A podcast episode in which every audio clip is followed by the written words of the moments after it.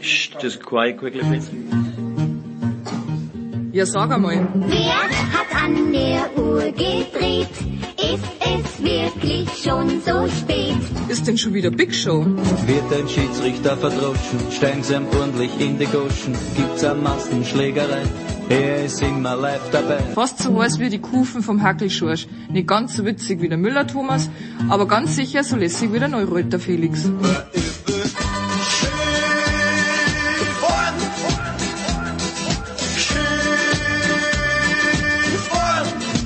Hin, vielleicht ein Weißbier oder zwei und auf jeden Fall ein paar Würst. Mit einem gescheiten Senf dazu. Muss kein Händelmeier sein. Kann aber. Plötzlich Müller vor dem Kasten, das Volk schreit Uwe, wie mir scheint.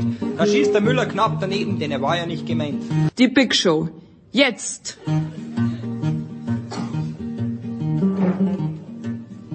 Big Show 601 also. Why stop now? Werden wir schon später machen. Anyway, los geht's. Mit ähm, einem Fußballteil, wo es auch um Fußball geht. Mit Claudio Cartunio von der SZ, mit Alex Feuerherd von Colinas Erben, mit Peter Ahrens vom Spiegel. Es sind zwei Teile. Sogar danach kommt Sven Heiß, den erreiche ich in Madrid, wo er sich Liverpool bei Real Madrid angeschaut hat. Michael Körner folgt danach mit der BBL. Dann geht's zum Motorsport Formel 1. Und Philipp Schneider von der SZ mal wieder dabei. Der ist nach Saudi-Arabien gereist. Stefan Ehlen und Stefan de Voice Heinrich aus den Studios quasi. Stefan de Voice hat dann auch noch Zeit für ein zweites Motorsport-Segment. Weiter geht's mit dem alpinen Skilauf. Da ist ja in dieser Woche das Finale in Soldeu. Da sind dabei Roman Stetzel von der Tiroler Tageszeitung und Tom Heberlein. Es folgt Gregor Biernert von Sky über Golf. Danach Rugby mit Jan Lüdecke und mit Nicolas Martin und Franz Büchner kommt dann zum DEL-Teil dazu. Kurz vor Ende noch der NBA-Teil mit Sepp Dumitru und ganz hinten raus erreichen wir Schmiedi in Indian Wells und äh, da geht's dann auch um Tennis.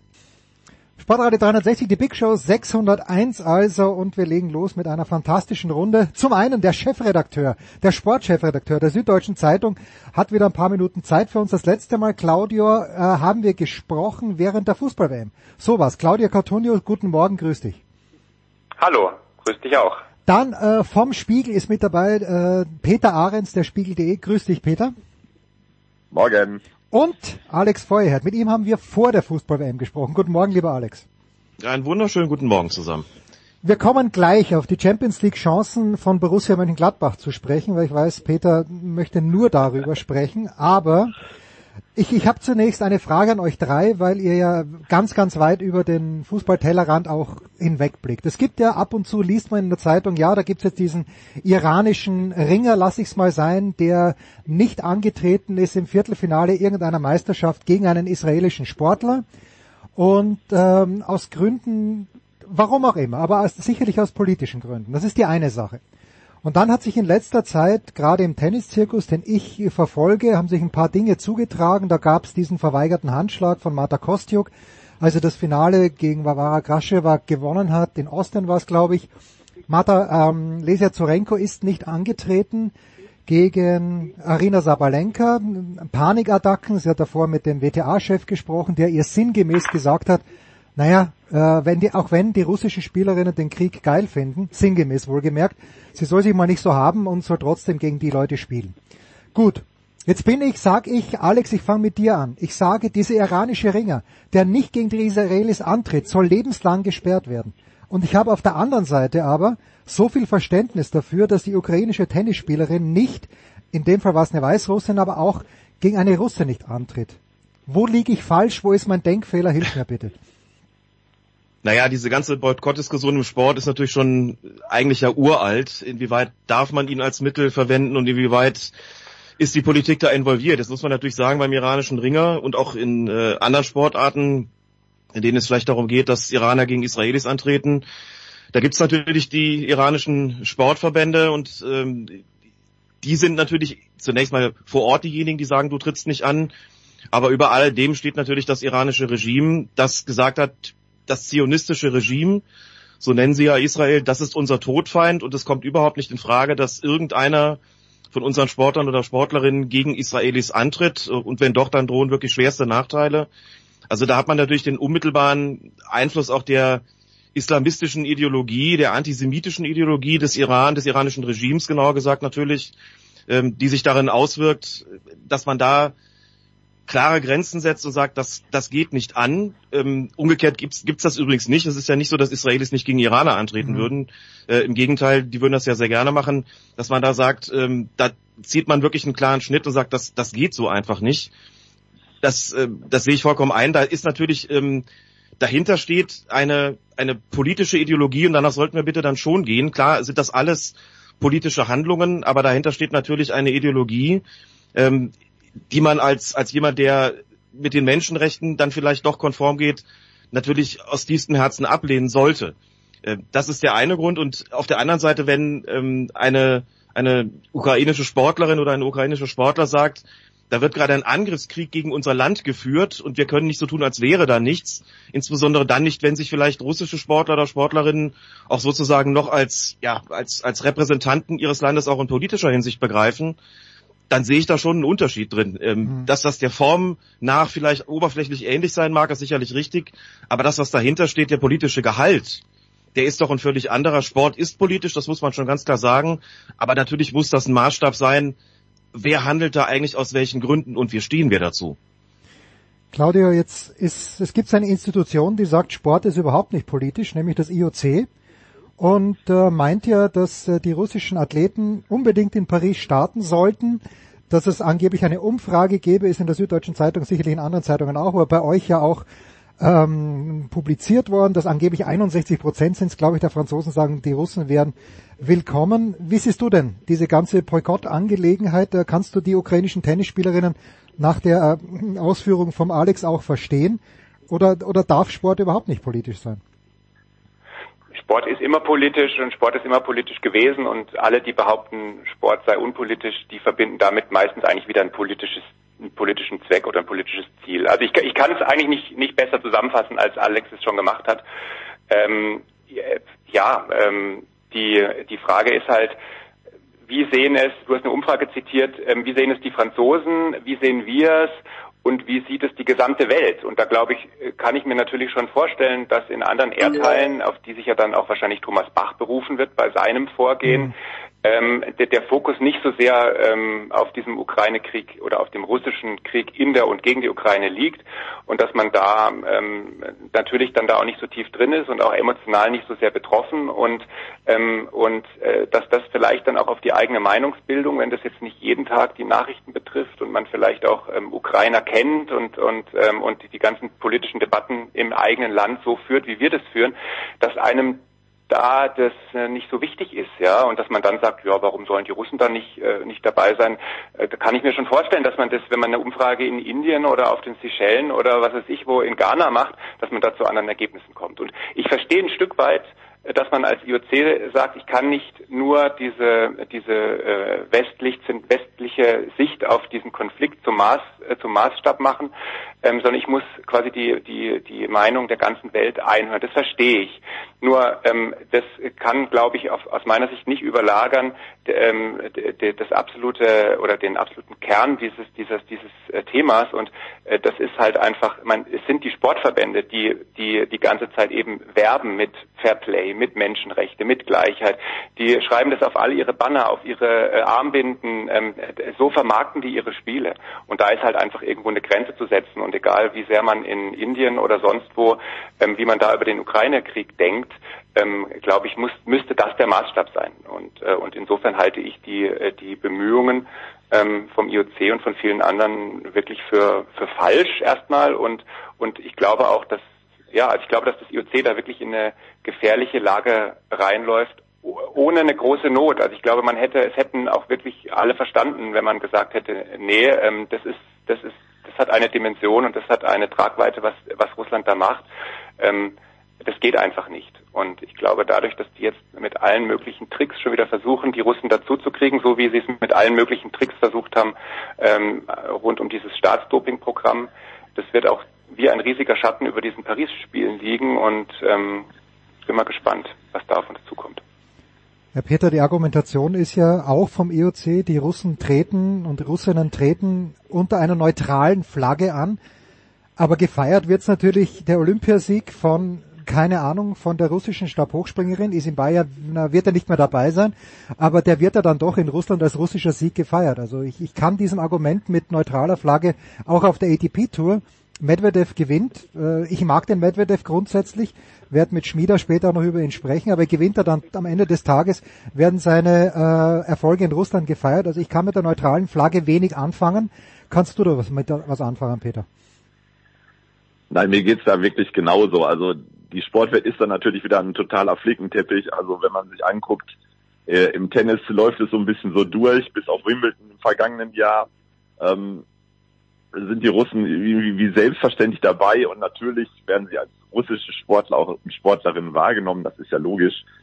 Und ähm, ansonsten gilt halt wirklich das, was, was Claudia und Alex schon gesagt haben. Also Vergleich äh, Iran, Ukraine, also wenn zwei Dinge gleich sind, sind sie halt doch nicht dieselben oder gleich scheinen. Hm. Ähm, da muss man einfach auch, glaube ich, nochmal wirklich immer auch individuell hingucken, beziehungsweise auch den einzelnen Fall bewerten und ja, da in, in Russland, da bin ich halt einfach auch ganz klar, ich sage, Angriffskrieg ist Angriffskrieg und wenn der weltweit geächtet ist, ähm, und da ist, finde ich, es gibt Werte, die eben die Sportverbände verkörpern, da passt so ein Angriffskrieg halt überhaupt nicht rein und da muss man auch einfach eine klare Linie haben und dass äh, das IOC und Thomas Bach die nicht haben, ist natürlich auch wenig überraschend.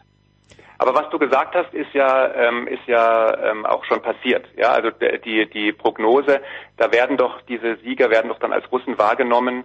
Ähm, das ist ja auch in den letzten Jahren immer passiert. Die Russen sind ja schon ewig unter neutraler Flagge dabei, eben wegen diesem Staatsdoping-Thema.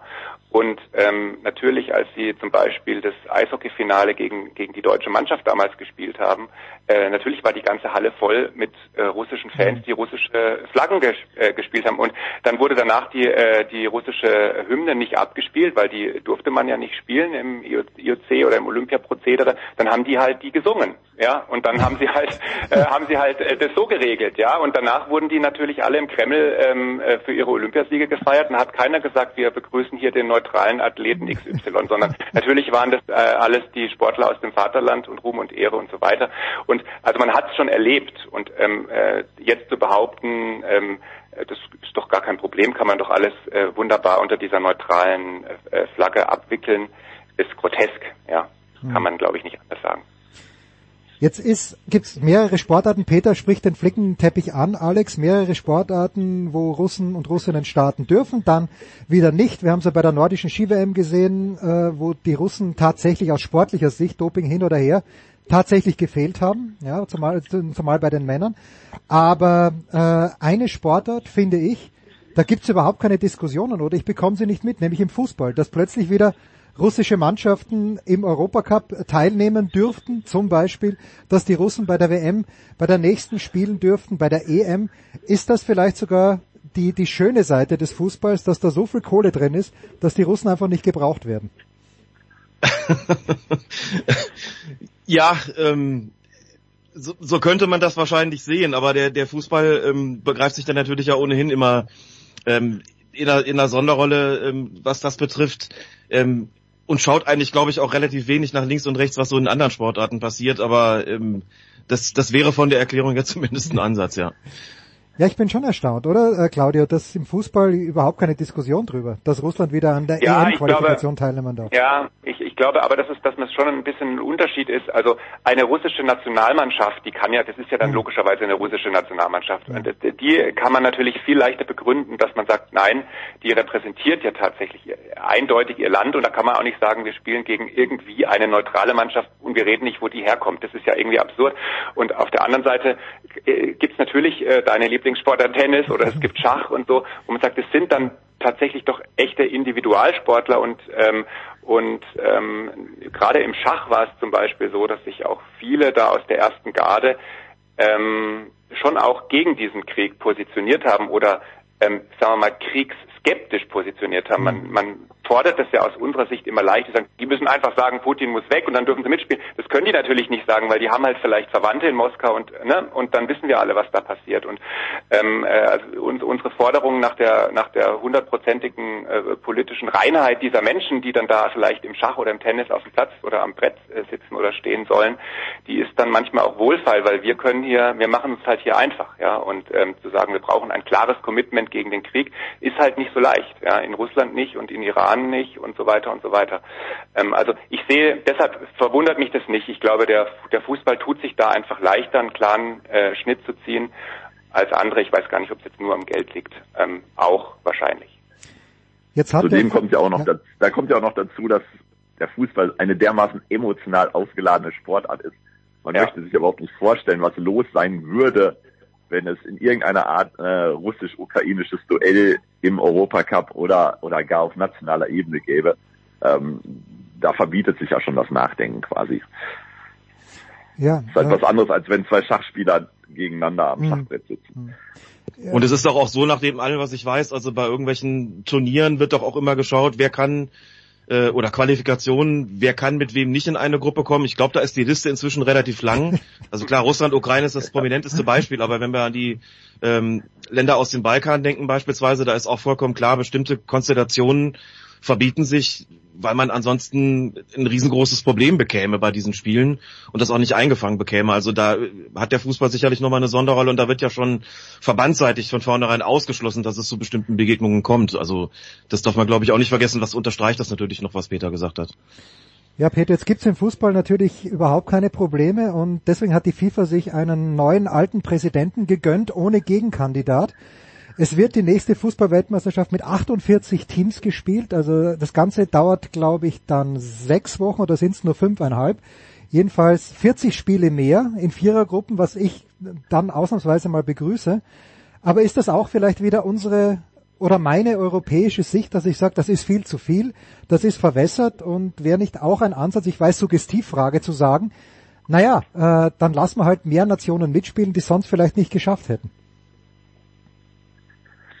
Also ich bin da ehrlich gesagt sogar in der Frage mal ein bisschen gnädiger, ähm, weil ich denke, ähm, das ist, der Fußball ist dermaßen eh übersättigt, er ist so voll bis oben hin, bis zum Stehkragen, da macht es ehrlich gesagt jetzt mir jetzt auch nicht mehr so viel Empörungspotenzial abzurufen, ob da jetzt äh, 32 oder 48 Teams dabei sind. Das More of the Same ist einfach im Fußball das Ding und es wird immer so weitergehen. Also wenn man ja auch sieht, dass parallel diese neue Club-WM nochmal wieder eingeführt wurde, äh, beschlossen wurde. Ähm, ja, natürlich steigt die Belastung immer mehr und natürlich ist das eine Verwässerung, aber ähm, so richtig erregen darüber kann ich mich fast nicht mehr. Claudia, hast du noch Potenzial, da irgendeine Erregung, eine, Ja, eine Erregung zu zeigen wenigstens? Ja, mir geht's ähnlich. Also ich habe ich hab das erste, was ich, als ich mit den, äh, als, wir, als jetzt hier die äh, diese Woche die Meldung kam, okay, man hat jetzt endlich einen Modus gefunden, nach der, äh, nachdem äh, der erste, auf den man sich irgendwie festlegen wollte, der mit den Dreiergruppen einem ja dann zum Glück noch auffiel, dass das nun wirklich keine gute Idee ist mit all den Absprachemöglichkeiten, die da, ähm, die da drohen, ähm, hat man jetzt ja einen anderen Modus gefunden mit, ich glaube, 104 Spielen. Ähm, äh, die erste Frage, die wir uns in der Redaktion gestellt haben, machen wir da bei allen 104 eigentlich Ticker. einen Schlusspfiff-Text? Schlusspfiff-Text? Und ein Ticker Aber- bitte, ich, ich fordere einen Ticker von der Süddeutschen Zeitung zu allen 104 Ja, genau, wir Matches. tickern alle. Nee, Ja. also, ähm, aber ja, ich, ich, mein, mein Empörungspotenzial ist auch begrenzt, weil ich mir denke, man muss ja auch nicht alles angucken. Ähm, und wenn am Ende so ein, so ein Riesenturnier auf ein Finale zuläuft, wie in Katar, äh, äh, was dann so in Erinnerung bleibt als wirklich sensationelles Fußballspiel, ähm, dann soll es uns doch vielleicht irgendwie recht sein. Ja? Und ähm, ich, ich, ich glaube auch, das ist dieser sehr eurozentristische Blick auf die Dinge ähm, aus einem Land heraus, ähm, das halt einfach sich immer qualifiziert. Mhm. Ja, neuerdings zwar nicht immer nicht immer besonders lang dabei bleibt, aber ja eigentlich immer dabei ist. Und ähm, und ähm, ich verstehe, dass ähm, sich jetzt, weiß ich nicht, also wahrscheinlich 50 Nationen oder so äh, die Hoffnung machen zu sagen, okay, in diesem neuen Format vielleicht haben wir mal eine Chance, vielleicht sind wir dabei und und ähm, dass der Fußball nicht nur, äh, dass der Fußball nicht nur hier bei uns in Europa und in Südamerika Anhänger hat, sondern zunehmend äh, wirklich auf der ganzen Welt.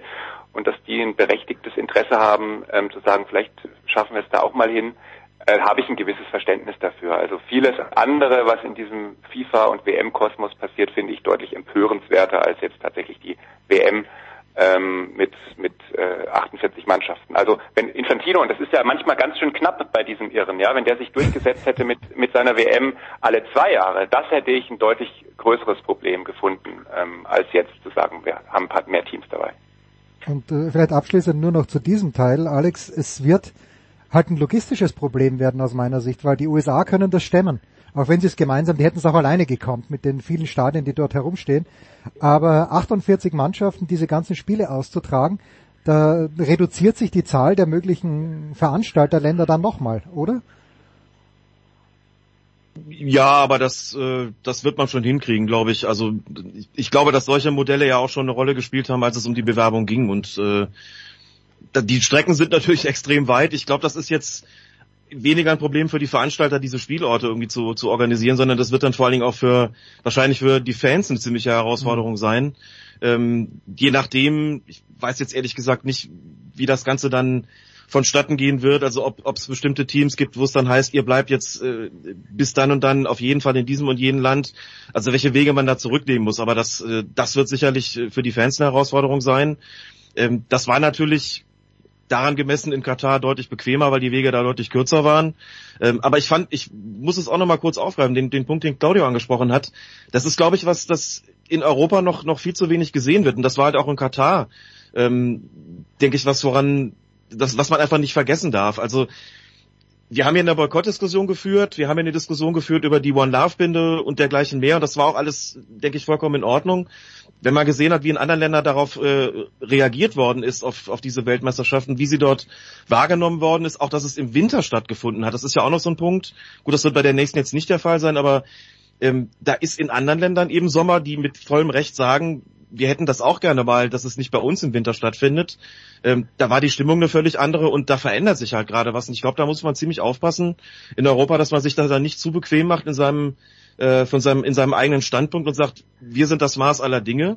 Also was so den, den Clubfußball betrifft, ist es bei den europäischen Clubs und bei den südamerikanischen sicherlich immer noch so. Das äh, zeigt ja dann immer auch der Blick auf die Clubweltmeisterschaft. Aber was darüber hinausgeht, hat sich einfach was deutlich äh, erweitert und diversifiziert. Ähm, und, und das findet nun Ausdruck davon. Und das, da sind, glaube ich, dann die weiten Wege gar nicht mal das eigentliche Problem. Ähm, Im Gegenteil, es ist ja nun auch, es ist ja wirklich ein gesamter Kontinent im Grunde genommen, ein sehr großer Kontinent, der da äh, oder mehr sogar, der als Ausrichterland oder Ausrichterländer auftritt ähm, glaube schon, dass das auch durchaus, dass das durchaus auch spannend sein kann und durchaus eine Bereicherung sein kann. Also mir ist da gar nicht unwohl, wenn ich daran denke, welche drei Länder das eben sind. Das ist mir bei Katar offen gestanden völlig anders gegangen. Da muss ich jetzt aber nochmal den ja. Schlenker zurückmachen zu, zu dir, Claudio. Weil du, ja. du, du hast ja damals, äh, als wir gesprochen haben, ich glaube nach einer Woche, äh, ich glaube, du hast da schon Dinge gesehen, die dich bisschen überrascht haben in Katar. Als wir gesprochen haben, war ich gerade angekommen in einem, in einem dieser Fancamps. Ähm, also in diesen irren Containerstädten, die die da vor Doha irgendwo in die Wüste gestellt haben mit, ich weiß es nicht, wie viel Containern, 5000, 10.000, keine Ahnung, also bis zum Horizont eigentlich. Und ich bin da hingefahren, ähm, weil ich äh, dachte, ähm, das ist ja so absurd ähm, und wie kann, da kann doch überhaupt keine Stimmung aufkommen und dann fliegt man da als Argentinier oder als als äh, Japaner oder so einmal um die Welt und landet dann da in der staubigen Wüste in so einem Container. Äh, das kann doch hat doch nichts mehr mit Fußballkultur und WM-Stimmung und so zu tun. Und ich kam da an, und das war super. Und ich habe da, hab da einen Nachmittag verbracht und ähm, habe da mit ganz ganz äh, coolen Fans aus der ganzen Welt im Grunde echt gute Gespräche geführt und ähm, und denen hat es da allen super gefallen. Ja, die haben sich da abends zum Public Viewing getroffen und ähm, und ähm, sind ins Gespräch gekommen. Also ich habe irgendwie die Argentinier haben mir zum Beispiel äh, von total spannenden äh, Gesprächen mit mit äh, mit äh, Jungs aus Saudi-Arabien erzählt und so. Ähm, äh, und, ne, und dann wird man dann schon so ein bisschen nachdenklich, dass man sagt, äh, haben wir eigentlich irgendwie so ein so, so unsere, wir, wir kanzeln das halt relativ schnell so mit unserer Häme oder mit unserem Zynismus so ab und sagen, ah, guck mal, Fußballfans in Containern, lustig und so. Aber ähm, es hat denen gefallen. Ja, und ähm, und ich glaube aber auch, dass man, dass man dann ähm, quasi, ähm, wenn einen das Kleine zum Nachdenken bringt, das, sagen dann nicht das Große plötzlich vergessen darf. Ja, also nur weil da ähm, ein paar äh, Argentinier und Saudis eine gute Zeit haben, werden ja die äh, die Gastarbeiter nicht mehr lebendig. Ja und so. Also ich glaube, man muss halt in beide Richtungen aufpassen, dass man nicht ins Extrem verfällt. Ja, dass man weder auf weder ähm, quasi alles Bausch und Bogen verdammt einfach äh, und zwar am, am besten noch vom vom deutschen Sofa aus, äh, wo man sich anmaßt, man kann beurteilen, wie Sachen Katar ablaufen aber dass man natürlich auf der anderen Seite, nur weil das alles super organisiert ist und weil man im Supermarkt äh, tolles Obst bekommt und so, nicht sagt, naja, so ein schlechtes Land kann das ja nicht sein, was, was jammern denn alle? Ja? Also irgendwo dazwischen muss man halt, muss man sich halt irgendwie seinen eigenen Weg finden, wie man die Dinge dann bewertet. Kurze Pause mit Claudia Cartunio, mit Alex Feuerherd und mit Peter Ahrens.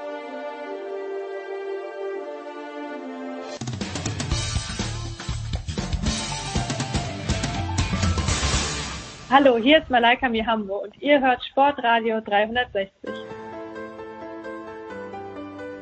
Big Show 601, weiter geht's äh, mit Fußball, mit Claudia Cartunio, mit Alex Feuerherd und mit Peter Ahrens. Und äh, Peter, ich habe letzte Woche hier in der Big Show 600 mit äh, dem Marc Heinrich von der FAZ, mit Marco Hagemann, mit Max Ost haben wir ein bisschen drüber geplaudert, ja, dass das eigentlich eine ganz, ganz kolossale Schweinerei ist, dass da keine Fans der Frankfurter nach Neapel dürfen. Äh, wir haben Bezug genommen auf den Artikel von Oliver Meiler übrigens in der SZ, der das ja ganz gut begründet hat, warum das so ist. Äh, und jetzt haben sich da gestern Szenen abgespielt, wo mir, ja, wo ich denke, da fehlt mir das Verständnis dafür. Aber ich habe den, den Finger nicht an der Puls, am Puls der Fußballfanszene. Peter, was, äh, was hast du aus diesen Szenen gestern gemacht, die ja dann für das Spiel keine Rolle gespielt haben? Neapel hat eh 3-0 gewonnen, aber was sich in der Innenstadt getan hat, da, da, da brauche ich jetzt Interpretationen. Das ist natürlich eine ganz ambivalente Geschichte. Auf der einen Seite hatte man ja schon das Gefühl, das ist so eine self-fulfilling prophecy. Mhm. So, sowas kommt von sowas, wenn eine Woche lang nur über ein Thema geredet wird, also dass da auch noch ein Fußballspiel stattgefunden hat, äh, in der Champions League, das äh, war ja eine totale Randnotiz geworden, äh, nicht nur wegen des klaren Hinspielerfolgs, sondern niemand hat eigentlich mehr darüber geredet, dass da auch noch zwei Teams gegeneinander antreten. Ähm, diese Sache hat sich dann ne, durch, finde ich halt, Ungeschicklichkeit vieler Beteiligter auf beiden Seiten oder auf, wenn man von mindestens zwei Seiten redet, dann einfach auch hochgeschaukelt und dann ist einfach auch klar, dann sind natürlich, dann ist da auch eine gewisse Klientel, die dann auch dahin reist, natürlich auch mit dem klaren Ziel, so jetzt, ne, zeigen wir es dieser Präfektur, jetzt zeigen wir es dieser Stadt, jetzt zeigen wir es diesem Club, jetzt zeigen wir es der Organisation, wir scheißen doch auf alles. Und dann, ja, also fand ich mich jetzt nicht äh, so vom Sockel gehauen gestern Abend, als ich dann diese Meldung gesehen habe und die Bilder gesehen habe, weil das eigentlich relativ klar war, dass das passiert. Und ähm, aber das ist dann auch wieder eigentlich so ein bisschen wie dieser Katar-Geschichte. Auch da kann man eben auch nicht auf schwarz und auf weiß gehen. Da kann man, gibt es natürlich die üblichen Verdächtigen und sagen, ja, das ist nur Schuld der Polizei, das ist nur Schuld der Politik. Das hätte man alles anders regeln müssen. Wahrscheinlich hätte man es auch anders regeln können. Aber es sind natürlich auch wirklich Leute, die dann auch Bock auf Gewalt haben und die dann natürlich auch klar aufeinander losgehen und mit diesem Ziel auch diese Reise antreten. Also insofern ähm, gibt's das, ist das wieder so ein klassischer Fall von äh, Schuld auf allen Seiten und im letzten wieder mal, dass man sagt, ja, da geht keiner gut raus aus der Sache. Claudia, wie, wie, wie hätte man sowas anders angehen können? Weil ich habe letzte Woche auch öfter gehört, naja, das Neapel muss es aushalten als Tourismusstadt, dass da 2400 Frankfurt-Fans kommen, die natürlich zu 99 Prozent oder zu 98 Prozent in friedlicher Absicht kommen. Aber äh, ich, ich finde halt, dass es eben nicht ausgehalten werden muss. Wenn wenn schon heißt, es muss ausgehalten werden, dann liegt da schon mal was im Argen mit der grundsätzlichen Konstellation. Ja, ich finde auch, dass das ausgehalten werden müssen Grenzen hat. Ja, und ich weiß ja zum Beispiel auch, dass der der Artikel von von Oliver Meiler, der hat ja doch einige Leute auch irgendwie empört, weil er weil er sehr klar sich auch auf die ähm, die italienische Sicht auf diese Dinge äh, bezogen, aber auch vielleicht auf die Seite der Italiener geschlagen hat, war ja auch in, in, einer der Texte war ja auch mal ein Kommentar. Ähm, und äh, die Italiener, ähm, also ich meine zum Beispiel auch der Kollege Meiler hat mir lange mit ihm darüber geredet, weil ihn ja auch so ein gewisser, so ein bisschen ein Shitstorm über ihn reingebrochen ist und über Medien und überall war das dann Thema. Ähm, der, der hat halt auch gesagt, er war ähm, er, er war halt dabei, als äh, ich glaube, es waren Fans aus Rotterdam oder so, da die spanische Treppe und den, den berühmtesten und äh, den barocken äh, ähm, römischen Brunnen wirklich komplett auseinandergenommen haben. Er hat, er hat es halt gesehen und er hat auch die Schäden gesehen und so weiter. Und gerade diese Städte, die ähm, eben die, das sind Tourismusstädte und die sind ja unter anderem eben wegen dieser äh, hunderte oder tausende Jahre alten Kulturstätten und ähm, und ähm, dazu sagen muss man halt aushalten, wenn da jetzt mal die Horden durchziehen und dann ist es halt danach kaputt. Ich glaube, das hat Grenzen, aber äh, wie, wie, wie Peter ja auch gesagt hat, also ähm, das hätte definitiv anders gelöst werden müssen. Äh, und ähm, sicher nicht so, dass man erst alle Frankfurter Flüge und Hotels und so buchen lässt und dann sagt, Edgy Badgy, eure Tickets könnt ihr übrigens nicht abholen. Ja, also ähm, dass man damit dann auch äh, Frust äh, noch verstärkt und dass man dann äh, sagt, okay, also äh, ich komme zwar nicht ins Stadion, aber jetzt habe ich schon so und so viel Geld ausgegeben für meine Reise, mhm. dann fliege ich da doch hin. Also ne, das, das ist alles extrem, äh, extrem ungeschickt. Und dann auch im zweiten Schritt äh, dann zu sagen, ähm, äh, gut, äh, das Verwaltungsgericht da in, in Italien hat gesagt, wir dürfen das nicht verbieten, dann verbieten wir es nur Leuten, die in, in, in Frankfurt selber einen Wohnsitz haben.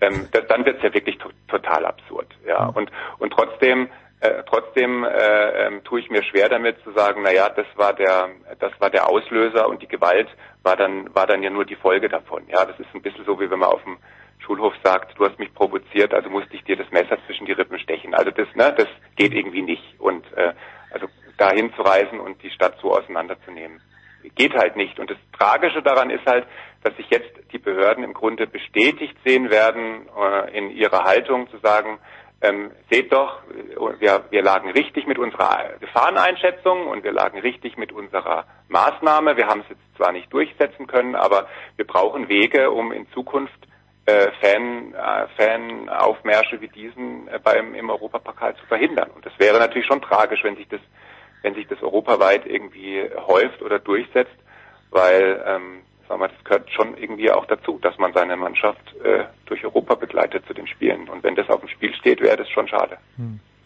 Gerade, gerade bei den Frankfurtern, die im letzten Jahr ja auch davon profitiert haben, unter anderem in Barcelona. Alex, magst du zu dieser Thematik noch was sagen oder möchtest du gleich ein Häusel weiterziehen? Es ist ja nur noch der glorreiche FC Bayern München aus deutscher hm. Sicht vertreten, der wirklich glorreich ist für mich. Also wenn ich mir den Kader anschaue, der Champions League Favorit. Jetzt können aber zwei deutsche Mannschaften schon ein bisschen bisschen schlecht auf die Schiedsrichter zu sprechen sein. Ich spreche auch von Leipzig, was nach einem 0 zu 7 lächerlich ist. Aber wenn ich mir die ersten beiden Tore anschaue, die Leipzig eingefahren hat, ähm, äh, dann, dann sage ich also den Elfmeter, boah, und auch das Foul von Haaland am Torwart vor dem 2-0, das, das danach auch thematisiert wurde. Äh, wie, wie viel, fangen wir mit dem Leipzig-Spiel vielleicht an, das natürlich lächerlich 7-0 ausgegangen ist, keine Frage. Aber ähm, ist, ist er da besonders wohl gewesen bei diesen beiden Entscheidungen? Bevor ich dazu was sage, hänge ich trotzdem ganz ja, kurz noch ja, was ja, dran zu der, zu der Frage davor. Ähm, grundsätzlich schließe ich mich da an. Ich habe mich so ein bisschen gefragt, also diese Self-Fulfilling Prophecy, ob die nicht auch so weit geht, dass die Behörden in jedem Fall gesagt hätten, unser Konzept ist aufgegangen. Wenn es da keine Randale mhm. gegeben hätte, hätte ja. vielleicht auch geheißen, naja, unser, unser Konzept ist ja aufgegangen, jetzt ist alles ruhig geblieben, wir fühlen uns bestätigt. Gibt es Randale, heißt es, naja, da zeigt sich ja, wie richtig das war, das zu verbieten. Damit habe ich natürlich nicht gesagt, dass ich das völlig in Ordnung finde. Ich habe auch nicht damit gesagt und will es auch nicht damit gesagt haben, äh, dass das die einzig adäquate Reaktion auf das Verbot gewesen ist, um Gottes Willen. Aber das ist so ein bisschen eine Situation, wenn man wenn man es so macht, geht die Polizei da immer als Gewinner raus und die Fußballfans stehen wirklich angeschmiert da und äh, gerade diejenigen, äh, Claudia hat schon gesagt, die vorher alles gebucht hatten und dann da wirklich die Gelackmeierten waren, das, das kann man so nicht machen und wenn hinterher eine Situation entsteht, in der dann die Behörden sagen, seht ihr, wir haben auf jeden Fall richtig gehandelt. Also das ist mir zu, äh, das, das ist untragbar. Das, das darf man so nicht machen und da muss man sich was überlegen. Und äh, dann mache ich eben die Überleitung, was überlegen müsste man sich dann tatsächlich auch bei den Unparteiischen, ja klar, also äh, auch die Dortmunder haben, haben schon geklagt äh, und auch, auch nachvollziehbarerweise und bei Leipzig gut, natürlich bei 0 zu 7 ähm, hat es nicht ganz die Tragweite, auch wenn man natürlich immer sagen kann, ja, die Fehler, die da passiert sind oder die fragwürdigen Entscheidungen, die sind am Anfang passiert, wo es noch 0 zu 0 stand und dann geht es dann um das 1 zu 0 und das 2 zu 0, dann wäre es vielleicht anders gelaufen. so, wie, so, wie, so wie Haaland gespielt hat und wie er grundsätzlich ja. beschaffen ist, melde ich da mal leise Zweifel an. glaube, dann wäre es vielleicht 5-0 ausgegangen, aber das ändert ja nichts an der Tatsache, dass, also wenn man jetzt die Leistung des, des Schiedsrichters da beurteilt, Slavko Vincic, der hatte einen schwarzen Tag, da muss man überhaupt nicht drum herum reden. Gerade in der ersten Hälfte, ähm, dieses Handspiel, gut, da, das ist natürlich eine ewige Diskussion, die nervt mich auch und äh, da bin ich auch der Meinung, da muss man sich vielleicht tatsächlich mal grundsätzlichere Gedanken machen, jetzt weg von, was ist eigentlich Absicht oder Vergrößerung, sondern vielleicht muss man völlig anders denken und darf es einfach nicht mehr dabei belassen zu sagen, wir wir wollen nicht jedes Handspiel bestrafen, ähm, sondern einfach bei der Spielfortsetzung ansetzen. Also ein Handspiel, sagen wir mal so, wie, wie das von, von Henrichs, das ja kaum wahrnehmbar war. Der hat ihn minimal berührt und dafür gibt's, und der wird von hinten angeköpft. Und wenn es dafür einen Strafstoß gibt und man sagt, ja, die UEFA ist da recht streng, wenn der Arm vom Körper weg ist und der Ball kommt dagegen, dann ist das immer strafbar. Das ist tatsächlich im Wesentlichen die Auslegung. Also wird's wahrscheinlich sogar regeltechnisch von der UEFA als korrekte Entscheidung eingeordnet. Ich kenne aber keinen, der dann sagt, also für das bisschen und dann noch von hinten angeköpft, mit einer eigentlich normalen Haltung einen Strafschluss zu geben, das ist völlig unverhältnismäßig, das passt nicht. Und ich glaube inzwischen, dass man vielleicht genau da ansetzen müsste und sich äh, eine Regelung überlegen müsste, die da stärker differenziert, dass man einfach sagt, der hat nichts verhindert äh, durch dieses vermeintliche Handspiel, also kann das auch so nicht geahndet werden. Und nur nebenbei, ich glaube, dass es auch gute Gründe gegeben hätte, äh, für den Schiedsrichter zu sagen, weißt du was, das ist für mich auch einfach kein strafbares Handspiel. Der springt da ganz normal hoch und ähm, was danach passiert, ist eigentlich nicht der nicht der Rede wert. Der kann den von hinten nicht sehen, der hat keine Orientierung zum Ball. Das muss man nicht als Handspiel bewerten. Gut, und dann äh, ist einmal der Wurm drin und dann gibt's dieses dieses Foulspiel vor dem 2 zu 0. Ähm, dann gibt's, glaube ich, den die das das Foulspiel vom ähm, von Ederson gegen Leimer was, glaube ich. Glaub ich ja, ja. Also wo ich schon eigentlich in der Realgeschwindigkeit das Gefühl hatte, da gehen ja alle Alarmglocken an. Wenn der Torwart aus seinem Strafraum rauskommt, dann auch bei, das ist auch bei Vincic mit Sicherheit so gewesen, dass der sagte, okay, jetzt muss ich den Fokus haben, was macht der da eigentlich? Nur, der spielt halt nicht den Ball, der trifft halt nur den Gegner. Das ist zwar keine sogenannte Notbremse gewesen, der Ball geht nach außen, da war noch ein Verteidiger, aber das ist natürlich trotzdem ein Freistoß und eine gelbe Karte und dann pfeift er und gibt sie Timo Werner, weil der sich beschwert hat. Gut, unsportliches Verhalten, nochmal eine andere Diskussion, aber dann kommt am Ende halt eine Entscheidung raus, bei der alle mit dem Kopf schütteln. Also das ist natürlich nicht das kein, kein Champions League Niveau gewesen vom Unparteiischen. Aber Slavko Vincic, auch dann zu seiner Ehrenrettung, den habe ich auch schon jetzt häufiger gesehen. Das ist natürlich ein Schiedsrichter, der grundsätzlich sein Handwerk versteht, sonst würde er da auch nicht pfeifen. Ähm, aber an dem Abend, gerade in der ersten Hälfte, gut, und danach war es natürlich auch entschieden, das war, ähm, war sicher keine gute Leistung, keine Frage. Wer möchte noch mit einstimmen in das deutsche Fußballmalheur? Peter, Borussia Mönchengladbach ist ja in der glücklichen Lage, in diesem Jahr nicht Champions League gespielt zu haben. Aber es bleiben halt dann doch immer nur die Bayern übrig, die äh, unabhängig vom Schiedsrichterentscheidungen einfach äh, wahrscheinlich den besten Kader haben, der noch übrig ist in der Champions League. Würdest du dieser Zustimmung, äh, dieser Einschätzung zustimmen? Also als Gladbach-Fan hat man es ja einfach zurzeit einfach wunderbar. Ja. Es gibt keine Diskussion über marodierende Fans in Europa. es gibt keine Diskussion über Schiedsrichterentscheidungen in der Champions League oder in anderen internationalen Wettbewerben. Also sie können schön in ihrer eigenen Liga rumprökeln im tiefsten Mittelfeld. Und ansonsten stimmt das natürlich. Das finde die Champions League macht den Stellenwert der Bundesliga A, aber auch den Stellenwert des FC Bayern innerhalb der Bundesliga halt noch viel deutlicher, als es das Tabellenbild der Bundesliga selbst derzeit widerspiegelt. Ähm, man muss natürlich klar sagen, alle vier Bundesligisten hatten schwere Aufgaben. Das war jetzt wirklich kein äh, Fallobst, was da sich gegenübergestellt hat. Manchester City, Napoli einfach im Moment ja unwiderstehlich. Und auch Chelsea zu Hause ist natürlich trotzdem, auch wenn die sicherlich nicht ihre Sternsaison haben, aber mit all den Verstärkungen aus dem Winter äh, schon auch eine Hausnummer, das ist klar. Dennoch ist es am Ende dann ja wieder so, dass einfach der FC Bayern übrig bleibt. Das ist einfach so. Die spielen gegen PSG mit der berühmtesten, vielleicht nicht besten, aber berühmtesten Offensive in Europa und kassieren in zwei Spielen kein einziges Gegentor. Ähm, was jetzt nicht unbedingt immer diesem Spielverlauf entsprochen hat, aber es steht eben am Ende beim Strich drunter dann dabei. Und da muss man einfach sagen, ja, da ist die Bundesliga vielleicht auch gerade im Moment einfach ein Zerrbild, ähm, dass man irgendwie sagt, ja, das ist so die spannendste Liga im Moment äh, von den Top-Ligen in Europa, äh, weil man äh, sich rein die Punkte anschaut. Aber äh, die Champions League macht dann eben auch ganz klar deutlich, wo der FC Bayern steht und wo die anderen stehen. Und äh, das ist eigentlich auch ja, völlig unstreitig, dass das auch am Ende der Bundesliga-Saison wieder deutlich wird. Ich weiß Alex sehr, sehr genau zu verorten. Ich weiß Peter genau zu verorten. Äh, ich glaube, Claudio Cartunio ist einfach der über allem stehende, schwebende, objektive Fußballfan, der keine Präferenzen hat, oder doch, Claudio, oder doch? Du, genau so ist es. Ja, ja. Nein, ähm, ähm, ich bin ja in Karlsruhe aufgewachsen. Ja, das spricht ja nicht Ja. gegen dich. Und zwar mit dem Karl, und zwar schon mit dem Karlsruher C und zwar in der Zeit ähm, so 7-0 gegen Valencia im UEFA Cup und so, äh, ähm, Kiriakov, äh, Euro Eddy und so. Da war ich schon KSC-Fan ähm, und ähm, ich muss dann aber ehrlicherweise zugeben, ich habe diesen diese emotionale Bindung und auch den den Kontakt und auch den Überblick verloren. Ne? Die sind ja dann in die dritte Liga runter und ähm, ja, es ist äh, ich, ich, ich, ich verfolge das noch mit einem Auge, aber ähm, da ist äh, das hat sich nicht gehalten. Und es hat, da ist dann aber auch jetzt nicht so richtig was Neues dazugekommen. Das ist so. Ja. Vielleicht findet sich ja noch der Verein, der dich aussucht, denn das haben wir, haben wir ja gelernt, dass man sich nicht Das ist, so rum läuft's ja in der Regel. Ja, genau. ja, natürlich, natürlich. Ja. Ich bedanke mich ganz, ganz herzlich bei euch dreien. Alex, am Wochenende, was wird deine Aufmerksamkeit am meisten beschäftigen? Bist du noch Schiedsrichterbeobachter oder hat sich diese äh, glorreiche Tätigkeit äh, in, in Wohlgefallen aufgelöst? Nein, die hat sich natürlich nicht in Wohlgefallen aufgelöst, gelöst, sondern das mache ich noch sehr regelmäßig. Kürzlich nachgeguckt, ich bin schon bei 20 Beobachtungen in dieser Saison.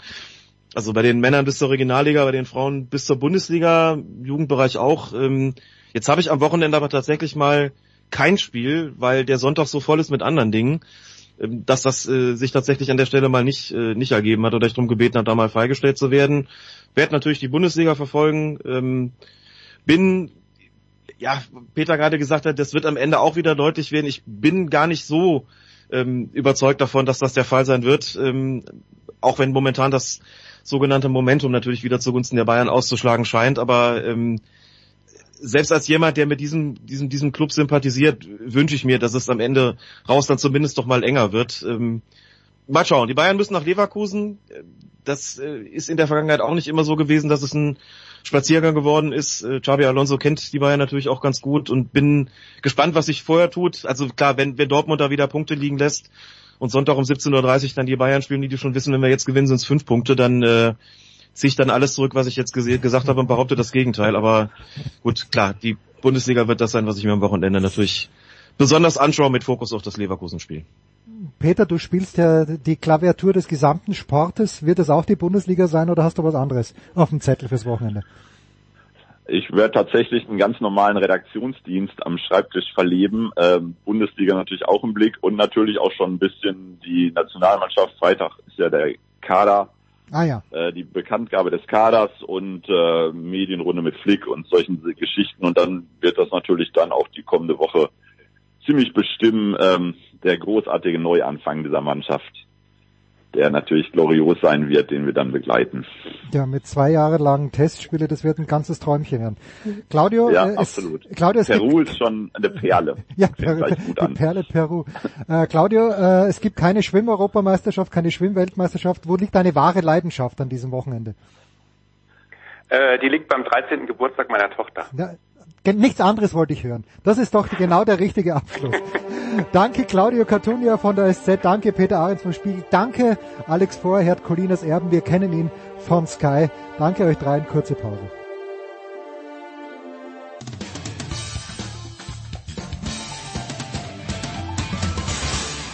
Hi, hier ist Marcel Kittel und ihr hört Sportradio 360. Sportradio 63. Dankeschön. Weiter geht's äh, mit Fußball und ihr hört ihn schon im Hintergrund. Ich freue mich sehr, dass er in Madrid für uns erreichbar ist. Und er, das ist Sven Heist von Sky von der Süddeutschen Zeitung. Servus Sven. Hallo Jens, Grüße aus Madrid. Ja, warum Madrid? Das liegt natürlich nahe. Du hast ähm, das Spiel des FC Liverpool, das 0 zu 1 verloren gegangene Spiel des FC Liverpool bei Real Madrid beobachtet. Mit welchen Eindrücken bist du rausgegangen am Mittwochabend aus dem Stadion? Mit dem, dass es Toni Groß nach so vielen Jahren immer noch schafft, mich zu verblüffen.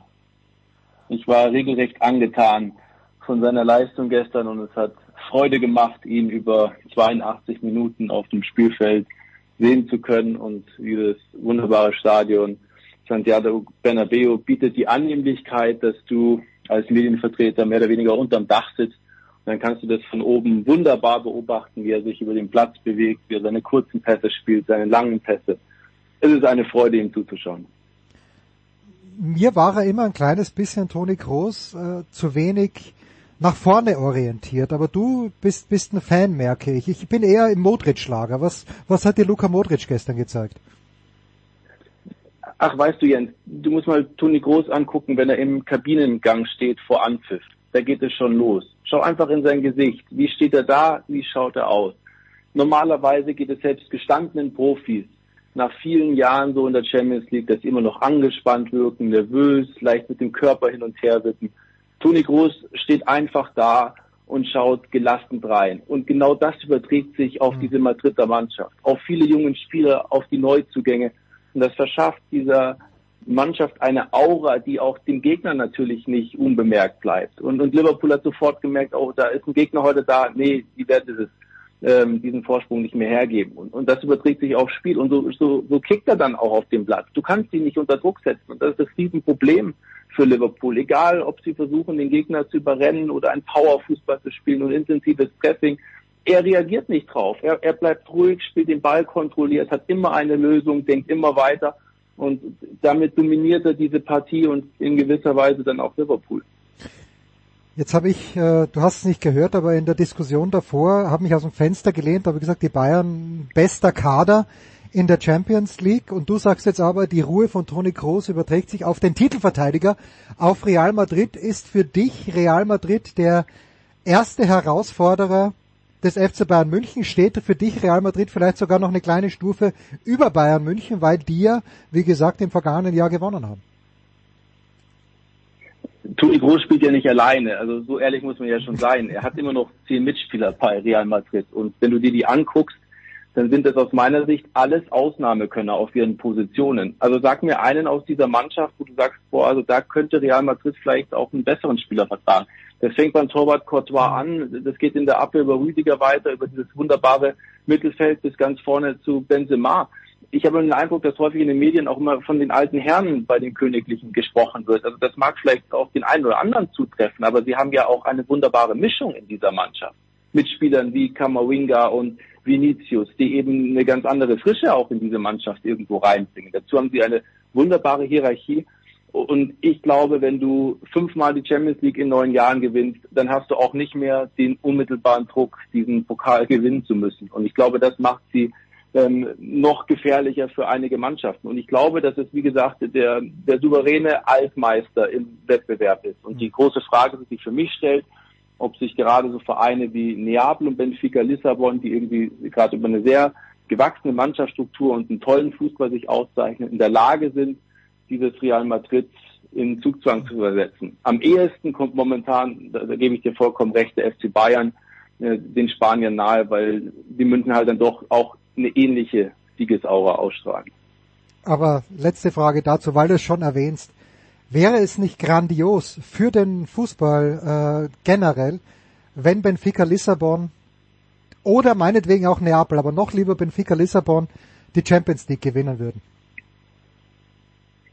Das würde dem Fußball genauso gut tun, wie das jetzt drei italienische Mannschaften im Viertelfinale mhm. stehen. Und ich habe das mit großer Freude und auch großem Respekt äh, zur Kenntnis genommen. Ich habe mir das äh, 0 zu 0 zwischen Tottenham und dem AC Milan angeschaut vor einer Woche. Das war ja natürlich wahrlich kein Leckerbissen, aber ich konnte mich daran erfreuen, wie stoisch dieses Milan dieses 0 zu 0 über 90 Minuten souverän verteidigt hat. Und ich bin durchaus davon überzeugt, dass ähm, egal wie eine, wie stark eine Liga anmutet, dieser Fußball immer auch in Wellen verläuft. Und ich glaube, der italienische Fußball hat jetzt fast ein Jahrzehnt darauf warten müssen, bis wieder eigene Mannschaften so weit in der Königsklasse kommen und es scheint durchaus momentan so ihr Jahr zu sein mit, mit drei Vertretern. Also kein anderes Land kann dort mithalten. Und du siehst ja auch an Spanien, dass nur noch Real Madrid verblieben ist, dass eben man nicht immer kontinuierlich ganz oben bleibt.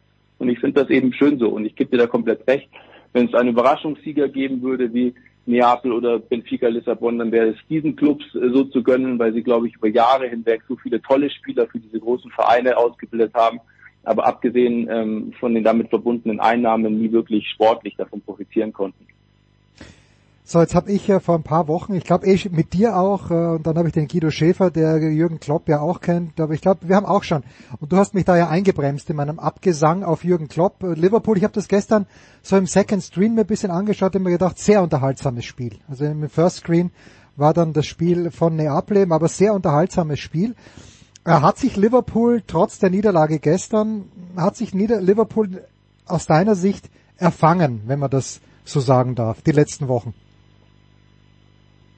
Normalerweise ist ja eine Auszeichnung, wenn du sagst, ein Spiel war unterhaltsam. Gestern würde ich es aus Liverpooler Sicht äh, nicht so sehen, weil ich glaube, dass von vornherein die, die Fakten eben geklärt waren, dass wir jetzt zwei Mannschaften zu sehen bekommen, die versuchen, sich anständig da aus dieser Affäre zu ziehen und diese Partie überstehen möchten. Deswegen gab es Torchancen en masse auf beiden Seiten. Normalerweise nutzen ja die Spieler diese Gelegenheiten auch aus. Dass das gestern nicht der Fall war, hat mir gezeigt, dass es vielleicht ein, dieser letzte Tick hm. Konzentration gefehlt hat, weil irgendwo das ersichtlich war, dass Liverpool diese Aufholjagd ähm, nicht mehr starten würde.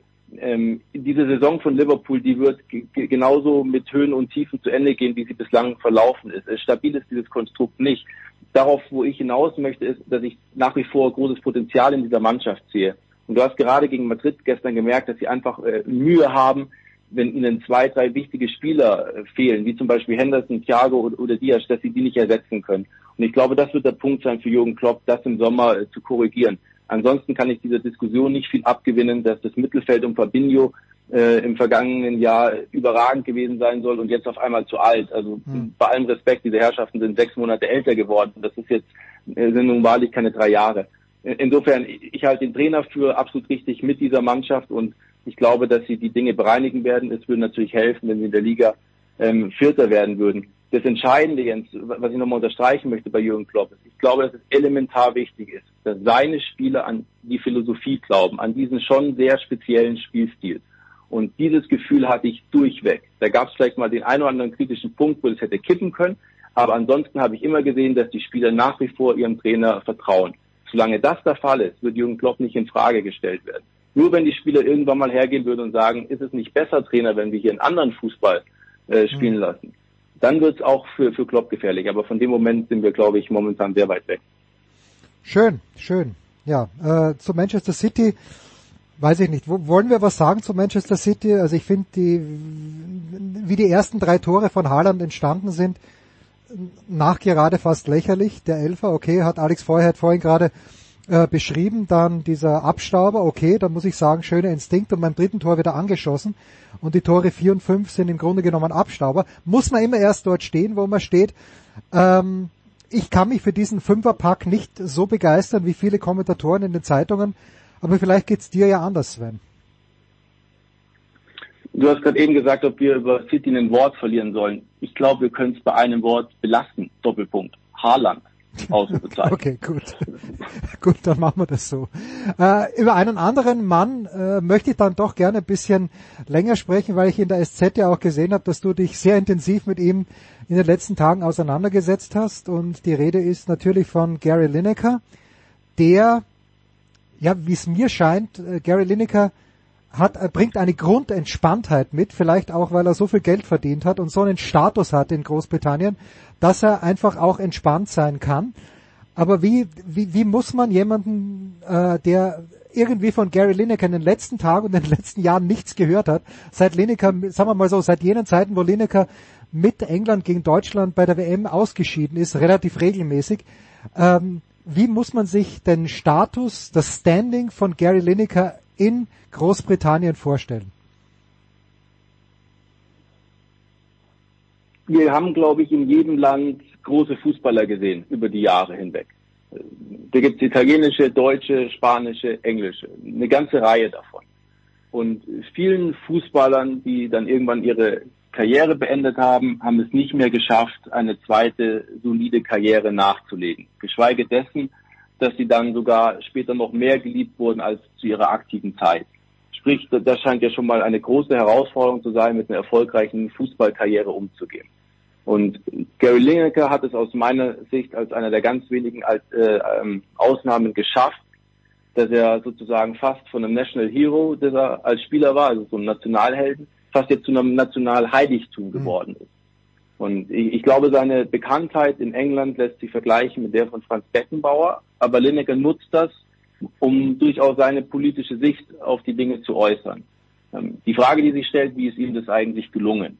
Und ähm, ich glaube, da muss man dann schon seine Karriere als Spieler erstmal verfolgen, denn die, die war eigentlich so geprägt als, als jemand, der, der irgendwo als Saubermann gilt. Aber ich finde, dass er ein paar Kreuzungen in seiner äh, Karriere genommen hat, die bemerkenswert sind. Denn er ist zu einer sehr frühen Zeit damals nach Barcelona gewechselt, mhm. nach Spanien, wo das überhaupt nicht üblich war, schon gar nicht als englischer Spieler ins Ausland zu wechseln. Und er hat seine Karriere damals auch noch in Japan beendet. Also du siehst, er war bereit, andere Sprachen zu lernen, andere Kulturen kennenzulernen und, und sie selbst dort persönlich weiterzuentwickeln.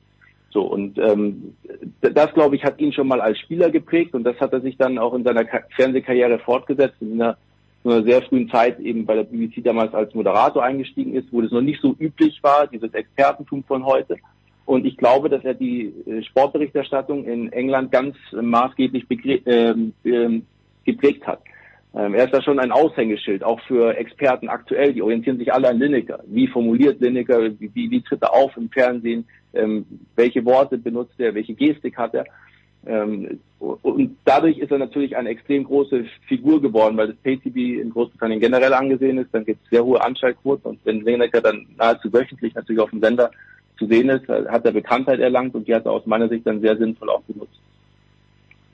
Und äh, glaubst du, dass Gary Lineker seine Tweets alle selbst schreibt? Weil ich bin ja immer beeindruckt von Menschen, die lange Tweets schreiben und die dann aber ohne erkennbare Rechtschreibfehler sind.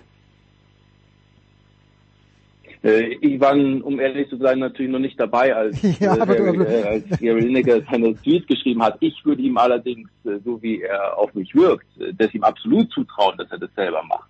Denn Gary Lineker hat nicht nur diese wunderbare äh, Rhetorik, sondern auch noch einen sehr feinen Humor dazu und, und Erfahrung. Und ich glaube, dass ihn eben diese mittlerweile mehr als 20 Jahre im, im Sportfernsehen geprägt haben. Natürlich hilft dir dort mal der ein oder andere Teleprompter, aber ich glaube, er hat zu einer Zeit angefangen, wo diese technischen Möglichkeiten noch nicht zur Verfügung standen. Und er hat einen hohen Anspruch an sich selbst. Hm. Äh, für ihn ist das nicht einfach damit getan, dass er sich dort irgendwo ähm, ins TV-Studio setzt und diese Sendung abmoderiert. Und ich, ich gebe dir gern, gern einen, einen Tipp. Und zwar hat er damals nach dem Tod von Diego Maradona äh, bei BT Sport einen wunderbaren Nachruf äh, auf Maradona ähm, gesprochen. Und, und der war spontan. Das konntest du sehen, weil er währenddessen aufgestanden ist und äh, bestimmte Dinge vorgemacht hat, die Diego Maradona zu seiner aktiven Zeit getan hat. Und da konntest du merken, wie authentisch Lineker ist. Und, und das kannst du sicherlich im Vorfeld mal üben oder so, aber du musst das in der Live-Situation dann so hinkriegen mit den Worten. Und das war wirklich großartig, sogar so großartig, dass ich mir gewünscht hätte, dass Diego Maradona das miterlebt. Ja. Insofern, ja, ich glaube, dass Lineker dort ähm, einerseits diesen Weitblick hat und das eben dann verbindet mit, mit Rhetorik und Humor und das selbst macht. Du darfst doch nicht vergessen, dass er in Leicester groß geworden ist. Seine Familie hatte dort einen Gemüsestand und Leicester gilt in, in Großbritannien durchaus als eine Stadt, die sehr divers ist, also wo viele Menschen leben mit ganz unterschiedlichen kulturellen Hintergrund. Auch das dürfte auf die Karriere von Lineker eingezahlt haben. Gibt es jetzt in dieser ganzen Thematik, er darf jetzt wieder, die Frage ist halt auch, nein, zwei Fragen dazu. Warst du ein bisschen überrascht von der großen Solidarität, die auch die Kollegen mit Lineker gezeigt haben? Erste Frage. Zweite Frage. Gibt es in dieser ganzen Angelegenheit nur den Sieger Gary Lineker? Ist die BBC mit einem blauen Auge davongekommen? Also erste Frage Solidarität. Überrascht. Zweite Frage äh, BBC blaues Auge. Nein, ich war überhaupt nicht überrascht äh, von der Solidarität äh, im Land. Äh, das hat sich eben Gary Lineker über all die Jahre erarbeitet. Und ich hatte jetzt vorhin angedeutet, wie sehr sich viele Experten im, Fußball ihnen zum Vorbild nehmen. Und natürlich stehen die zu seiner Seite. Und ich, glaube, nicht nur, weil es hier um Lineker ging, sondern weil natürlich er in gewisser Weise auch in der Sache recht hat und dort vielen Menschen aus der Seele gesprochen hat. So, das ist ja eine Mischung. Also ich glaube, wenn Lineker dort andere Überzeugungen geäußert hätte, dann wäre vermutlich die Solidarität anders ausgefallen. Aber diese Mischung eben aus Lineker und dem, was er gesagt hat, hat dazu beigetragen, dass man sich damit absolut identifizieren konnte. Und deswegen haben ihm da glaube ich alle Menschen sehr gerne zur Seite gestanden. Und übrigens nicht nur die TV-Kollegen, sondern natürlich auch viele Zuschauer in den Stadien. Das ist ja sicherlich mitbekommen, dass die Solidarität dort sehr groß war.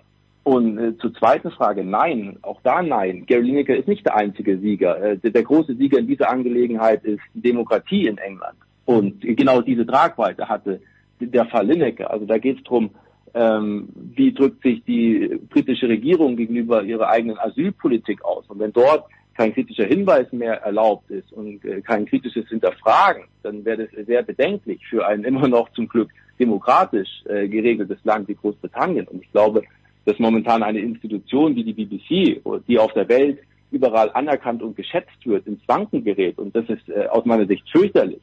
Und ich hoffe, dass genau dieser Fall dazu beiträgt, dass das nicht passiert. Denn die BBC soll aus meiner Sicht nach wie vor kritisch und, und aufklärend sein und nicht äh, zu einem Medium werden, das nur noch Nachrichten wiedergibt. Am besten die Nachrichten, die momentan die Tory-Regierung verbreitet. Also das wäre äh, kein guter Anlass, zumal es in England schon, schon mehr als nur äh, genügend Medien gibt, die der Regierung sozusagen durchaus ähm, aus dem Mund sprechen.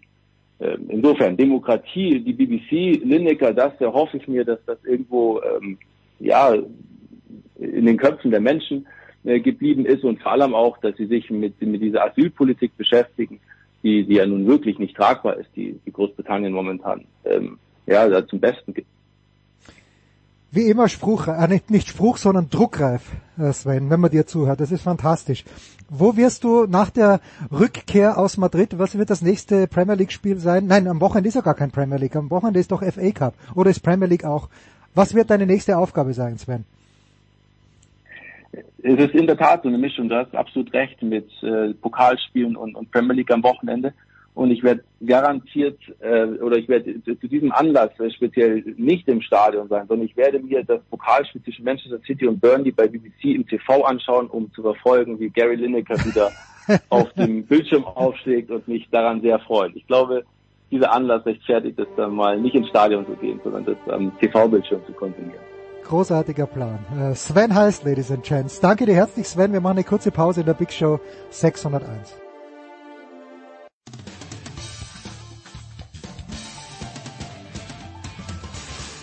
Hier ist Joachim Lambi und ihr hört Sportradio 360. Big Show 601. Letzte Woche haben wir gehört, dass er immer noch, na, dass er vielleicht wieder und mit dem Bus um die Wette rennen wird. Jetzt ist er wieder hier am Start. Guten Morgen, lieber Michael Körner. Guten Morgen, Jens. Michael, geht's dir, ist das jetzt eine Suggestivfrage? Wenn ich die Frage, geht's dir auch so wie mir, wenn ich jetzt ein Bild von irgendjemand auf Twitter oder von einem älteren Menschen wohl sehe, mir sofort denke, oh je, jetzt ist der arme Kerl auch schon gestorben. Oh, äh, nee. Also, ähm, ho, nee. Also ich, äh, es ist sehr kurios, dass du das ansprichst, weil ich war gerade, äh, ich gehe, also ich gehe jeden Morgen eine Stunde spazieren und ich habe, ich habe nächsten Montag Geburtstag und ich habe dann zu meinem ähm, also ich gehe mit meinem Nachbarn spazieren, also das ist jetzt sehr, sehr, sehr unwichtig alles, aber dann sage ich zu meinem Nachbarn, äh, du, ich werde nächsten Montag 55, ey, das ist doch sowas von fucking alt. Und äh, deswegen, also so, so diese Themen mit Sterben und alt werden und so, das versuche ich, also das blende ich aus. Ich, ich möchte darüber nichts wissen. Ich bin sehr froh, dass du jetzt 55 gesagt hast, weil ich dachte, du bist Jahrgang 63. Ja, Wahnsinn. da, nein, aber du siehst natürlich viel jünger Jens. Das kürzeste Gespräch aller Zeiten. ich, ich bin draufgekommen, weil am Dienstag sehe ich auf Twitter plötzlich ein Bild von Michael Caine, dem Schauspieler. Und ich mhm. denke mir, naja gut, ist auch schon alt, ist gestorben. Der ist aber nur 90 Jahre alt geworden. Also oh. er ist, er ist 90 jetzt geworden, nicht nur 90. Und dann äh, gibt's in der Süddeutschen eine Würdigung, ich weiß nicht, ob's wer es geschrieben hat, ich glaube die Waha Bar, da den Namen, oder der Fritz Göttler, ich glaube der Göttler war's. Mhm. Und dann denke ich mir, ist Michael Caine einer derjenigen Schauspieler, wo man eher diese ganz, ganz markante Synchronisationsstimme im Ohr hat, als irgendeinen Film. Gibt's irgendeinen Film, du bist ja Filmhistoriker, irgendeinen Film, den du wirklich zwingend mit Michael Caine verbindest? Äh, das war der Woody Allen Film, ne? den äh, ich extrem mit ihm in Verbindung bringe, Echt? aber Wirklich, Woody Allen, Michael Caine, okay. Hat der nicht bei einem Woody Allen Film mitgespielt?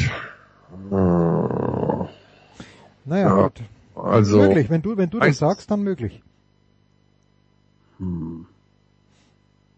Weiß es nicht. Ja. Ansonsten der weiße Hai halt. also. Äh. nee, ich glaube, du, du verwechselst den. Ich glaube, du verwechselst ihn, äh, Michael Caine ist ja dieser, dieser Engländer. Moment, Moment. Ja, ja. ja. So, öffnen. Woody Allen, Michael Caine. Der äh, ba, ba, ba, ba, bricht mit Michael Caine bricht mit Woody Allen. Uh, Michael Caine would work with Woody Allen again. Also er hat offenbar mit ihm gearbeitet. Okay. Hannah und ihre Schwestern. Hannah recht. und ihre Schwester. Ja, du hast Hab ich recht. Großartig. Ich Gut. glaube, das war sogar mein, ich glaube, das war sogar, ich habe Woody Allen Filme in einer anderen Reihenfolge geschaut und ich glaube, dass Hannah und ihre Schwestern einer der ersten waren. das war ein Fehler, glaube ich. Ist ein Fehler, oder? Das, da, damit darf man nicht anfangen. Und dann habe ich irgendwie, ich habe irgendwann habe ich so mal alle ge geguckt von ihm. Also jetzt äh, die Sache mit seiner Stieftochter da und anderen Vorwürfen, ne, da gibt's ja noch mehr, äh, hat natürlich mir mein Woody Allen Fan-Dasein ziemlich zerschossen.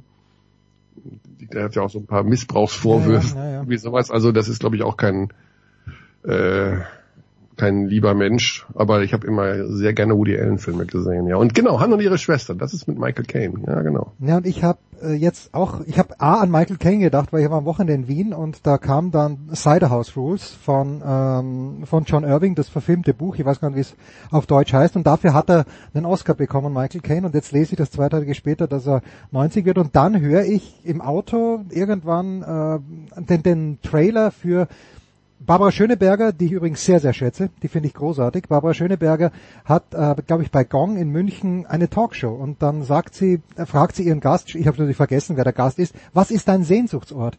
Und ich habe für mich gedacht, mein Sehnsuchtsort, wo ich wirklich, wo ich mal länger leben möchte und obwohl ich in der Nähe ja schon war, ist New York City und der Grund dafür ist, sind diese alten Woody Allen Filme. Wahrscheinlich hat das New Ja. York von heute nichts damit zu tun, wie das New York äh, bei Manhattan Murder Mystery oder bei Grundsatz bei Manhattan, der hieß ja nur Manhattan, äh, in, auf Deutsch hieß er der Stadtneurotiker. Ähm, aber dieses in diesem New York würde ich gern mal leben für zwei Jahre. Ich sehe gerade, dass Michael Caine erst letztes Jahr noch in einem Film mitgespielt hat mit Till Schweiger zusammen. Ja, das ist der Tiefpunkt seiner Karriere gewesen. Also, unab also Das ist der Film. Und Michael Caine spielt die Hauptrolle und Till Schweiger ist, steht direkt daneben. Also beide gleichberechtigt, sage ich mal. Der teuerste tschechische Film aller Zeiten. Okay. Wahnsinn, was wir alles so lernen an diesem Dienstagmorgen. ah, sofort in die Mediathek nachschauen. Mittwoch haben wir schon, Michael. Wir Ah, haben wir schon Mittwoch? wir haben schon Mittwoch. Zeit. Äh, Ja, okay, ja. Lass, lass uns zu einem leichteren Thema kommen. Ja. Du hast ja äh, am vergangenen Wochenende, Tobias Fenster mh, hat netterweise wieder das Postgame gemacht aus, aus Ulm und du hast die Spielanalyse gegeben und ich kann mich erinnern, als ich mich begonnen habe für die BBL zu interessieren, hast du mir sehr, sehr ans Herz gelegt, den Spieler Anton Gavel. Der hatte irgendwie getaugt. Jetzt frage ich dich, was taugt der Trainer Anton Gavel bislang? Ja, großartig. Also ähm, eine sehr, sehr schwierige Aufgabe, die er übernommen hat. Also man muss dazu sagen, er ist ja in seiner ersten Saison als Head Coach bei einem Team, das äh, auch international spielt, also den Eurocup, den zweithöchsten europäischen Wettbewerb. Das ist schon mal eine knackige Herausforderung. Und dann hat er eine Mannschaft gehabt am Anfang, die ja wirklich sehr kurios zusammengestellt, nicht funktioniert hat. Und der hat die Nerven behalten. Der hat die Nerven behalten, der hat das Team, also die haben zwei fantastische Nachverpflichtungen, muss man dazu sagen, äh, mit Brandon Paul und mit Bruno Caboclo. Das sind, also Caboclo ist der komplette Irrsinn, der Typ.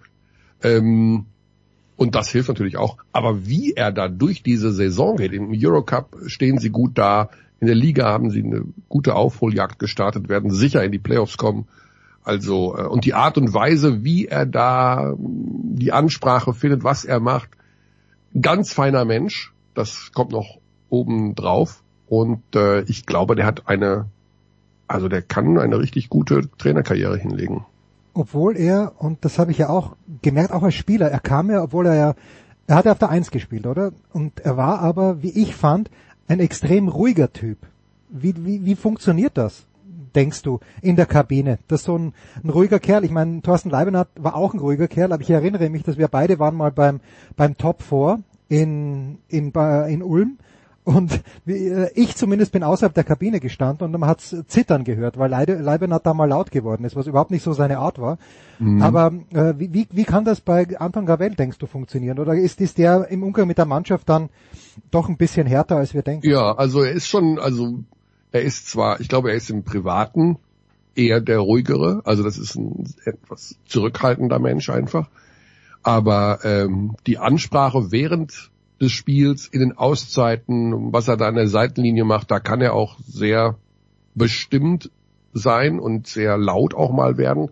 Aber ich finde, er hat eine gute Mischung. Also der hat, ja, also es gibt ja Trainer, die sind halt durchgehend laut und äh, eskalieren nur.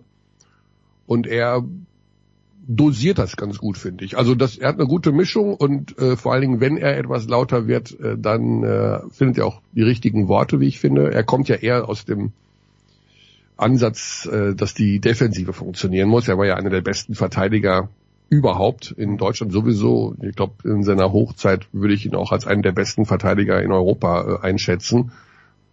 Und pardon, der wird dann, dann sauer, wenn die Verteidigung nicht funktioniert. Und da findet er aber auch die richtigen Worte. Also das ist schon sehr, äh, hat eine gute Mischung. Das sind gleich die zwei Anschlussfragen. A, äh, und beantworte ich, ich stelle sie hintereinander. Erste Anschlussfrage, welche Rolle spielt Thorsten Leibenhardt noch? Jetzt hier wirklich, wenn es um die BBL-Mannschaft von Ratio Farm Ulm geht. Naja, er ist der Sportdirektor, das heißt also... Also er greift schon noch mit ein. Ja, ja klar, also er ist äh, der sportlich, der Sportdirektor, das heißt, er kümmert sich um die Transfers und die ähm, um den Kader, die Kaderzusammenstellung, sicherlich in Absprache mit Gavel, also ähm, aber er ist derjenige, der hinter den Kulissen äh, die Strippen zieht und das Geld ausgibt, was man ihm dahin wirft. Also ganz normale Sportdirektorfunktion und äh, wirklich, man muss sagen, äh, bei Ulm war das ja in den vergangenen Jahren schon häufiger so. Ähm, sie haben irgendeine Connection, die, also so, dass so ein Caboclo in der BBL spielt und letztes Jahr hatten sie äh, Cristiano Felicio, äh, das ist schon stark. Also ich weiß nicht, wie sie das machen, aber sie holen immer wieder mal so ein, zwei Spieler, wo man denkt, okay, mhm. also ist der nicht zu teuer oder warum, warum spielt der jetzt in Ulm? Aber das machen sie sehr, sehr clever. Also auch in diesem Jahr der Kader mit, mit Jago, dem Point Guard, äh, mit jetzt mit Caboclo, dem, dem Center, die beiden, ähm, das sind schon sehr interessante Verpflichtungen. Und ich erinnere mich, äh, eben in jener Zeit, als ich begonnen habe, mich für die BBL zu interessieren, da war in Ulm die Hütte immer bis auf den letzten Platz gefüllt. Hat sich das, ähm, ist, ist das immer noch so? Ähm, ja, also der Zuschauerzuspruch ist immer noch gut. Wir haben ja generell äh, das Problem im Live-Sport äh, nach Corona, dass es ja. den Leuten nicht mehr so leicht fällt, in die Hallen zu gehen, aus unterschiedlichen Gründen. Also wir haben natürlich eine sehr angespannte finanzielle Lage bei vielen Menschen, ähm, dass man so sagt, okay, ja, äh, ne, ja, 30 Euro für eine Eintrittskarte oder beziehungsweise äh, wenn du mit der ganzen Familie gehst, äh, mal drei, mal vier plus äh, in der Halle auch noch essen und trinken. Ähm, das können sich viele nicht mehr in der Regelmäßigkeit leisten. Und in Ulm kommt noch hinzu, dass du äh, auch den Eurocup spielst. Das heißt, du hast also auch da nochmal äh, neun oder zehn Heimspiele, neun sind es, glaube ich, äh, die on top kommen, allein für die Vorrunde. Und ja, wir wissen alle, dass Corona viele Dinge verändert hat. Ne? Homeoffice, mehr zu Hause, Hüge, äh, Kultur, sich einschließen, nicht mehr so viel weggehen. Und das merkt man also generell beim Sport und in der Kultur. Also ne, es ist, war glaube ich noch nie so leicht, Opernkarten zu bekommen äh, wie nach Corona jetzt. Also es ist äh, die Situation hat, hat sich ein bisschen verändert. Es wird besser, man muss sagen. Also es ist, äh, man merkt, es wird so ein bisschen besser, aber es ist noch nicht so, dass man jetzt in Ulm waren es ja, glaube ich, ich weiß nicht, da war ja wirklich über zwei, drei Jahre jedes Spiel ausverkauft. Ja. Ähm, das war natürlich immer ist momentan nicht der Fall. Aber ich habe mich jetzt auch gewundert, ich war beim, beim Spiel gegen Frankfurt ja da. Frankfurt ist jetzt nicht unbedingt der Zuschauermagnet als Tabellenvorletzter. Und äh, Ulm hatte drei Tage vorher auch Heimspiel Eurocup und dafür war die Halle sehr gut gefüllt. Ich rade ja jeden Tag beim SAP-Garten vorbei, der im Entstehen ist und da, da, bin ich dann auch gespannt. Ich bin mir sicher, zu Beginn wird die Hütte voll sein, aber ich glaube, das Eishockey-Publikum reicht in München nicht aus, dass da permanent 10, 12.000 Zuschauer kommen. Ich weiß nicht, ja. wie viel reinpassen. Beim Basketball bin ich da ein kleines bisschen zuversichtlicher, weil die Bayern, wenn sie international spielen in der Euroleague, das sind halt dann, wenn sie gegen, gegen, Galat gegen Istanbul spielen oder gegen eine griechische Mannschaft, äh, oder gegen eine kroatische Mannschaft, da wird die Hütte dann wahrscheinlich voll werden. Könnte ich mir vorstellen. Ja, ähm, ich, also glaube ich auch. Das ist immer so die Sache, was man noch drumherum macht. Ne? Also wird da noch ein bisschen äh, eventmäßig aufgefahren.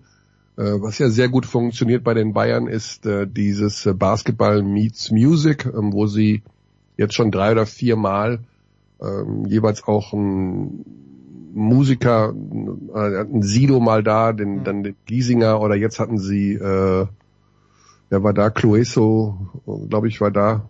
Und äh, sind, sind drei Namen, die ich sogar kenne. ja, und jeweils dann in der Halbzeit aufgetreten und dann nach dem Spiel nochmal für eine Stunde. Mhm.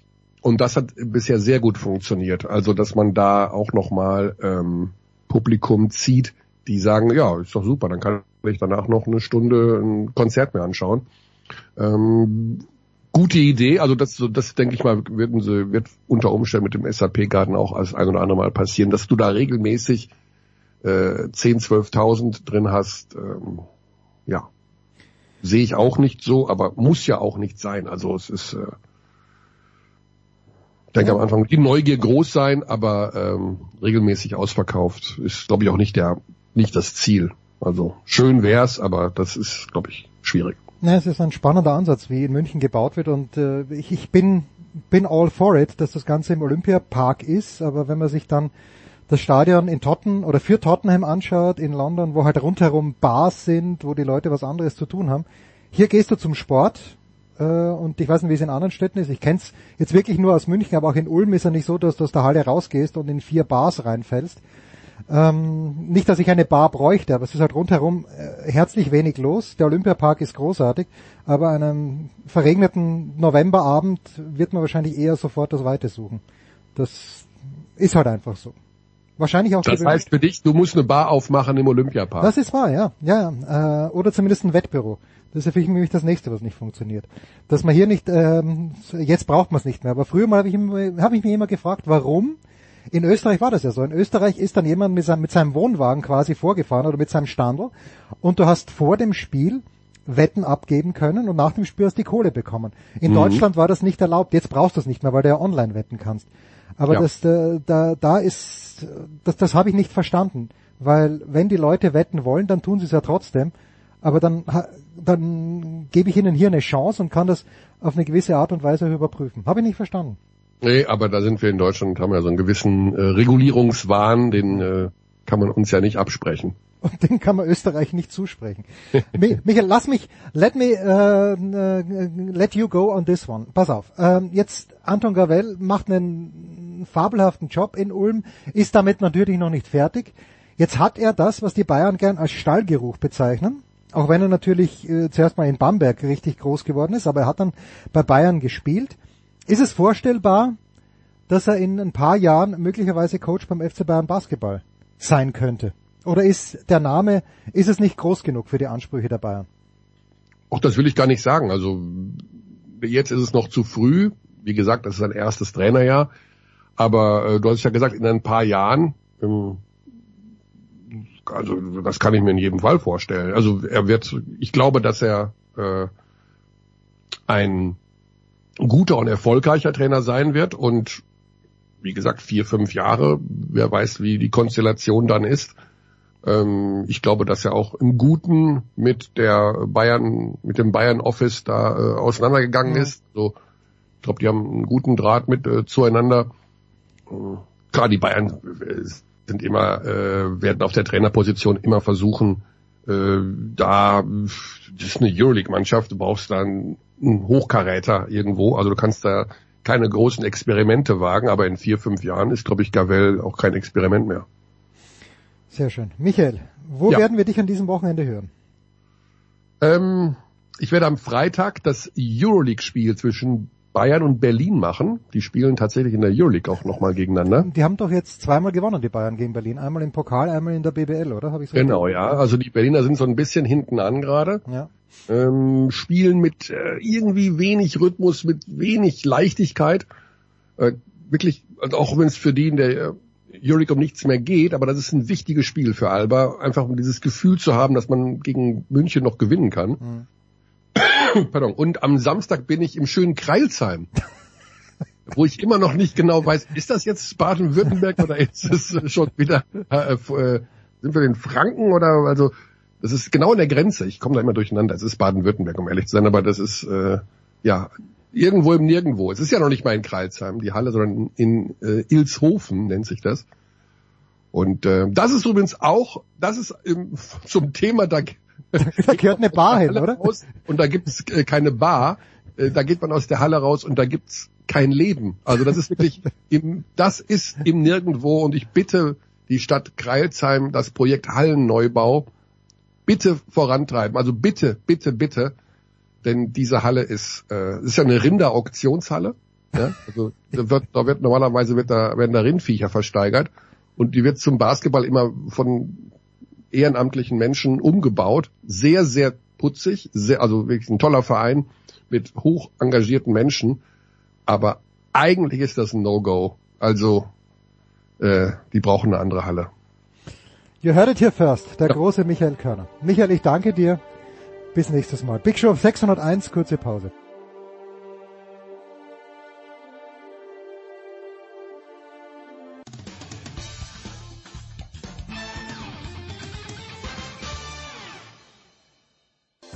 This is Christopher Mandor Russo, and you are listening to Sports Radio 360.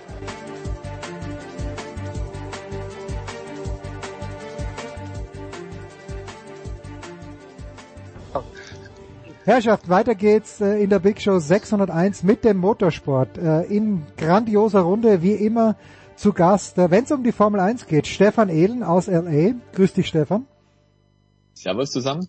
Dann Stefan der Voice Heinrich aus dem herrlichen Tübingen, wo der Oberbürgermeister eine neue Linie der Partei äh, fordert, aus der er kurzfristig mal aus, na nicht ausgetreten, die Mitgliedschaft ruht. Ist der Voice, grüß dich.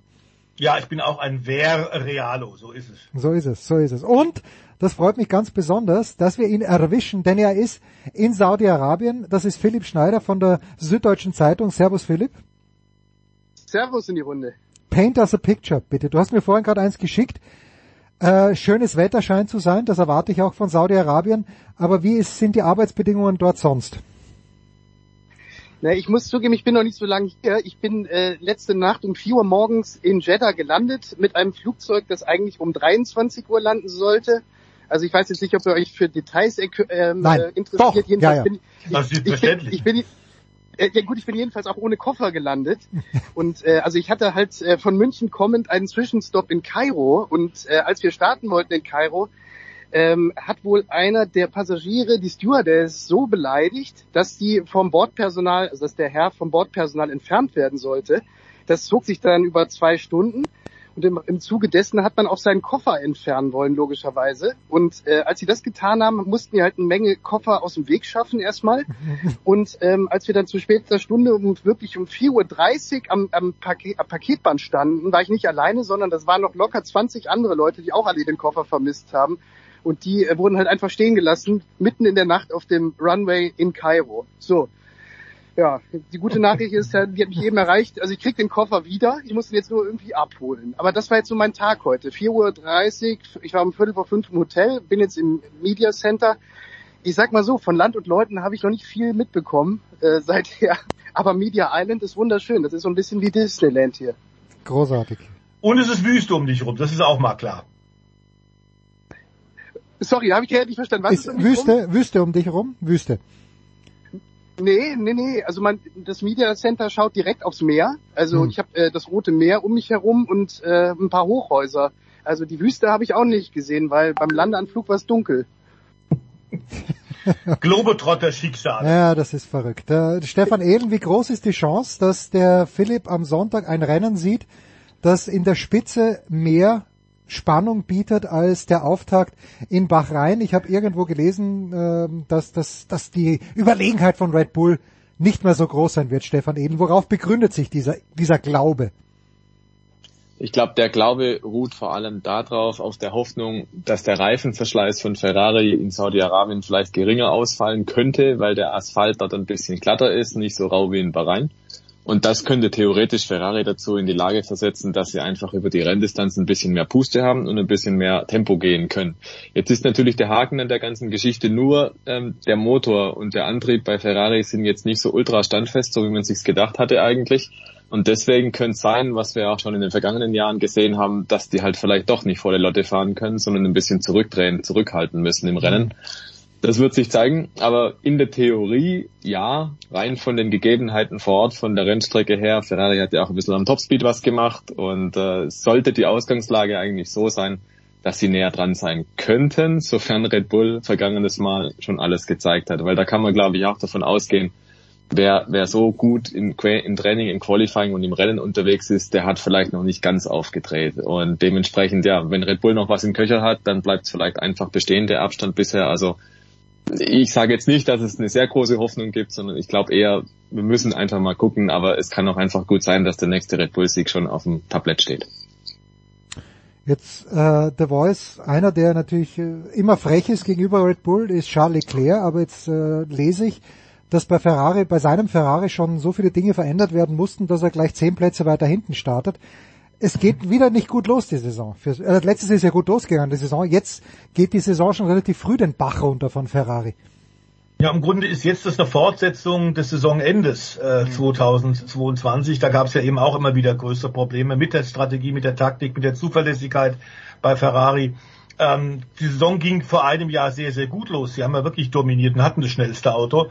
Ähm, dass allerdings jetzt sich dramatisch viel verändern würde, war nicht zu erwarten, denn Frederic Vasseur als neuer installierter Teamchef hat noch nicht genug Zeit gehabt, um tatsächlich entscheidende andere Weichenstellungen äh, tatsächlich vorzunehmen. Der Mann, der ja von Alfa Romeo sauber äh, nach Italien zu Scuderia gekommen ist, dass wir, glaube ich, das, da spreche ich wahrscheinlich für Philipp und für Stefan Ehlen auch, durchaus ihm zutrauen, dass der was verändert. Er ist ein sehr erfahrener Manager.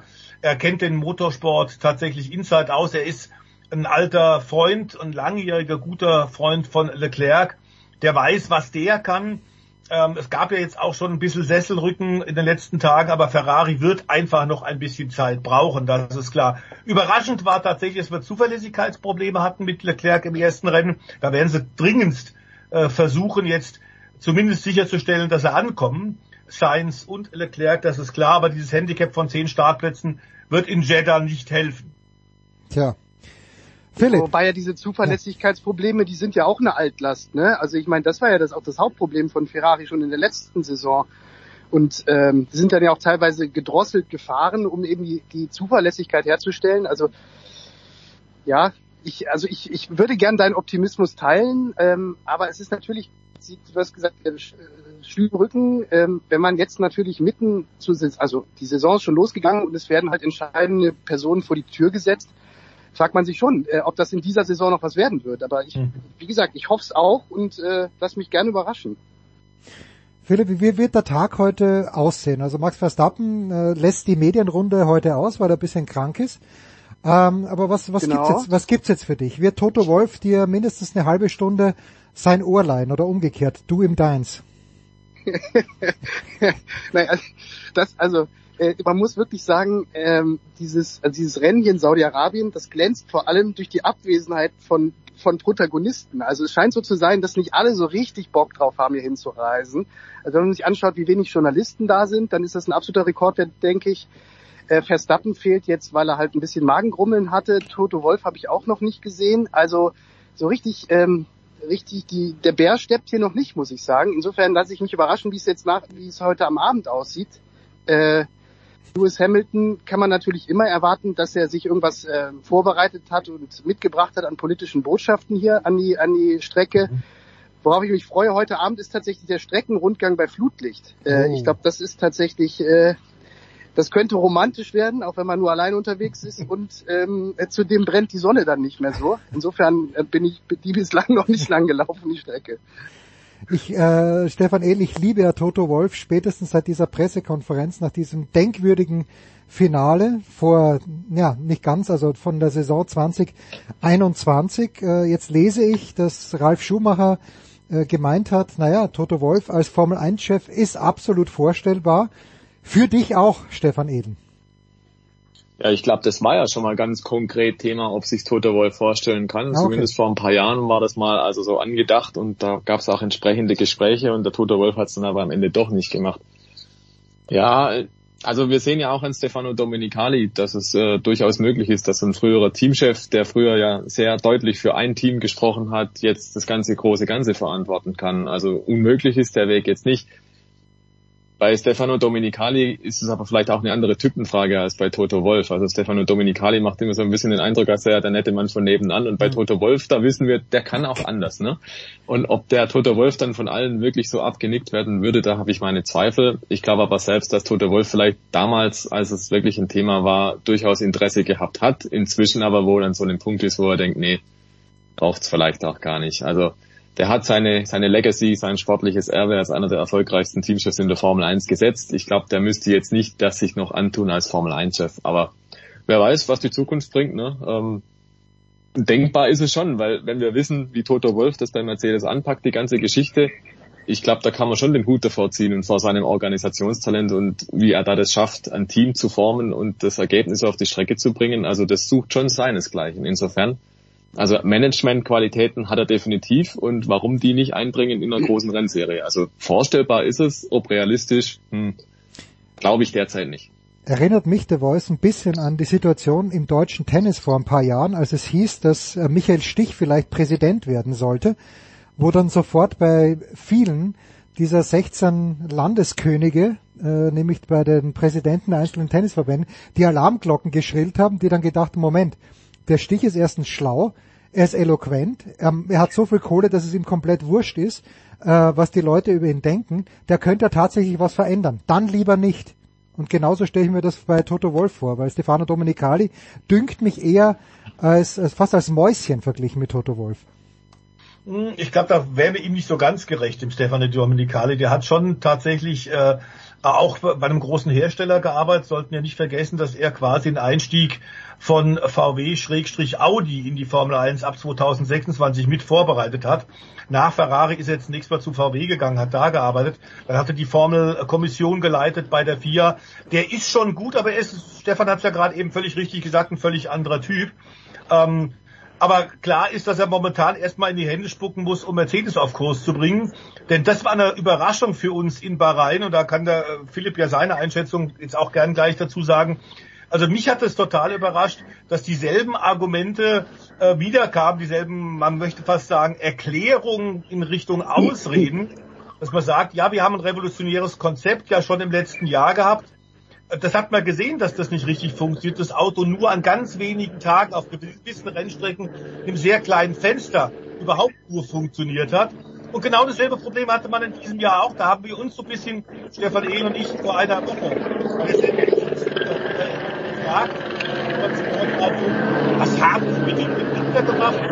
Beziehungsweise haben Sie die Daten, die Daten aus den Computern übrigens möglicherweise auf 2023 auf eine falsche Fährte Tja, das ist jetzt ein bisschen untergegangen im herrlichen Hubschraubergeräusch. Äh, Philipp, bist du schon abgeholt worden von den lokalen Behörden, die, die, die, die, die deinen, die deinen Koffer gefunden haben? Da ist leider gerade wirklich ein natürlich von Aramco gesponserter Helikopter sehr dicht über meinen Kopf geflogen. Ich habe den nicht bestellt. Das, äh, das tut mir leid. Ich habe auch nicht alles verstanden, was der Stefan gesagt hat. Nein, aber Stefan meinte, meinte, meinte glaube ich, ob Mercedes schon wieder auf das falsche Pferd gesetzt hat. Ich glaube, das war die Frage. Ja, ich, ja, es ist ja, glaube ich, noch schlimmer. Ne? Was heißt denn schon wieder? Also ich, ich, ich finde es jetzt in diesem, also erstens, ich teile total die Überraschung, mich hat das völlig überrascht. Ähm, also ich hätte einiges darauf gewettet vor dem Saisonstart, dass Mercedes das nicht ein zweites Mal passiert. Ähm, zumal die haben ja auch weiterhin einfach gute Leute, ne? Also es ist ja nicht so, als hätte es jetzt da irgendwie ähm, jetzt da einen Austausch an Personal gegeben und das hätte nun zur Folge, dass sie es halt nicht mehr drauf haben.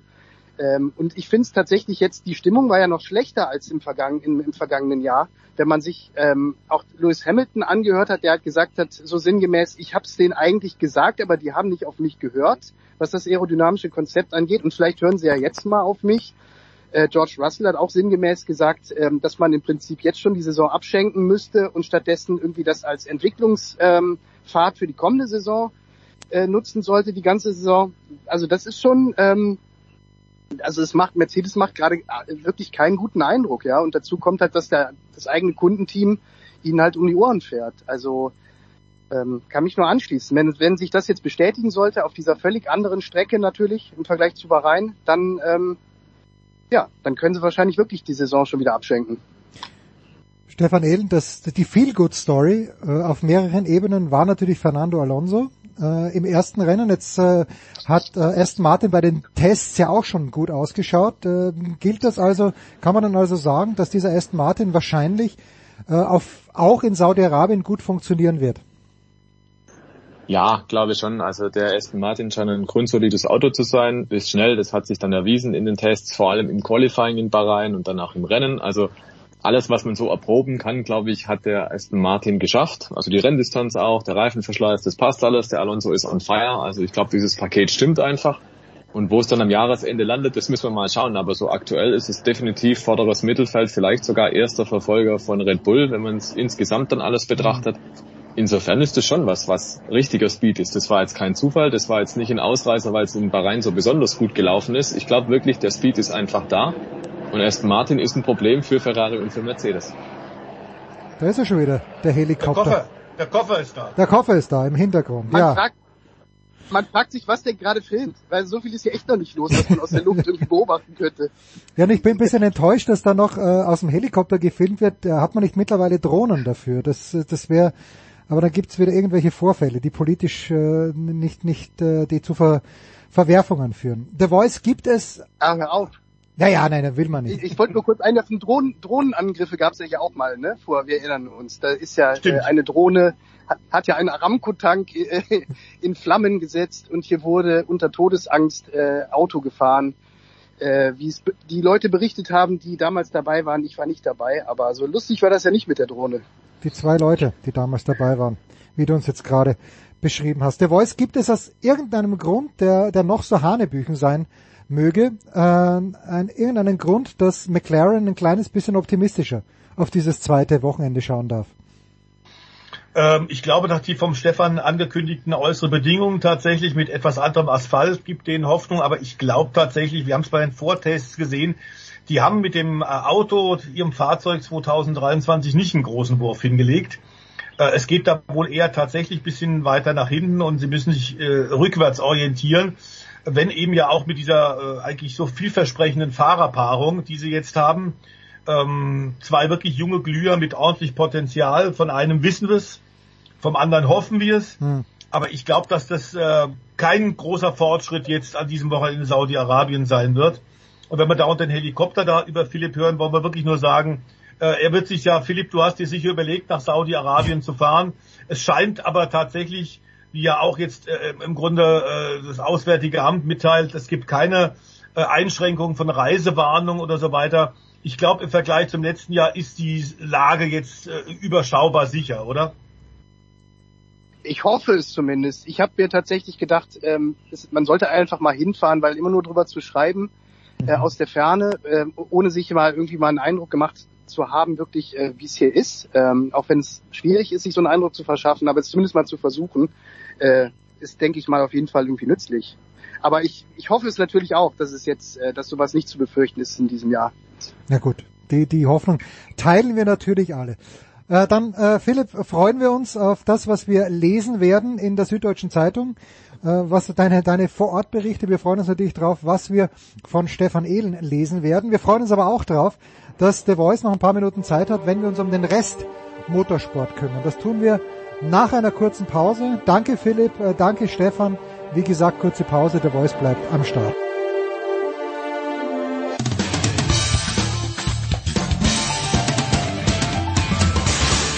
Servus, der ist Selina Strasser und ihr hört Sportradio 360.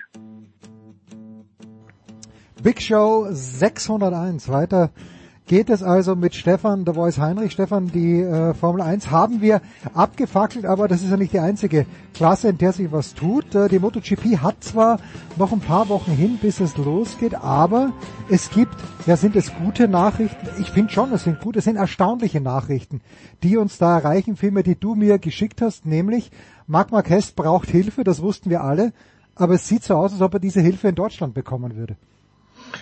Äh, ja, das ist insofern für Insider nicht ganz überraschend, ähm, dass aus Deutschland Hilfe kommt. Aber die, der Punkt ist, sind die Japaner nicht eigentlich zu stolz, in diesem Fall der größte Motorradkonzern der Welt, mit Honda die Millionen, ja, äh, nämlich 17 Millionen äh, verkaufte motorisierte Motorräder oder Zweiräder, wenn man Mopeds dazu rechnet, im Jahr tatsächlich ausschütten, sind die nicht zu stolz, um von außen Hilfe anzunehmen. So war es in der Vergangenheit eigentlich immer, äh, dass sie gesagt haben, wir sind, wir haben genug Bright Brains, wir sind, haben genug schlaue Ingenieure, wir sind gut genug, um es selber zu lösen. Seit drei Jahren natürlich auch so ein bisschen, äh, Jens, durch die Verletzung von Marc Marquez gehandicapt, aber seit drei Jahren geht wirklich nichts voran. Wenn wir uns die Ergebnisse angucken, und wir haben das an dieser Stelle ja zusammen mit Motorradexperte Eddie Mielke oft genug auch immer wieder unterstrichen, dass das eigentlich eines so großen und auch erfolgreichen Motorradherstellers, der ja im Motorsport seit den 60er Jahren Sieg um Sieg, Titel um Titel gesammelt hat, eigentlich überhaupt nicht würdig ist. Nun haben sie ja aufgrund von Marc Marquez, der die klare Nummer eins ist, er ist der bestbezahlteste Honda-Angestellte mit 15 Millionen Euro ähm, und damit verdient er mehr als das gesamte restliche Fahrerlager in der MotoGP. Ähm, also, dass er außerirdisch sein kann, wenn die Technik einigermaßen ist, hat er oft genug bewiesen. Jetzt scheint er ja auch wieder tatsächlich nach der vierten Operation absolut fit zu sein. Wir haben über die Bilder, dass er unter anderem bei Red Bull im, im äh, Athletencamp ja auch trainiert hat, ja auch schon gesprochen äh, bei dir hier an dieser Stelle. Also der ist jetzt wieder fit, jetzt bräuchte halt ein vernünftiges Motorrad. Und obwohl klar war, nach drei Jahren immer letzter in der Motorrad-GP-Konstrukteurswertung, da muss den Honda-Leuten klar gewesen sein, sie müssen Dramatisches verändern. Sie haben von Suzuki den Technikdirektor geholt, weil Suzuki sich zurückgezogen hat. Aber der ist jetzt erst ein paar Wochen im Amt, also der kann jetzt auch keine Wunder bewirken. Aber klar ist, dass die letzten Testfahrten, bevor es jetzt in eineinhalb Wochen losgeht, wieder mit der Saison 2023, die besonders intensiv ist, Jens, weil wir ja am Samstag bei jedem MotoGP-Rennen dieses Sprintrennen haben. Hm. Immer. Also es ist Jedes, der Zeitplan- durchgehend, durchgehend. Durchgehend. Oh, ja. Nicht wie in der Formel 1, Ja. nur bei Ausgewählten, sondern durchgehend immer. Da gibt's auch WM-Punkte. Das heißt, du hast noch weniger Chancen jetzt, wenn du technisch in, im Rückstand bist, auch an den Rennwochenenden zu entwickeln.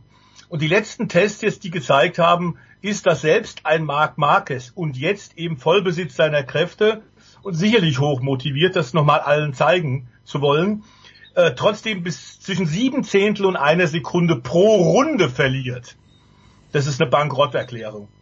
Und deswegen eben jetzt die Suche nach Hilfe. Wo ist er fündig geworden? In Bobingen in der Nähe von Augsburg. Das sagt mir gar nichts. Sagt, Sagt mir gar nichts, Bobingen. Es ist, kein, es ist nicht so wie das äh, LA äh, in Deutschland, das kennen wir ja äh, vom, vom berühmten Stefan Ehlen. Äh, Bobingen ist tatsächlich Holzer Motorsport, das ist eine feine, aber kleine Automobil-Motorsport-Truppe, die auch sehr viel Entwicklung für Automobilhersteller macht. Die gibt's seit Jahrzehnten. Die haben unter anderem auch äh, der DTM-Autos schon eingesetzt. Die haben äh, unter anderem auch die äh, deutsche Rallye-Meisterschaft schon bestritten und auch gewonnen. Und da gibt's einen Ableger seit einigen Jahren. Das ist eine Engineering-Firma, die tatsächlich für Spezialaufträge auf Zweirad sich konzentriert hat. Kalex. Der Name Kalex setzt sich zusammen aus tatsächlich den beiden äh, Teambesitzern, die es auch gegründet haben. Äh, es ist ein Acht-Mann-Betrieb, die immer noch in Europa zu den Motorradrennen tatsächlich äh, per Van fahren, also nicht fliegen, um Kosten zu sparen. Und trotzdem ist diese äh, Kalex Engineering Firma inzwischen eine bekannte Größe, denn die haben in der Moto 2, also die zweite Kategorie unter MotoGP, inzwischen alles an sich gerissen und den beherrschen den Markt. Hm. Der erste Titel, den sie da geholt haben, das war tatsächlich äh, Stefan Bradl, äh, der Weltmeister in der Moto 2 wurde mit der äh, Kalex und da hat er Marc Marquez geschlagen. Also Okay. da war schon klar, das ist ein außergewöhnlich gutes Motorrad. Und inzwischen haben sie, äh, ich glaube, zehn Titel in Folge geholt in der Moto 2, sind State of the Art, weit über 160 Grand Prix als Siege in der Moto 2. Und jetzt hat Honda tatsächlich die angefragt, ob nachdem Honda jetzt ein Chassis nach dem anderen gebaut hat und Marc Marquez immer wieder mürrisch absteigt und sagt, das ist ein Schrotthaufen, haben die gesagt, okay, diese Kalex-Truppe soll für Honda, für Marc Marquez ein Chassis bauen. Das wird natürlich ein bisschen dauern, äh, weil wie gesagt, es ist eine relativ kleine Truppe, acht Mann Betrieb und sie haben ja ihre Moto2-Kunden nach wie vor.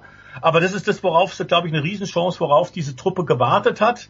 Ähm, und ganz offensichtlich ähm, ist es eine gute Entscheidung. Es wird sicherlich bis, sagen wir mal, Mai oder so dauern. Möglicherweise könnte Stefan Bradl, so habe ich mal im Kalender geguckt, vielleicht beim Jerez Grand Prix Ende April äh, mit diesem Chassis, wenn es gut läuft, mit der Wildcard antreten, um dann schon ein bisschen vorzutesten, bevor dann Marc Marquez und der das andere Repsol Honda Ass John Mir, der ex, äh, ebenfalls Ex-Weltmeister, bevor die dann sich auf das Motorrad hocken. Das kann aber in jedem Fall nur besser sein als das, was Honda bisher auf die Räder gestellt hat.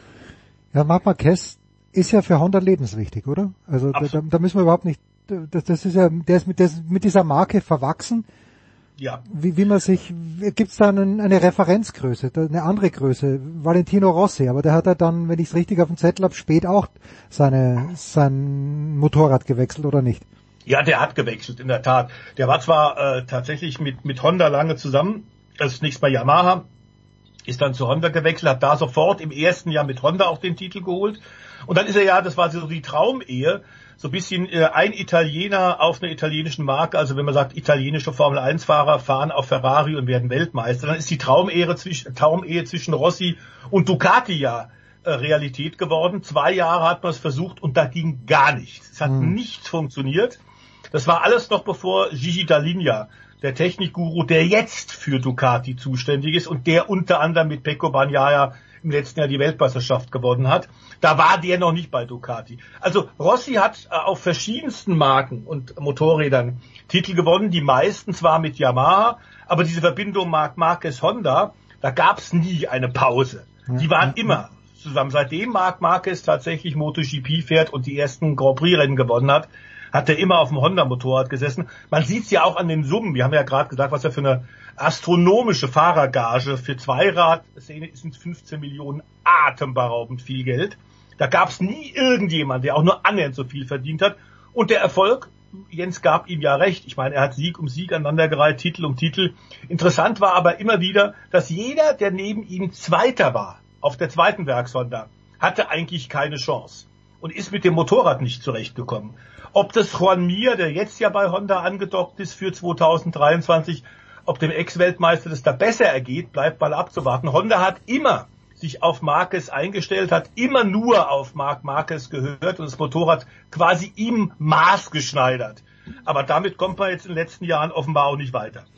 Ja, es geht los in Portimao. Das ist gar nicht mehr so ja. lange hin. Ähm, The Voice sagt's ja, das Wochenende 24. bis 26. März. Äh, dann dürfen wir wieder Zweirad schauen. Dann apropos Eddie, der, der Voice hat's angesprochen, Eddie war auch eingeplant für die heutige Show, da wünschen wir aber gute Besserung. Eddie hat Corona erwischt im, im Skiurlaub in Frankreich. So dumm kann's laufen. Äh, und war heute einfach noch nicht in der Lage, dass er, ähm, dass er hier teilnimmt. Gute Besserung, Eddie. Ja. Und der Voice ganz kurz noch äh, in der DTM, da haben wir noch ein kleines bisschen mehr Zeit. Äh, Gab es da irgendwas in den letzten Tagen, wo man sagt, ja, äh, das ist jetzt erwähnenswert? Äh, es ist ein bisschen mehr die Zuordnung sind jetzt klar, also wer, welche Fahrer äh, wo jetzt fahren. Mhm. Ähm, aber klar ist auch, da gab es jetzt keine so wahnsinnigen Überraschungen. Bisschen überraschend war, dass Raffaella Marciello, der letztes Jahr die GT Masters für Mercedes gewonnen hat, für das Landgraf-Team und das Landgraf-Team ist jetzt in die DTM eingestiegen, dass sie den Meister des Vorjahres nicht mitnehmen. Das hängt wohl damit zusammen, dass er äh, ab 2025 wohl schon unter Vertrag steht bei einem anderen Hersteller und die deswegen sagen, okay, wenn wir 2000, 2023 ihn jetzt ähm, in der Tat äh, in der DTM fahren lassen und der wird Meister, dann können wir den nicht mehr so wahnsinnig gut vermarkten. Ähm, also der wird nicht dabei sein, was wohl auch der Fall ist, das war eine kleine Überraschung, dass wir auf Maxi Götz wohl verzichten müssen. Du erinnerst dich vor zwei Jahren, Champion, ja, Champion, genau. Am Norrisring Champion geworden in diesem fantastischen, aber eben auch viel diskutierten äh, Finale. Äh, nicht wenige Leute haben gesagt, das ist ja skandalös, was da passiert ist. Er ist Meister geworden und ist jetzt von Mercedes nicht gesetzt worden für die DTM in diesem Jahr. Das war auch eine kleine Überraschung. Nun ist er allerdings, sollte man auch vielleicht sagen, 36, äh, 37 Jahre alt. Man setzt da tatsächlich wohl auf Junge und man hat auch die Unterstützung dramatisch eingefroren. Es sind nur noch drei Mercedes-Werksfahrer, die jetzt in der DTM gesetzt werden. Es wird deutlich weniger Geld an die Teams ausbezahlt. Es gibt weniger Unterstützung. Und deswegen muss man da wohl sparen. Er wird weiter für Mercedes fahren, aber eben nicht mehr DTM. Aber auch das war eine kleine Überraschung in den letzten Tagen. Gut, dann äh, war's das in dieser Woche mit dem Motorsport. Nächste Woche hoffentlich wieder mit Eddie Milke, The Voice. Ich danke dir herzlich. Wir machen eine kurze Pause. Big Show 601.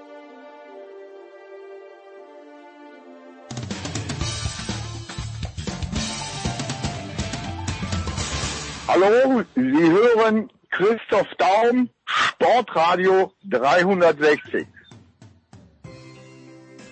Big Show 500, nein, 601, so weit sind wir schon. Big Show 601 und weiter geht's mit der Tour of Our Favorites. Zum einen von der Tiroler Tageszeitung Roman Stelzen. Servus Roman. Servus, hallo. Und äh, vom Sportinformationsdienst vom SED Tom Heberlein. Servus Tom. Servus. Die letzte Männerabfahrt der Weltcup-Saison bringt also einen österreichischen Doppelsieg, Tom, aber ich glaube, der DSV darf mit dem dritten Platz von Andy Sander zufrieden sein, oder? Äh, Vincent Kriechmeier gewinnt. Aber mit dem zweiten Platz zufrieden sein. Nein, nein, nein. Vincent Kriechmeier gewinnt. Vincent Kriechmeier gewinnt vor, vor ähm, na, dass ich es rauskriege, Robert Baumann. Tom, also der ja. Roman hat alles bei uns gelernt, alles bei uns gelernt. Schon klar. So gut hat er es gelernt, dass wir ihn unbedingt loshaben wollten. Gell? also es war natürlich schon ein bisschen ein Startnummernrennen, äh, finde ich zumindest, aber äh, muss man erstens mal ausfahren, aber umso, umso größer die Leistung vom Vince. Aber sag du mal was zu den beiden Deutschen, Tom. Ja, es ist äh, schon sehr überraschend. Also, dass es beim Andy Sander irgendwie leider zu spät für Großereignisse in diesem Winter ein bisschen aufwärts geht. Das hat man ansatzweise ja schon bei der WM mitbekommen. Ähm, er hat jetzt wohl spät, aber doch äh, mit seinem Material wohl äh, in die richtige Kiste gegriffen. Das hat, glaube ich, ein bisschen damit zu tun, dass er mit der neuen Bindung, die sie ihm am Saisonbeginn zur Verfügung gestellt haben, nicht so zurechtgekommen ist. Und er ist ja ein ziemlicher Tüftler und jetzt scheint er dann tatsächlich mal das richtige Setup, wie es ja immer so schön heißt, gefunden zu haben. Äh, wir hatten ja letzte Woche schon mal über ihn gesprochen, dass er ein guter Skifahrer ist, ähm, dass er technisch sauber fahren kann. Ähm, ähm, das ist ja unbestritten. Ähm, dass er die Qualitäten hat, aufs Podium zu fahren, ist auch unbestritten. Dass er es äh, viel zu wenig gemacht hat in seiner Karriere, ähm, da braucht man sich ja bloß die Ergebnislisten anschauen. Beim Kollegen Baumann, ja, wie soll man es am besten sagen? Das ist natürlich auch einer, der ähm, eine relativ blöde Saison hinter sich hatte. Auch da soll es ja mit dem Material nicht so gut gelaufen sein. Er hat heute gesagt, er hat sich dadurch motiviert gefühlt, dass der äh, Andy Sander da in, äh, in Espen Zweiter geworden ist und normalerweise sei das Weltcup-Finale ja nicht so seins, aber jetzt hat er gemeint, jetzt muss er dann schon nochmal zeigen, wer, wer die Nummer eins im deutschen Abfahrtsteam ist wahrscheinlich. Also ja, schön, ja, Startnummernrennen, aber ja, du musst das halt auch erstmal runterbringen. Und wenn man sich dieses Rennen angeschaut hat, dann hat man gesehen, dass es eigentlich in Wahrheit nur eine Schlüsselstelle gab, nämlich diese eine etwas lang, naja, nicht mal langgezogen, aber diese eine etwas eckige Linkskurve da, so ungefähr 15, 20 Sekunden vom Ziel. Da haben die einen halt es sauber durchgezogen, die anderen haben es angedriftet. Ja, und die zwei Deutschen oder die eineinhalb Deutschen, je nachdem, ich will euch jetzt nicht auf die Füße treten, äh, haben das, glaube ich, ganz gut gemacht. Ja, äh, Nina Ortlieb ist genau an dieser Stelle rausgeflogen, aber das ist ein anderes Thema. Ähm, kann denn der Vince zufrieden sein mit diesem Jahr, Roman? Prinzipiell schon, gell. Man hat jetzt, er hat jetzt drei Siege, gell. Äh, prinzipiell ist es wirklich gut, gut gelaufen, vor allem in einer Saison, wo wenig zusammengegangen ist an Siegen für den österreichischen Skiverband. Ähm, so ehrlich muss man sein, außer jetzt dann noch äh, beim, beim Saisonauskehren ist ja Klassiker, gell, dass dann natürlich ein bisschen die Luft draußen ist. Natürlich geht es um vieles. Aber, aber da ist natürlich noch der WM, noch Olympia, meistens ist einfach so ein Durchatmen und also ein mentaler Hänger bei vielen, also schwierig. Aber auf jeden Fall da, da kam dann mehr dazu wieder. Ansonsten, ja, waren Lichtblicke dabei. Äh, Kriegmeier kann, glaube ich, prinzipiell zufrieden sein. Er ist in, in Super G und in Abfahrt äh, unter die Top 3 äh, und, und Top 2. Also das ist schon, äh, das ist schon in Ordnung. Äh, prinzipiell hat er wahrscheinlich mehr wollen. Vor allem bei der WM, da ist ja wirklich gar nichts zusammengegangen. Jetzt. als Doppelweltmeister äh, nach Courchevel zu kommen und dann noch beide äh, beide Weltcup-Finalrennen im Vorjahr gewonnen zu haben und dann eigentlich so äh, so abzupatzen, also also das so zu verpatzen, äh, da wollte er sicher mehr. Also das so ehrlich muss man sein.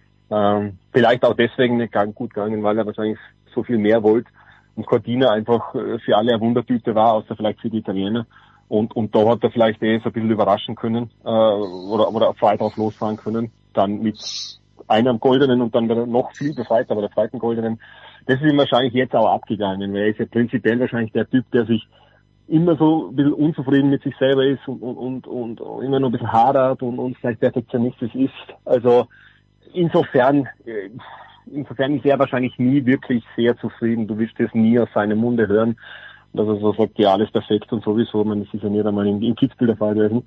Ähm, also, so, so ist er vom Typus her. Aber prinzipiell, ja, also, äh, ja, sagen wir mal Plus und Minus, sagen wir mal 50-50. Also er hat äh, schöne Siege gefeiert, aber ist es sicher, war sicher mehr, äh, mehr gewollt, sprich Kugel und wahrscheinlich auch eine WM-Medaille. Also obwohl er schon so alles gewonnen hat, was er ja gewinnen kann, gell, mit, mit super schönen Abfall. Also das ist schon, das ist schon in Ordnung, aber ja, ist, so symptomatisch für die, für die ganze Saison durch den Abschied von Matthias Meyer und an, an einem wankelmütiger Daniel Hemmetsberger, der das jetzt mit dem vierten Platz so gut abgeschlossen hat, ähm, ist es halt so eine vermurkste, eine vermurkste Speed-Saison einfach bei den Herren gewesen. So ehrlich muss man halt sein, ja. Also das ist, das ist ein bisschen der Wurm drinnen gewesen. Auch deswegen bedingt, weil Vincent Kriechmeier eigentlich der Einzige war, der halt liefern musste. Also die anderen haben ja Markus Warz, WM-Vierter in der, in der Abfahrt, jetzt leider, glaube ich, 16. halt waren, ich weiß nicht mehr genau.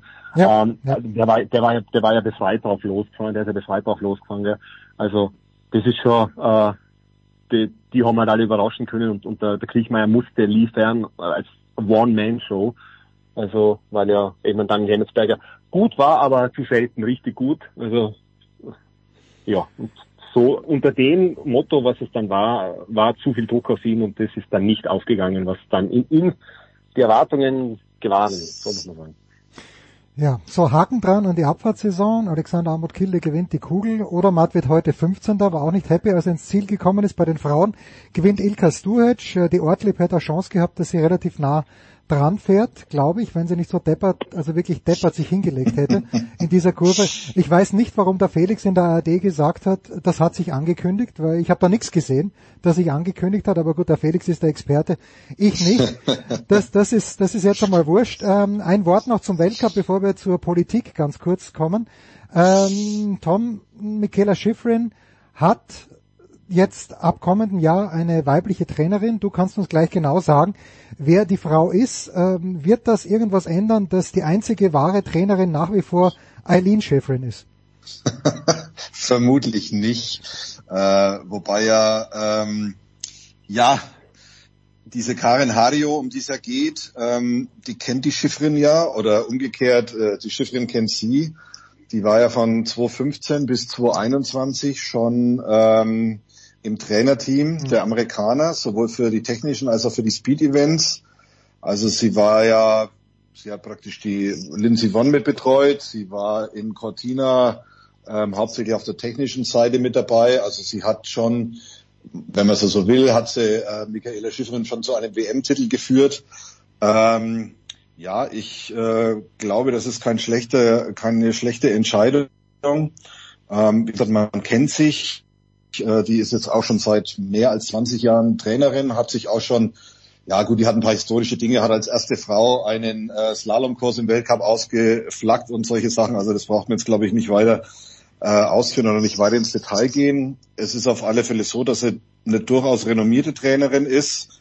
Ähm, und sie hat ja im letzten, also in der jetzt zu Ende gehenden Saison hat sie ja die kanadische Frauenmannschaft ähm, als Cheftrainerin unter ihren Fittichen gehabt.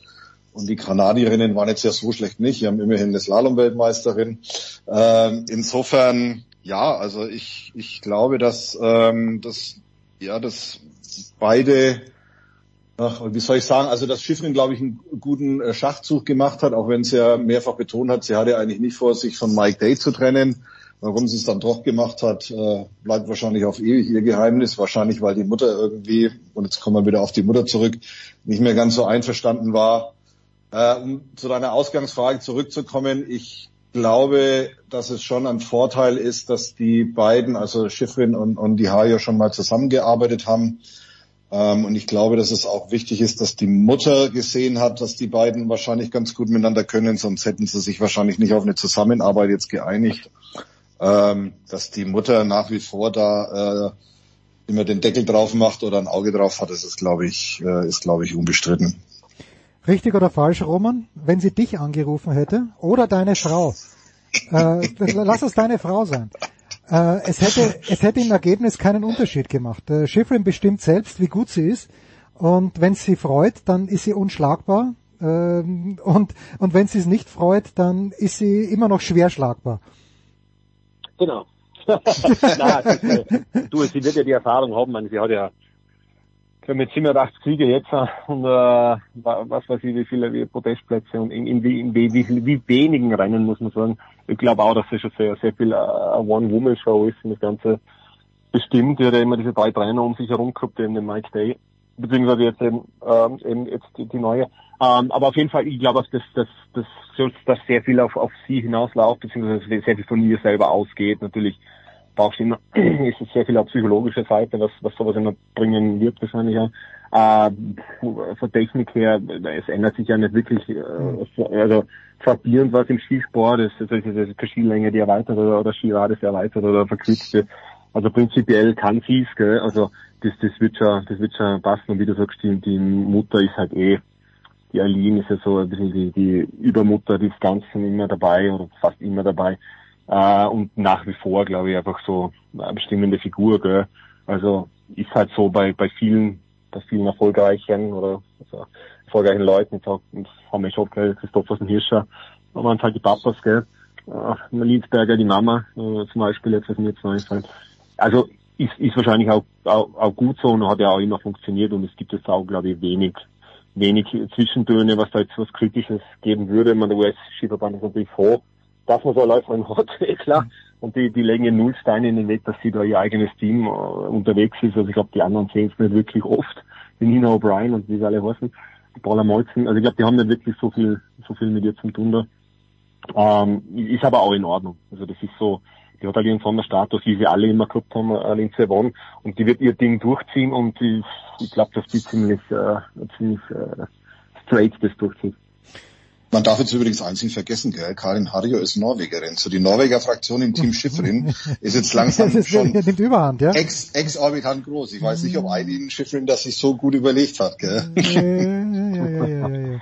ja das ist tatsächlich. Ja, österreichisches Know-how ist aber auch drin, Marc Schmitter, gell? Der Steider.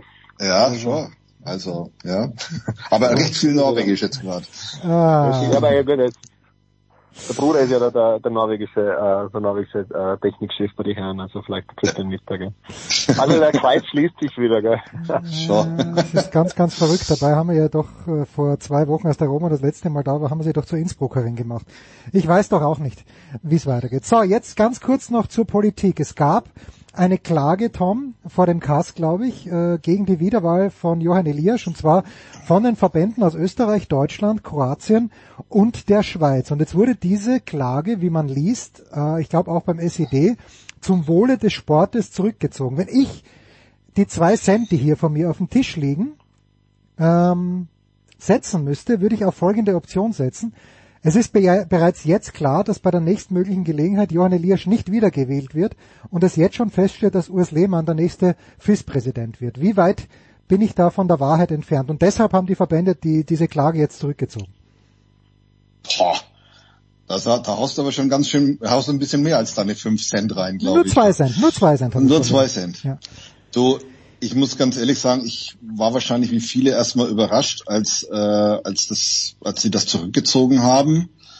Ähm, ich meine, die offizielle Begründung ist, äh, dass sie halt, ja, wie soll man es am besten sagen, ähm, dass sie halt zum Wohle des Skisports jetzt erstmal die, äh, die Waffen strecken und ähm, Entschuldigung für den Vergleich, der ist nicht gut, ähm, dass sie halt erstmal einen Rückzieher Ruhe geben, machen, ja. äh, also erstmal einen Rückzieher machen Ähm, ich glaube, das Ganze hat erstmal damit zu tun, dass sie irgendwie auch mal die Planungen für nächste Saison beschleunigen wollen. Du darfst immer eins nicht vergessen. Ich erinnere nur noch mal an Kitzbühel, als der Michi Huber am letzten Tag gesagt hat, es tut ihm recht herzlich leid, aber der Kollege Elias hat immer noch nicht den Plan für nächstes Jahr rausgegeben und ihr könnt eure Unterkünfte noch nicht buchen.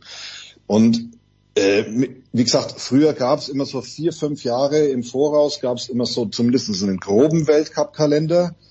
Den gibt's jetzt nicht mehr. Es weiß keiner, wann nächstes Jahr gefahren wird in Wahrheit. Und ich glaube, die wollten einfach äh, den jetzt mal an einen Tisch bringen, um vielleicht ein Friedensangebot zu machen und zu sagen, du pass mal auf, wir ziehen jetzt diese Klage zurück, aber lass uns mal erstmal drüber reden, wie die nächste Saison ausschaut. Ähm, ob da noch mehr dahinter steckt, puh, da muss ich ganz ehrlich sagen, so viel, so viel Kristallkugeln habe ich hier nicht rumliegen, dass ich da reinschauen kann und ein äh, belastbares Ergebnis vorweisen kann. Es ist natürlich eine interessante Theorie, wenn ich, wenn ich, äh, wenn ich ehrlich bin. Also wenn sie das, wenn sie das so hingestellt haben, dass sie sagen, so pass auf, wir ziehen es zurück und äh, beim nächsten Mal gibt es einen Gegenkandidaten und den wählen wir dann alle. Hm.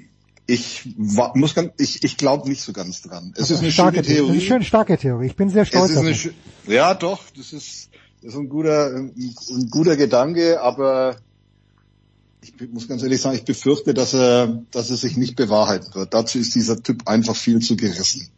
Warum hat der ÖSV die Klage? Weißt, weißt du da mehr, Roman? Ah, puh, ich habe also gestern äh, mit dem SV-Generalsekretär genau über das Thema noch telefoniert.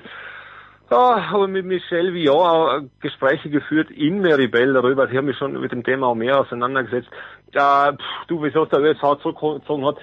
Meine, diese Allianz, was es da ja gibt, gell, man Deutschland, Schweiz und, und, und Österreich, das haben sie ja heuer mit einer sehr dubiosen äh, alten, äh, alten Gemeinschaft, sagen wir so, ich weiß nicht, wie es genau heißt, tut mir leid, alten, also eine Gemeinschaft gegründet, wo sie einfach so gegenseitig Trainingsmöglichkeiten zuschanzen und einfach strenger zusammenarbeiten wollen. Also das klingt schon so, als würde sich da eine eine starke Front der drei großen Nationen, es gibt drei große Nationen in, in, in das, also ich lasse es vier, fünf sein, aber jetzt auf jeden Fall im, im deutschsprachigen Raum, äh, die sich jetzt da so geformiert haben und eine, eine Gemeinschaft abschließen, das mich schon, ich weiß nicht mehr genau, wann es war, ich glaube im Jänner, und da so eine. Kooperation. Ja, genau, in Kitzbühel in war's, Kitzbühel ja. ja. Genau, Und und und, ja, genau. Und die Kroaten, die Franzosen und die Italiener sind jetzt ja, glaube ich, auch irgendwie mit so, so halb gar dabei. Deswegen auch diese Okay. Alpenallianz oder was auch Ja. immer. Ja, gut. Das ja, da, zwischendurch. ja. ja, da formiert sich ja, aber da, da, die, die haben jetzt einen Schulterschluss gemacht. Also diese Ur- Urs Lehmann-Theorie hat sicher was. Wie- Wieso nicht? Weil ich habe mit dem Urs Lehmann in, in Sölden ein Gespräch geführt. Damals hat er gesagt, na, na, sicher nicht, na, sicher nicht. Ich glaube, dass er der Erste ist, der aufspringt, weil er der ganz, ganz ganz, ganz äh, große Verlierer war vor dieser Wahl, gell, weil er Mhm. unbedingt äh, der, der Sieger war, werden wollte und dann an Schröcksnadel dann schlussendlich, äh, also der, der ehemalige ÖSV-Präsident, dann schon mehr zum Elias gehalten hat und das war dann eine, eine riesige Fehde dann, gell. Man, der Lehmann war sauer auf den Schröcksnadel äh, und äh, weil der dann dazu gehalten hat und weil der wahrscheinlich nur den Schubser dann gegeben hat, beziehungsweise einer der Schubser und da waren ja, da hat es ja gestritten worden dann danach und hin und her und sowieso da, da waren sie alle fuchsteufelswild. Jetzt natürlich sagt er, jetzt lassen wir mal arbeiten, ähm, das passt gut und er möchte jetzt auch keine, keine, keine, Polit keine Politik machen in dem Sinn. In Wahrheit sind alle unzufrieden. Man, also ich kann mir das wohl Meier, was jetzt gerade wieder gesagt worden ist, obwohl eh schon alter Hut, äh, aber dass das den Elias, das, das, das, das läuft einfach für viele nicht, weil es keine Kommunikation gibt. Und genau deswegen probieren sie diesen, diesen runden Tisch zu machen in Soldeo. Und da wird schon mal das fallen, dass einfach da jetzt eine Fraktion gibt, also quasi eine Gegenbewegung, so ehrlich muss man sein, äh, äh, einen Schulterschluss gibt auch und dass sie sagen, wir arbeiten zusammen. Und natürlich ist immer die große Gefahr, hat es im Skisport und in vielen Sportarten oft gegeben, dass sie natürlich sowas dann abspaltet äh, und das eigenes bildet. Und das hat, das hat der ÖSV dann auch immer gesagt, gell, wenn's, wenn's, also schon äh, mit, mit großer, breiter Brust angekündigt, quasi, wenn, wenn die Sister ihren Weltcup so macht, wie es ist, dann machen wir unser eigenes Ding, gell. Haben sie sich immer offen lassen, wenn man sie gefragt hat danach, gell, also quasi auch schon ein bisschen im Hinterkopf. Also, glaub, also schon so, dass die, die, die, einfach die breite Brust, die sie haben, weil sie sind die, die, die, diejenigen, die da kooperieren, das ist die große Gemeinschaft, dass sie schon sorgen, was, was sie können. Und natürlich diese Zentralvermarktung, sprich, FIS übernimmt alle Rechte, die jetzt beim ÖSV bzw. bei den Zwischenhändlern liegt oder die Zwischenposten halt, äh, also Vermarktung liegt, äh, wenn die jetzt wirklich eine Zentralvermarktung machen, das ist ein Dorn im Auge, weil es gibt laufende Verträge und das ist immer noch nicht geklärt. Und da gibt es Annäherungen, jetzt wollen sie zusammensitzen. Ich, ich, ich schätze mal, dass das wahrscheinlich was bringen wird. Sie haben die Klage wahrscheinlich auch wirklich deswegen zugezogen. Erstens deswegen, ich glaube, dass wir gewonnen hätten vom, vom Kass, weil wieso nicht? Also wenn es das wenn sie das gut begründen können, anscheinend hat es an Schwarzenbach und an, und an Scherer und die Anwälte aus der Schweiz, die das Schweizer Recht kennen, begründen können. Mhm. Äh, aber ich glaube eher, dass die Furcht war, dass wahrscheinlich eine Wiederwahl nicht viel bringt, weil es keinen Gegenkandidaten nicht so in der ersten Linie gibt und weil es halt doch nur Streitigkeiten sind. Sinnlos ist es natürlich, äh, eine Klage einzureichen und sie dann nicht bis zum Ende durchzuziehen. So ehrlich muss man sein. Und so ehrlich muss man sein, dass es halt auch nur ein Bluff ist. Gell? Also wenn du es mhm. zurückziehst, kurz bevor die Entscheidung kommt, gell, die man ja nicht, äh, ehrlich gesagt, wahrscheinlich nicht antizipieren kann und wenn, dann, dann normalerweise nur so, dass sie positiv ausgeht, weil sie sind ja davon ausgegangen, dass das Recht äh, nicht eingehalten worden ist. Glaube ich, dass es ein Bluff und ein bisschen äh, äh, Muskelspiel ist. Weil es gibt ja doch den runden Tisch. Äh, was mir witzigerweise dann, dann äh, deswegen habe ich gestern den Christian Scherer noch angerufen, was ich witzig gefunden habe, äh, ist, dass die FIS ja gestern eine Aussendung gemacht hat und das als Triumph ver ver verkündet hat. Und quasi also wirklich eine Wort, wortwörtlich gesagt, das war leichtsinnig, was die Verbände gemacht haben mit der Klage. Und absolut un, äh, unbegründet das Ganze. Also quasi, wir haben immer das gewusst und sowieso. Und dann nochmal das Öl ins Feuer eingießt und dann nochmal so so nachstichelt, so quasi, jetzt wäre diese Klage weg, jetzt könnte man sich an einem runden Tisch sitzen. Und das machen die äh, fünf Tage davor eine Aussendung quasi als großen Triumph, schaut, die FIS hat eh immer recht gehabt, die Verbände ziehen die Klage zurück. Also da ist ganz, ganz viel im, im ganz, ganz viel im Unreinen, gell? Also das ist, das, also ich, also ich weiß nicht, wie du auch fast haben oder du Jens, aber normalerweise, wenn das jetzt die Wogen geglättet sind, okay, wir ziehen das zurück, reden wir mal. Und dann macht vorher noch einer Aussendung und sagt, hey, die haben die Deppen haben das eh, äh, haben das eh, äh, die haben eh keine Chance gehabt und schaut, wie deppert die waren und quasi nochmal darstellt, ist es wahrscheinlich nicht der beste Ausgang für ein Gespräch, für einen runden Tisch. Also ich glaube halt, weil du sagst, sie hätten gewonnen, ich, ich dem Kass traue ich ja mittlerweile auch nicht mehr über den Weg, muss ich ganz ja, ehrlich ja, sagen. Also dass da, dass da, dass es da immer Strömungen gibt, äh, die dem gesunden Menschenverstand widersprechen oder dem allgemeinen Rechtsempfinden widersprechen, ähm, das, das stellt sich ja immer häufiger dar. Also ob sie es letztendlich gewonnen hätten, weiß ich nicht. Ich, was, was ich einfach komisch finde, ist, wie du auch schon sagst, sie fangen es an und sie fechten es dann nicht zu Ende. Also entweder sie waren der Meinung, sie verlieren oder sie sagen, wir haben so viel jetzt in der Hinterhand, dass wir ganz elegant jetzt da mal einen Rückzieher machen können, weil äh, im Hintergrund schon so und so und das und das passiert ist, dass wir aus einer Position der Stärke heraus erklären können, dass wir da jetzt rausgehen. Ne? Mhm, genau, ja. Also, ja. Naja. Also äh, lasst uns gleich beim Thema bleiben, quasi im nächsten Segment. Danke Tom, danke ja. Roman, denn da spreche ich mit Gregor Biernat über Golf. Und im Golf geht's ja auch drunter und drüber mit den beiden verschiedenen Touren. Soweit sind wir im alpinen Skisport noch nicht, aber wer weiß, wenn der Herr Elias noch weiter herumwerkelt, was sich dann ergeben kann. Danke euch beiden erstmal. Schönes letztes Weltcup-Wochenende. Nächste Woche sprechen wir sicherlich auch nochmal über das, was sich getan hat, jetzt vom Donnerstag bis zum Sonntag. Danke Tom, danke Roman. Pause Big Show 601.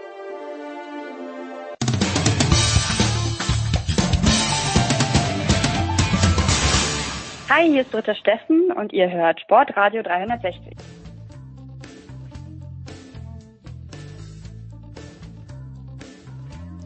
Big Show 601. Weiter geht's äh, mit Golf. Wir haben schon länger nicht mehr mit ihm gesprochen. Der erste Auftritt, denke ich, ist es im Jahr 2023. Der große Gregor Biernat. Ich habe ihn gestern äh, angefragt. Es hat ein Bild von der Autobahn gegeben. Gregor, lange Wochenenden in München nehme ich an. Grüß dich. Ja, grüß dich Jens. Äh, ja, grundsätzlich können wir ja seit diesem Jahr äh, und machen das auch schon regelmäßig ähm, aus dem heimischen Studio ah, kommentieren. Ah, okay. Und das hat auch schon, äh, das habe ich schon ein paar Mal gemacht und das funktioniert auch technisch so richtig einwandfrei. Aber bei den Turnieren wie jetzt bei der Players, wo wir den Flo Bauer vor Ort haben, da müssen wir aus technischen Gründen noch nach München und von da kommentieren. Denn da funktioniert die Kommunikation mit ihm vor Ort ähm, nur aus dem Münchner Studio und noch nicht aus dem Homecom. Deswegen bin ich irgendwie so, weiß nicht, so drei, vier Mal im Jahr äh, pendle ich dann immer noch nach München. Das heißt, äh, wie hieß das bei der Zone Fly Package oder so ähnlich? Ist, ist das was ähnliches bei dir, dass du da eine Apparatur hast, äh, natürlich mit, mit, mit LAN-Kabel verbunden bist, äh, damit das Ganze auch ordentlich funktioniert? Genau, genau. Ich habe so ein, äh, so, so, ein, so ein kleines Modul, was an Rechner angeschlossen wird, wo dann auch das Headset wiederum angeschlossen wird, also eigentlich nur so ein Audioteil. Und ansonsten funktioniert das über eine stabile, wie du gesagt hast, äh, Internet-Kabelverbindung. Da habe ich keine Probleme mit. Und dann bekomme ich halt das Bild nicht in die Sprecherbox in Unterföhring ähm, ge geleitet, sondern einfach zu mir in mein kleines äh, Heimstudio. Das ist äh, auch irgendwie nur ein Delay von einem Bruchteil von einer Sekunde. Äh, kriegt also auch kein Mensch mit und äh, funktioniert sehr gut. Scotty Scheffler hat äh, der PGA Champion, nein, nicht der PGA, der Players Championship natürlich gewonnen mit fünf Schlägen Vorsprung und äh, es werden Rufe laut und ich rufe nicht, ich zitiere nur. Dass es halt schade ist, weil Scotty Scheffler per se ein kleines bisschen langweilig ist. Ich glaube, wir sprachen schon mal drüber, aber ich vergaß, was deine Replik war. ja, ach Gott, er ist jetzt sicherlich irgendwie nicht nicht so der der spektakulärste Typ, aber auf der anderen Seite, ich weiß jetzt nicht, so Jordan Speed, Justin Thomas, die sind jetzt halt alle nicht irgendwie so ja so, so ein bisschen äh, Typen wie, wie ein Rahm oder so. Also es gibt da einfach, einfach grundunterschiedliche und der ist echt so ein, so ein Grundsolider. Der hat auch, als er letztes Jahr dann den riesen Erfolg hatte mit Masters und dann wurde auch gefragt, mein Gott, plötzlich so viel Geld, was machst du denn jetzt Spookiges? Und er sagt, er gehört überhaupt nicht zu denen, die sich da jetzt irgendwie eine Yacht kaufen oder es besonders krachen lassen oder so.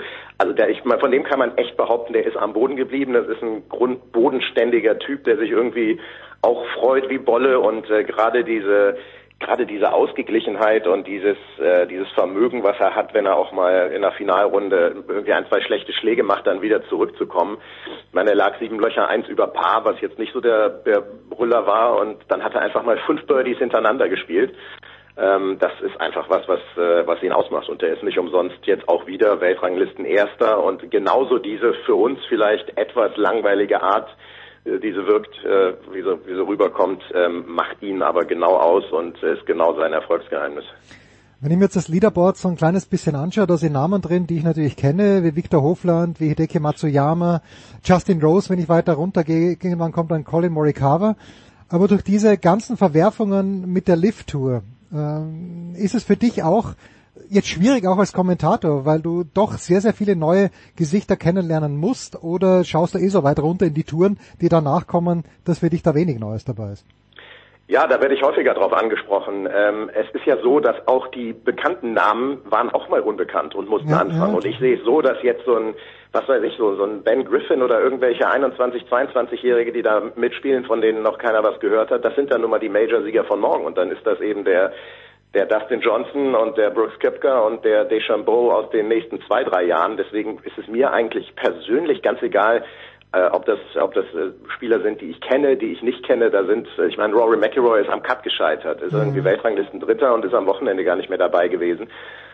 Und jemand, der bei so einem Turnier ähm, Dritter, Vierter, Zehnter wird, der hat einfach großartig Golf gespielt und unter Umständen wären die, wären die ganzen Liv-Spieler da auch nicht unter den Top Ten. Also mir ist das, mir ist das relativ, relativ gleichgültig, weil ich mache mir jedes Turnier, ob das ein Masters ist oder eine Belgian Open oder sowas mit viel weniger ähm, Prominenz, mache ich mir irgendwie so zu, zu meinem Turnier für da für dadurch und äh, weil ich auch so ein bisschen als Kommentator einen anderen Zugang habe. Ich kann jetzt irgendwie vor so einem Turnier nicht sagen, ach ja, hier, hier fehlen jetzt irgendwie die Top 50 der Weltrangliste, blöd und doof und so. Äh, von daher ist mir das eigentlich relativ relativ gleich. Äh, klar, es, es ist irgendwie so eine Players vor vor fünf Jahren hat von den Namen her noch ein bisschen anders ausgesehen, aber es ist auch so, dass über diese Corn Ferry Tour, über diese 50 Plätze automatisch so viel, so viel neue, aber auch richtig starke Spieler hochkommen. Das, das wird die Zukunft sein. Da werden im nächsten Jahr kommen die nächsten über die Corn Ferry Tour, von denen noch keiner was gehört hat, und dann gewinnen die ein, zwei Mal auf der Tour und gewinnen eventuell das erste Major und dann hast du was von ihnen gehört. So, einen, von dem man in den letzten Jahren ein bisschen was auch gehört hat, also ich erinnere mich, dass Gerald in der Süddeutschen mal länger was geschrieben hat, ist Stefan Jäger. Ich weiß gar nicht, zu welchem Behufe er es damals geschrieben hat, möglicherweise, dass sich für die US Open qualifiziert hat. Da bin ich jetzt auf sehr, sehr dünnem Eis, aber Stefan Jäger hat zwei starke Runden gespielt, hinten raus 69 und 70. Was, ähm, was kannst du mir über ihn erzählen? Ist das irgendwie jemand, äh, der, den es sich lohnt anzuschauen? Da musst du jetzt natürlich Ja drauf sagen. Ja, immer. Äh, ich habe ihn jetzt auch fast äh, zum ersten Mal im, im Interview gehört bei Flo und da, Gott, da ist Flo ganz, äh, also unser Moderator vor Ort irgendwie auch ganz direkt auf, auf mal so einen Doppelboge oder so, was er gespielt hat, eingegangen und der hat da auch, ähm, ja, hat er eher drüber geschmunzelt und hat auch so eine, so eine ganz gesunde Einstellung, wie ich finde. Er ist Münchner, ähm, sei noch kurz da, dazwischen geworfen, ähm, und äh, hat gesagt, ja, das war einfach Grütze, ja, war schlecht gespielt und äh, dann geht das Leben weiter. Also hat mir vom so vom Typ her echt gut gefallen Und ja, jemand, der sich für die Players qualifiziert, äh, der den Cut schafft und ähm, ja, auch wenn es, glaube ich, weiß nicht ganz genau, irgendwas um Platz 50 rum gewesen ist am Ende. Also den muss man auf jeden Fall immer mal im Auge behalten. Den werden wir auf den äh, auf der PGA Tour bei den verschiedenen Turnieren ähm, regelmäßig sehen dieses Jahr. Und so wie der wie der drauf ist und ähm, auch sagen wir mal so aufgeräumt vom Kopf her, kann ich mir gut vorstellen, dass der auch noch ein paar Mal gewinnt. Einen Namen, den ich schon gehört habe, aber eher auf der European Tour, ist Matthias Schwab aus Österreich. Warum ist der jetzt in den USA am Start? Hat er sich das hm, teuer verdient? Äh, ist das ein, ein Zufall? Ist er reingerutscht? Wie funktioniert das? Weil der Schwab hat doch hauptsächlich in Europa gespielt, oder? Der hat viel in Europa gespielt. Ich, das müsste eigentlich auch diese äh, Corn Ferry Tour Hm, okay. Kategorie gewesen sein, über die er sich, das ist so mittlerweile außer irgendwie noch Top 50. In diesem Jahr ist es so, dass die Top 10 vom Race to Dubai Finale, also die Top 10 am Ende der European Tour Saison bekommen auch die PGA Tour Karte fürs nächste Jahr. Und ich meine, bei ihm war es die, äh, war es auch die Corn Ferry Tour, die er gespielt hat und über die er sich qualifiziert hat. Und ähm, ja, ich glaube, er muss sich auch noch so ein bisschen, so ein bisschen gewöhnen irgendwie so an das Tourleben da drüben. Aber jeder, der sich für die PGA Tour, das ist nun wirklich mit Abstand die, die größte und, und erfolgreichste Profi-Golf-Tour qualifiziert, der hat in meinen Augen auch automatisch irgendwie eine, zu einem gewissen Prozentsatz Chancen da auch zu gewinnen, weil die, wer es einmal auf die Tour schafft, der spielt einfach super Golf und da gehört dann auch ganz automatisch ähm, so Matthias Schwab dazu. So, jetzt hatten wir letzte Woche auch schon äh, eine Frage eines Hörers. Äh, ich stelle sie dir, äh, und zwar die, die Frage lautete sinngemäß, gibt es eine Annäherung zwischen Liv und zwischen PGA Tour? Ist das überhaupt noch möglich? Das ist mal die erste Frage, die ich dir mal so hinwerfe. Ja, ich glaube, es ist schwierig. Also da kommt vor allem von Seiten der PGA Tour, ähm, es ist wirklich die, die to totale Blockade. Ich, äh, ich bin da mal im äh, Live-Kommentar bei der Players, glaube ich, Samstag drauf eingegangen. Da haben sie die letzten Players Champions, die letzten zehn oder so auf so einer Tafel gehabt. Um Gottes Willen. Lass, lass mich raten. Am Original Cameron Smith als äh, Titelverteidiger, als Gewinner des letzten Jahres, haben sie nicht aufgeführt. Ähm, also die haben dann mit dem Gewinner von 2021 angefangen und sind dann chronologisch runtergegangen. Das fand ich einfach so hochgradig albern. Ähm, aber sie, sie kommen irgendwie, kommen sie nicht damit parat, äh, wobei die PGA Tour in vielerlei Hinsicht ähm, schon reagiert hat auf das, was die Lift Tour da rausballert, nämlich viel Geld. Da ging es jetzt zum Beispiel um 25 Millionen bei der Players, das ist das höchste PGA Tour Preisgeld in der Geschichte. Es wird nächstes Jahr mehr von diesen Designated Turnieren geben. Das sind dann auch welche, die wahrscheinlich dann mit 20 Millionen oder darüber ähm, dotiert sind, äh, kleinere Felder, keine Cuts, damit eben die Top-Spieler, dann, dann wäre halt so ein Rory McIlroy halt auch am Wochenende noch dabei gewesen, was dann auch den Sponsoren immer besser zu verkaufen ist, als wenn die, die Stars im Feld äh, nach zwei Runden eventuell den Cut schaffen. Also da gehen sie sehr auf, auf einiges ein, was die Lift Tour so ein bisschen vorgelebt hat. Aber dass die mal zusammenarbeiten, das hängt auch davon ab, wie die Gerichtsurteile ausgehen. Ob es jetzt tatsächlich ähm, legitim ist, dass äh, die PGA Tour und auch die DP World Tour Liv-Spieler äh, sperrt, ähm, ob die eventuell für ihre Turniere irgendwann mal Weltranglistenpunkte bekommen, weil wenn das der Fall ist, dann wären sie zum Beispiel ähm, auch irgendwann mal über die Weltrangliste eventuell wieder qualifiziert. Äh, also völlig, völlig offen. Da stehen jetzt tatsächlich so ein paar Gerichtstermine an und äh, da sind da sind alle sehr gespannt drauf. Das das kann äh, irgendwie in alle Richtungen ausgehen.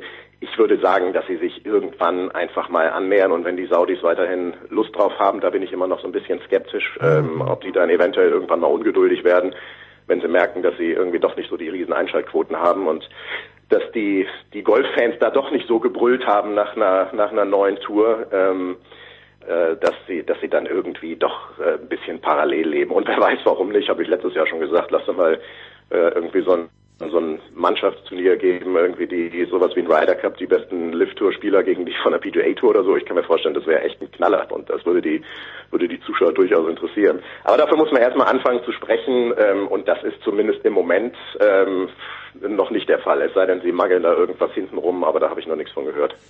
Okay, da, da schließen Sie jetzt gleich zwei Fragen an. Wie wird's mit dem Ryder Cup sein, mit dem nächsten? Also sind Lift-Tour-Spieler da am Start, aber du musst dich ja über Also die PGA Tour. nicht. Du, Ja, musst- du musst genau. über die PGA Tour qualifizieren. Ja. Äh, die Amerikaner qualifizieren sich über ihre Tour und die Europäer, da sind es drei, die sich über die Weltrangliste qualifizieren und da die Lift-Tour-Spieler keine Weltranglistenpunkte kriegen, wird das schon mal schwierig.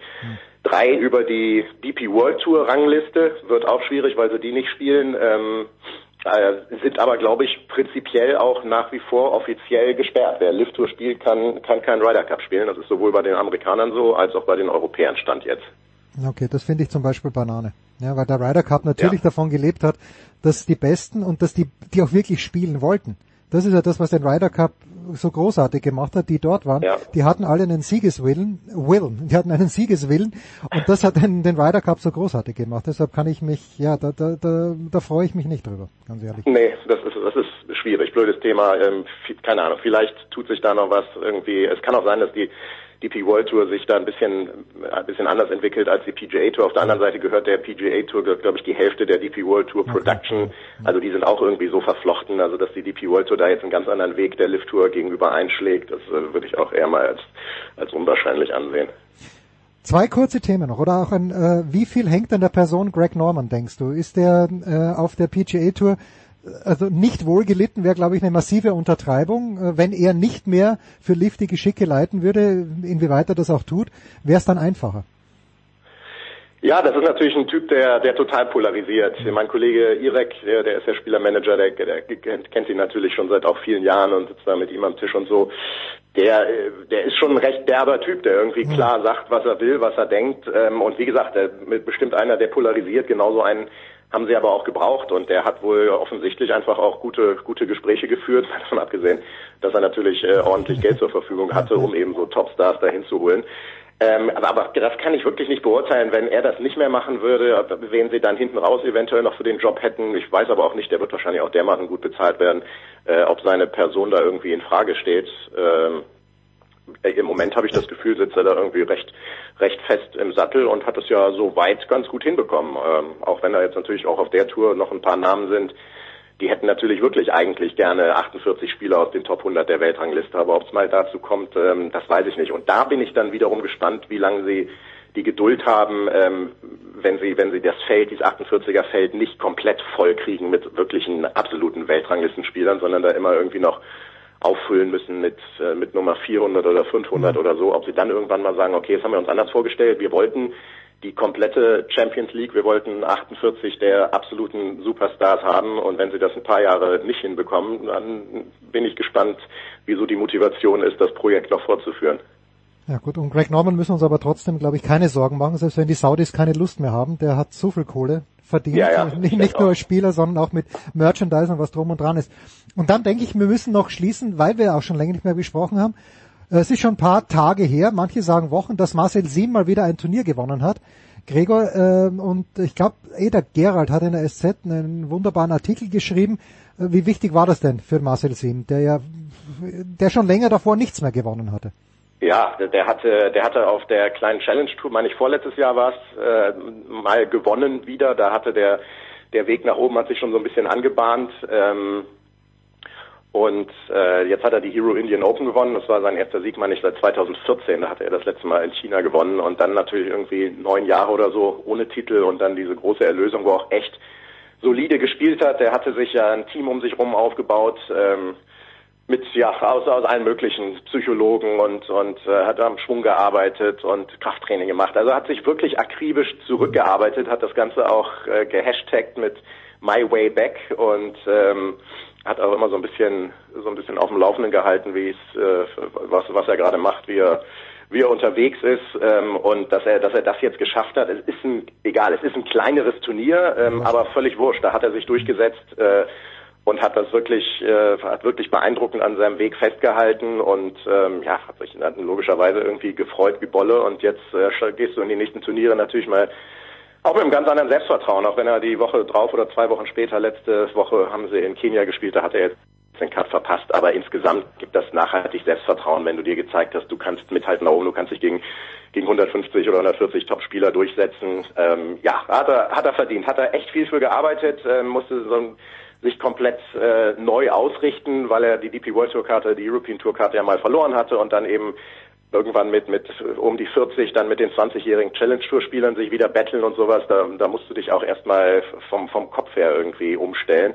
Und da hat er ja auch gesagt, äh, das das war die größte Schwierigkeit, aber als er das geschafft hatte, ähm, ja, da ging es irgendwie dann doch Stück für Stück bergauf und der hat sich, äh, wie gesagt, klasse zurückgekämpft, well deserved Marcel ähm, und jetzt bin ich gespannt auf den Rest der Saison. Und die abschließende Frage, wer mit Gregor Biernert auf Facebook befreundet ist, weiß, dass äh, Gregor Biernert vor ein paar Tagen einen Gin Tonic bestellt hat.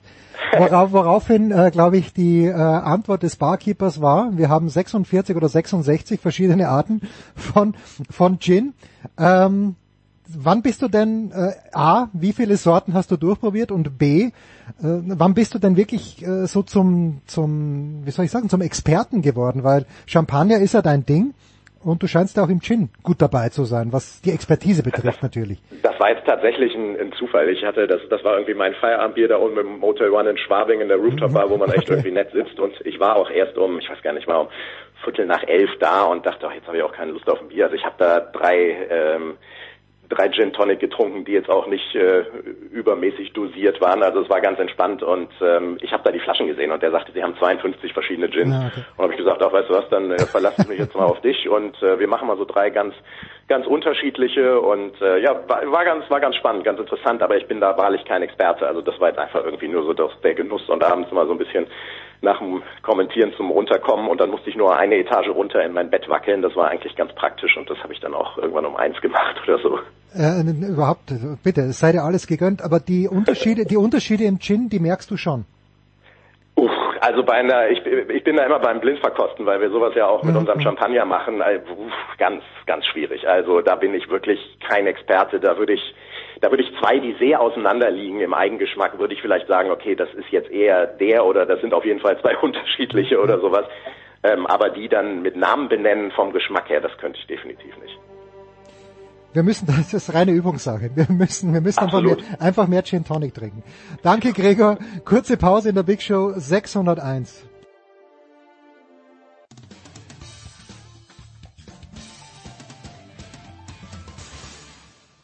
Servus, das ist der Martin Buchwieser und ihr hört sportradio360.de.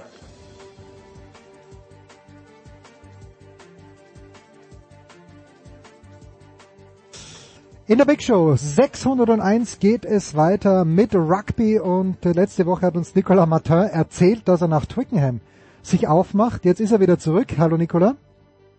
Äh, hallo. Die, die, die Experience wurde mir ein bisschen versaut von den Franzosen, aber ich bin denen auch nicht böse, wenn ich ganz ehrlich bin. Ja, okay, okay. Das werden wir gleich drüber sprechen, beziehungsweise du wirst drüber sprechen. Mit Jan Lüdecke von der Zone Magenta Sport. Servus Jan. Hi, servus. Simon Jung ist nach wie vor in Thailand. Er ja, schauen wir mal, ob wir ihn in den nächsten Wochen, keine Ahnung, wie lange der Junge wirklich Zeit hat, Urlaub zu machen, aber good for him. Jedenfalls, äh, Nicola, take it away, please. Ich bin wie immer ganz ohr. Ich hoffe, ich hoffe in Thailand äh, äh, waren die die Bars dann noch ein bisschen länger offen am Samstag. Wir wissen, Simon ist England-Fan. Ich weiß nicht, wie er es aufgenommen hat, aber also zumindest die persönliche Erfahrung vor Ort in Twickenham war, dass ich also dass sich das Publikum, das sich das lange angeschaut hat und es war wirklich für Engländer wahrscheinlich sehr schwer anzuschauen, weil sie wurden physisch dominiert, es war, die Franzosen waren gefühlt zu schnell für sie, zu aggressiv, es viele Fehler. Und ähm, also es gibt so zwei Szenen, Jan, wo ich so dachte, boah, das ist der zweite Versuch von Olivon, wo irgend, ich weiß nicht welcher Engländer das war, an der eigenen 5-Meter-Linie quasi den Ball fängt und ich glaube, einfach von Dupont mit reiner physischer Gewalt zurückgedrängt wird und daraus entsteht ein Versuch. Und der, und der zweite Punkt, und das ist wirklich das erste Mal, dass ich sowas in einem Stadion erlebt habe. Und ich weiß, ihr, äh, und ihr, ihr wisst, ich bin sehr, sehr viel in Stadien unterwegs, äh, international, vielleicht kein Fußball, aber der Rest, dass ein Versuch Publikum gebrochen hat, ähm, dieser erste Versuch von Penaud, dieser Kick da quer rüber, wo der Engländer auch irgendwie gar nicht mehr hingeht und dann daraus das 48 zu 10 fällt. Die, die Engländer, Jan, die englischen Fans, bis dahin waren sie so ein bisschen in den Seilen, aber das wirkte so wie, naja, gut, das Spiel haben wir verloren, aber letzten, jetzt lasst mal den, den, äh, den, das Score ein bisschen besser aussehen. Ab dem Versuch hatte ich das Gefühl, okay, wir lassen uns hier vorführen, das will ich mir nicht mehr anschauen. Und wirklich, die Leute sind zu den Ausgängen gestürmt. Und das war schon ein bisschen so ein Schockerlebnis. Ja, natürlich war das ein Schockerlebnis, weil ähm, wenn du dir alleine mal anschaust, die Historie, das war die dritthöchste Niederlage, die eine englische Mannschaft in ihrer Geschichte kassiert hat, in der Rugby-Geschichte. Und sie spielt fast 150 Jahre. So, und äh, die ersten beiden kamen halt gegen Neuseeland und Südafrika. Das heißt, das war jetzt auch die höchste Niederlage, die England jemals auf dem europäischen Kontinent ähm, kassiert hat. Dann noch daheim ähm, mit einer Körpersprache, mit ähm, einer Mannschaft, mit neuem Headcoach, wo ja eigentlich mal Aufbruchstimmung da war. Ähm, da kannst du eigentlich nur konsterniert, schockiert, wie auch immer sein. Ähm, ich habe mit Simon tatsächlich vorgestern äh, gesprochen und er war ganz überrascht, weil er ist ja, wie ihr ihm gesagt habt, England-Fan und er wirkte so, ah ja, nichts Schlimmes passiert eigentlich, so, so England äh, weiterhin, ähm, er sieht da viel Potenzial und ähm, das war ein Ausrutscher, ein Tag und ich muss ganz ehrlich sagen, ich sehe das anders. Ich mache mir große Sorgen um die Leistungsfähigkeit von England. Es gab ja jetzt auch Expertenstimmen, ähm, ein Experte, der gesagt hat, die Six Nations sind eigentlich gerade in zwei ähm, Ligen aufzugliedern und England gehört ganz klar in die zweite Liga gemeinsam mit, mit Wales und Italien und die anderen drei, Schottland, Irland und ähm, äh, Frankreich, sind einfach meilenweit weg und so sehe ich das auch. Dann gibt es natürlich die anderen Stimmen wie Henry Pollard, der Verbinder von Südafrika, der sagt, ähm, passt mir mal auf, Leute, diese englische Mannschaft wird ähm, zur Weltmeisterschaft hin extrem gefährlich sein. Ähm, mag sein, sehe ich aber Stand jetzt überhaupt nicht kommen, weil ich, ähm, also da fehlt's ja an allen Ecken und Enden. Null Durchschlagskraft, ähm, es wird kein Rugby gespielt, es fehlt absolut die Führung. Ähm, also Stand jetzt mache ich mir große Sorgen um die englische Mannschaft. Also ich, eh, nur Jens, damit du es weißt, also als dann das 53 zu 10 fiel und wirklich also alles auseinandergefallen ist bei England, habe ich äh, ja nur Alter geschrieben und da kam man nur noch drei Punkte zurück. Ja, also wir, wir waren wirklich fassungslos. Ja. Ähm, ja, also im Interview danach hat ja auch äh, ähm, der Coach gesagt, there is a gap und äh, man möchte ihm zustimmen, aber der, der wirkte auch angeschlagen aus nach dem Spiel. Also jetzt nicht irgendwie äh, medial oder sonst was, sondern einfach persönlich.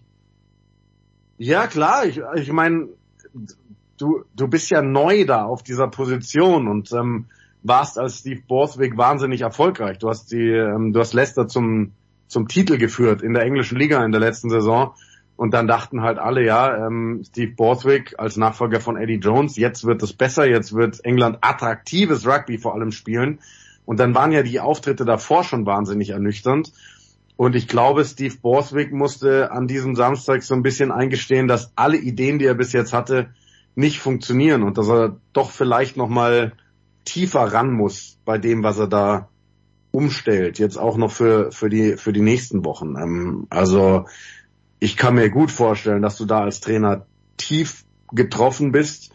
Ähm, ja, weil das natürlich auch deine Verantwortung ist. Also er hat diese Mannschaft hingestellt, er hat diese Mannschaft vorbereitet und er hat gerade die höchste Six Nations, Five Nations, wie auch immer Niederlage der englischen Geschichte kassiert.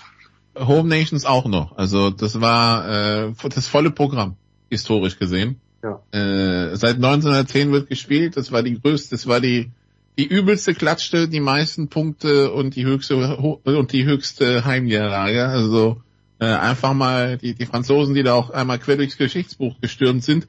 Die Franzosen auf der anderen Seite, es scheint so, als hätte die dritte Reihe der Franzosen sich die Kritik von dir letzte Woche so ein bisschen zu Herzen genommen. Aber nur so ein ganz kleines bisschen. Ja, auf jeden Fall, das stimmt. Also die waren im bisherigen Turnierverlauf nicht da, wo sie sonst waren, weil also das ist halt schon beeindruckend, vor allem die Namen Olivon und Oldrit, egal wer da noch mit dazu spielt auf der Sechs. Ähm, sicherlich zwei der beste dritte Reihe der Welt, aber die waren noch nicht auf ihrem Leistungsvermögen im Turnierverlauf. Ähm, das kann man jetzt aber streichen, weil das war pure Weltklasse, was sie, was sie in dem Spiel gezeigt haben und geht ja durch die ganze französische Mannschaft. Also dritte Reihe war stark, zweite Reihe war phänomenal äh, Hintermannschaft hat das Spiel dominiert. Man könnte jede Position nennen. Ja, die, also, aber auf der anderen Seite genau, was wir jetzt bei den Franzosen gesagt haben, so sehr wir sie in den ersten drei Spielen kritisiert haben, dass das vielleicht nicht das Höchste und das Höchste ist, was, was bei denen möglich ist. Jetzt haben wir mal gesehen, was bei denen möglich ist und äh, zumindest, ich nehme an, der Rest der Welt wird interessiert draufgeschaut haben. Ja, ähm, das finde ich eh spannend, weil es heißt ganz oft, dass gerade so stolze Rugby-Nationen wie Neuseeland, ähm, auch Australien, dass die das gar nicht so sehr interessiert, was in Europa passiert. Aber da nehme ich schon wahr, dass sich das auf jeden Fall geändert hat, wenn es denn mal so war, dass, dass die das nicht so viel verfolgt haben. Ähm, die Stimmen sind schon alle ähm, sehr krass. Die sagen also, Irland und Frankreich sind momentan zu Recht ganz vorne in der Weltrangliste und die sind auch ein bisschen dem Rest der Welt enteilt. Ob das immer noch so ist äh, zur WM hin, das, das, äh, das ist ein anderes Thema. Aber ähm, da wird in allen Ländern ähm, in der Südhemisphäre ganz genau hingeschaut, was da gerade passiert. Und ja, ich glaube, die Sorgenfalten, die sind tief gerade. Äh, apropos Sorgenfalten, also die Engländer, die so die U20 hat ja am Tag davor auch kassiert, müssen wir auch dazu sagen. Die Engländer in einer Gruppe mit Ma Japan, Argentinien, Samoa und Chile äh, bei der WM. Ich ähm, weil, weil Twickenham so grandios gut an den Rest der Welt angebunden ist, bin ich dann mit dem Bus von Twickenham zurück ins Hotel gefahren später ähm, und konnte dementsprechend England-Fans dann beim Aufarbeiten der Niederlage zuhören. Die waren jetzt besorgt, dass sie überhaupt bei der WM aus der Gruppe kommen. Ähm, ja, aber das, das müssen viele Nationen sein, weil, weil es mehrere Gruppen gibt, wo es eben drei Top-Nationen gibt. Ich muss ganz ehrlich gestehen, dass ich momentan überhaupt keinen Eindruck habe, wie gut Japan ist. Japan war bei der letzten WM, die war aber auch daheim in Japan phänomenal stark. Also ich glaube, wenn Japan nochmal so ein Rugby spielt, kann England wirklich in Probleme kriegen. Weil mit dem jetzigen Leistungsstand wirst du gegen Argentinien keine Chance haben. Und dann, dann wirst du ein Endspiel haben gegen Japan. Ähm, prinzipiell sage ich, England sollte das schaffen, gerade auch mit der Erfahrung. Aber da muss sich halt wirklich wahnsinnig viel tun im nächsten halben Jahr. Wenn das nicht passiert, dann ähm, kann es durchaus sein, dass wir eine englische Mannschaft sehen, die wie schon vor acht Jahren in der Vorrunde scheitert. Ja, ich meine, wie ist denn das passiert? Weil ich meine, wir reden von einem Team, das, das ist keine vier Jahre her, dass die Neuseeland in dem Halbfinale dominiert haben, wie wir noch nie ein Team Neuseeland haben dominieren sehen. Wieso bricht das innerhalb von drei Jahren so in sich zusammen? Ja, das ist, das ist immer eine spannende Frage. Ne? Also im, im Rugby kann es halt unfassbar schnell gehen, in, in jegliche Richtung. Siehst du ja auch an Teams wie, wie Irland in der Vergangenheit, die äh, 2018 auch gefühlt die beste Mannschaft der Welt waren, aber halt wie so oft ein Jahr zu früh gepiekt haben, 2019 das dann nicht mehr so ganz halten konnten. Und äh, bei den Franzosen haben wir es auch vor einigen Jahren gesehen, dieser komplette Einbruch und dann wirklich eine Dürre über viele Jahre hinweg. Auf der anderen Seite schneller Aufstieg von Italien gerade. Ähm, äh, die Schotten, die über die letzten Jahre wahnsinnig stark geworden sind. Wenn wir jetzt auf den speziellen Fall England schauen, ich kann es mir selber auch nicht erklären. Ähm, was auffällig ist, ist, dass also für mich fehlt aktuell die Physis, die so wahnsinnig gut war und auch vom Spieler ähm, vom Personal her. Also wenn ich mir anschaue, dritte Reihe, äh, gefühlt sind es äh, nur Spieler, die, die die Sechs auf dem Trikot haben, also nur Blindside-Flanker. Keiner, der dir wirklich den Ball garantiert über die Vorteilslinie trägt. Die zweite Reihe für mich auch viel zu schwach. Auch Murray Itoje ist keiner, der dir diesen Gainline-Success quasi garantiert. Und auch die erste Reihe, das ist, ähm, ich weiß nicht, vielleicht überschätzen wir England dann doch, vielleicht ähm, ist momentan einfach das Spielermaterial zu schlecht. Ich, ich weiß es nicht. Also es ist, es ist ganz schwer zu erklären. Äh, auch in die Debatte dann wieder eingestiegen. Äh, es hat, glaube ich, sogar, hat das nicht sogar ähm, äh, Borthwick selber gesagt, wir müssen drüber nachdenken, ob wir wirklich diese Regel, dass äh, englische Spieler nur in England spielen dürfen, überdenken müssen. Also da wird ja alles aufgeräumt plötzlich. Ja, aber das ist, das ist auch ein Punkt, den man, also es gibt ja gerade die Sonderregelung, ne, so Spieler, ähm, von den Wasps zum Beispiel, die pleite gegangen sind, ähm, die, die jetzt irgendwie einen Verein im Ausland haben, die dürfen aktuell für England spielen. Jack Willis zum Beispiel ist so ein Fall, der aktuell in Toulouse unter Vertrag steht. Aber tendenziell, wenn du länger schon im Ausland spielst oder aktuell für längere Zeit, dann darfst du nicht berufen werden.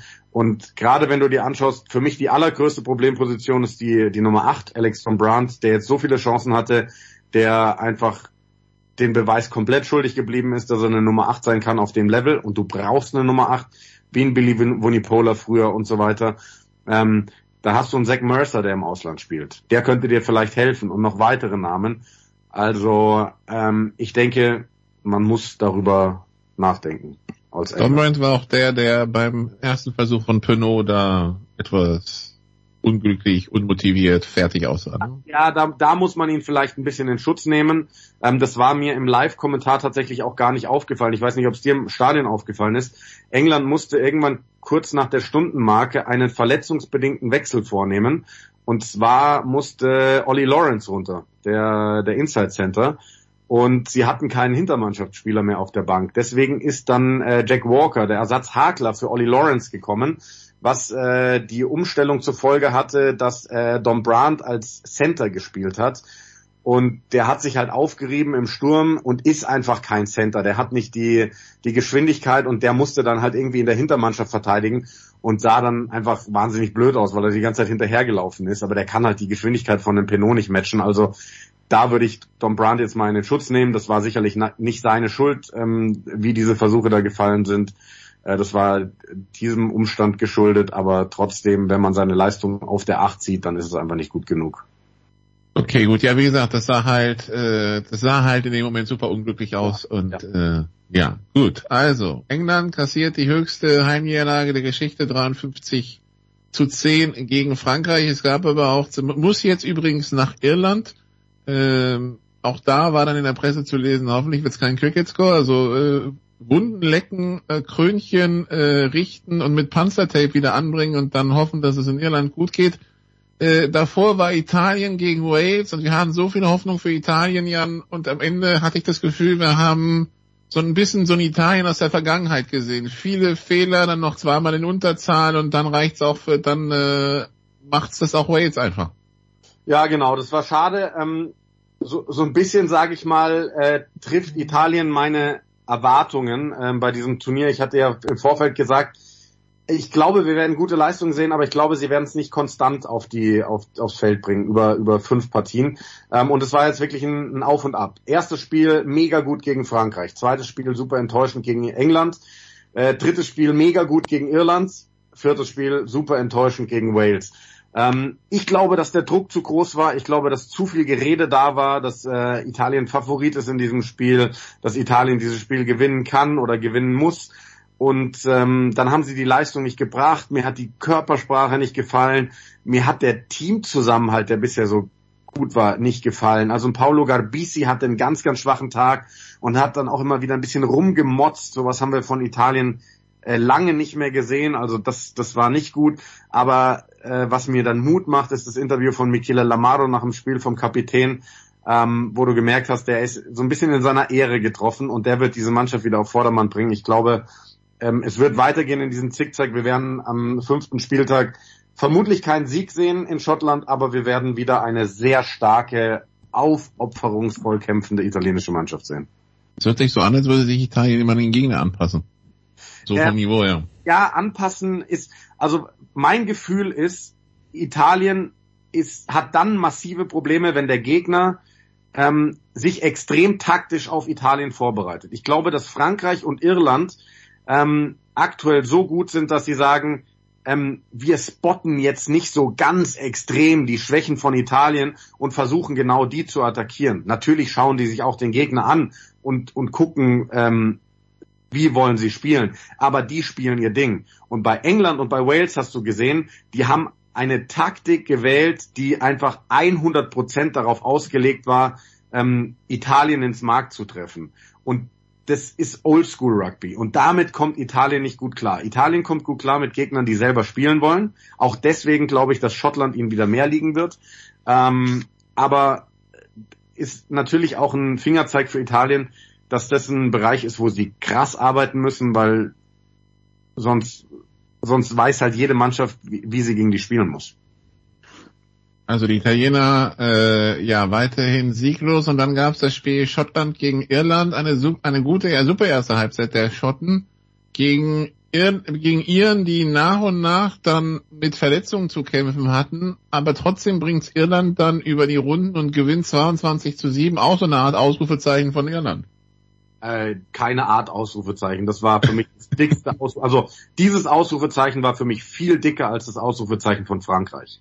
Also Hut ab vor der Leistung der Franzosen in England, aber was Irland in diesem Spiel in Schottland gezeigt hat, ähm, war für mich einfach nur der Beweis, dass sie gerade wirklich die Nummer eins der Welt sind. Ähm, wie du schon gesagt hast, es war eine unfassbar gute erste Hälfte. Ähm, in, gegen eine sehr, sehr gute schottische Mannschaft, die wieder eine Top-Leistung gebracht hat. Du hast es als irische Mannschaft geschafft, in diesem engen Fight mit einem Punkt Führung in die Pause zu gehen. Und das, obwohl du schon nach 25 Minuten drei Stürmer verletzungsbedingt verloren hattest. Du musstest deinen Hagler, du musstest Kalen Doris und Ian Henderson auswechseln. Drei absolute Weltklasse-Spieler und viel, viel früher wechseln, als das der Plan war. Und dann kam ja noch die dazu, dass sie dann nach der Pause stand äh, Ronan Kelleher, der Ersatzhagler, der eingewechselt worden war, stand auf dem Feld, hat die Einwürfe zur Gasse nicht mehr gemacht, ähm, wegen Schulterproblem. Und man hat richtig gesehen, der steht nur noch auf dem Feld, damit er die Gedränge mitmachen kann. Ähm, der, der stand nur noch als Notnagel in der Verteidigungsreihe mit angelegtem Arm. Der hätte Tackle safe nur noch im aller, allergrößten Notfall gemacht. Ähm, und dann ist es ja wirklich so, also die haben dann gezeigt, dass sie momentan wahrscheinlich den tiefsten Kader der Welt haben. Es sind auf diesen Positionen in der ersten Reihe die Spieler ja wirklich auf eine spezifische Position ausgebildet und können in der Regel keine andere Position spielen. Und wenn, dann bedarf das ähm, Jahren an Arbeit, um da umzuswitchen. Und dann wechseln sie Kian Healy ein, einen Prop auf Hagler, und fangen an, mit dem alle Gedränge zu dominieren und dieses Spiel zu dominieren. Die haben in der zweiten Hälfte keine schottischen Punkte mehr zugelassen und hatten dann diese überragende Phase, wo sie diese zwei Versuche gelegt haben und haben es danach dann auch unfassbar gut im Griff gehabt. Also diese irische Mannschaft mit all diesen Hürden, die sie nehmen mussten in diesem Spiel in Schottland, in Murrayfield, wo jeder weiß, wie schwierig das zu spielen ist, das war einfach nur außergewöhnlich, was sie da gezeigt haben von irgendjemand, das so geliebt zu werden, wie der Rugby-Sport von Jan Lüdecke geliebt wird. Das wär's. Das würde ich mir wünschen. Wir machen eine kurze Pause. Jan bleibt da und ich würde auch den Nikola noch kurz bitten, dabei zu bleiben, denn im DL-Teil gibt's eine spannende Frage, die auch Nikola interessieren wird.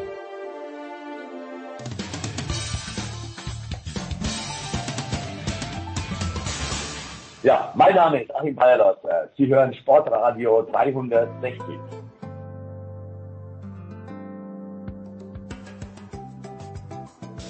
Weiter geht's in der Big Show 601 und äh, neu dazugekommen ist Franz Büchner, der Sohn Magenta Sport. Grüß dich, Franz. Hallo. Ja, wir wollen über die DL sprechen, deswegen sind Franz und Jan da, aber äh, Nicola für zwei, drei Minuten und vielleicht wird das auch äh, Jan interessieren, aber ich habe einen Soft Der Cliffhanger ist jetzt unvorstellbar hier. Ja, ich habe einen Softspot für, nein, ich habe einen Softspot für die New York Jets. Tut mir sehr leid, dass es jetzt in, in diese Niederungen geht. Aber wie realistisch ist, um wie viel ist es realistischer geworden in den letzten Tagen, dass Aaron Rodgers tatsächlich zu den Jets geht? Wie gut sind die Jets, wenn er denn kommen sollte? Und äh, mein Sohn träumt davon, dass auch OBJ dann zu den Jets kommt. Ich weiß nicht, wer darauf antworten. Nicola, äh, Franz, äh, erzähl uns auch was dazu, bitte. Ähm, also ich glaube, es ist, also er hat ja gesagt, er hat ja jetzt verkündet in seinem Sport, in, in seinem Podcast, äh, in, was heißt in seinem Podcast, also bei Pat McAfee, bei, bei seinem Buddy, so wie LeBron damals gesagt hat, hier, I'm taking my tenants to, ähm, was war das, South, South Beach, South Beach, ja. Ähm, jetzt hat er, er würde gern bei den, er würde gern bei den Jets spielen. Und der General Manager der Packers hat ja neulich in dem Interview auch gesagt, also dass schon vieles schiefgehen müsste, dass man Aaron Rodgers dieses Jahr als Starter der Packers sehen würde. Das heißt, jetzt haben es die Packers quasi in der Hand zu sagen, okay, liebe Jets, ihr wollt ihn, der Spieler will, ähm, was bietet ihr denn? Und äh, dann, dann schauen wir mal, ob wir das Paket hier, hier rüberbringen. Äh, inzwischen hat Herr Rodgers ja anscheinend den Jets eine Liste zukommen lassen, ähm, also quasi hier, geht mal bitte einkaufen, da steht die Namen. Ähm, das hat die amerikanische Sportpresse ähm, nicht so in einer Art aufgenommen. In, in, genau, in einer Art aufgenommen, die wiederum dem Herrn Rogers nicht gefallen hat. Und da kriegen wir vielleicht einen Vorgeschmack auf das, was uns erwartet, wenn Rogers in New York ist, mit der dortigen Sportpresse. Ähm, wie gut können sie, wie gut wird's? Äh, ich meine, die, die Jets sind so ein bisschen das Denver 2021, wo wir gesagt haben, die haben alles, jetzt fehlt nur noch ein guter Quarterback. Ne? Jetzt kommt mit Rogers einer, äh, wo natürlich immer ein Fragezeichen dahinter hängt, so von wegen, wann holt ihn Vater Zeit ein? Ne? Also baut er irgendwann ab? Wenn er auf dem Level spielen kann, wo er die letzten Jahre gespielt hat, dann sollte es für die Jets ganz spannend sein, aber halt in einer Division, wo es auch kompliziert ist. Die Dolphins greifen an, die Bills sind eh ganz oben, also ähm, das ist trotzdem keine Garantie, dass es für die Jets sehr weit geht, weil du kannst eine sehr gute Saison spielen und trotzdem in der Wildcard auswärts spielen. Also von daher, ich bin gespannt und wie gesagt, was bei Aaron Rodgers der große Problemfall werden könnte, ist halt außerhalb des Feldes mit der Presse in New York. Ja, Franz, das ist, ist das der größtmögliche Sprung von der Ruhe von Green Bay zum Clown-Team nach New York? Im, im, Im Sinne der, wie Nikolas schon gesagt hat, im Sinne des Umgangs mit, mit, äh, mit Presse, Presse, und allem drumherum, ja, also wahrscheinlich schon, wahrscheinlich schon. Ähm, Gibt es jetzt kaum einen Markt, äh, zumindest in der NFL, der, äh, der heißer ist, was das angeht. Ich finde, du musst es aber auch in der Geschichte dann nochmal sportlich sehen, dass die Jets da höllisch aufpassen müssen, so, so verlockend das sein mag, einen Aaron Rodgers als Quarterback zu haben, ähm, mit allen diesen, sagen wir mal, Forderungen, die da mit, die da mitschwingen.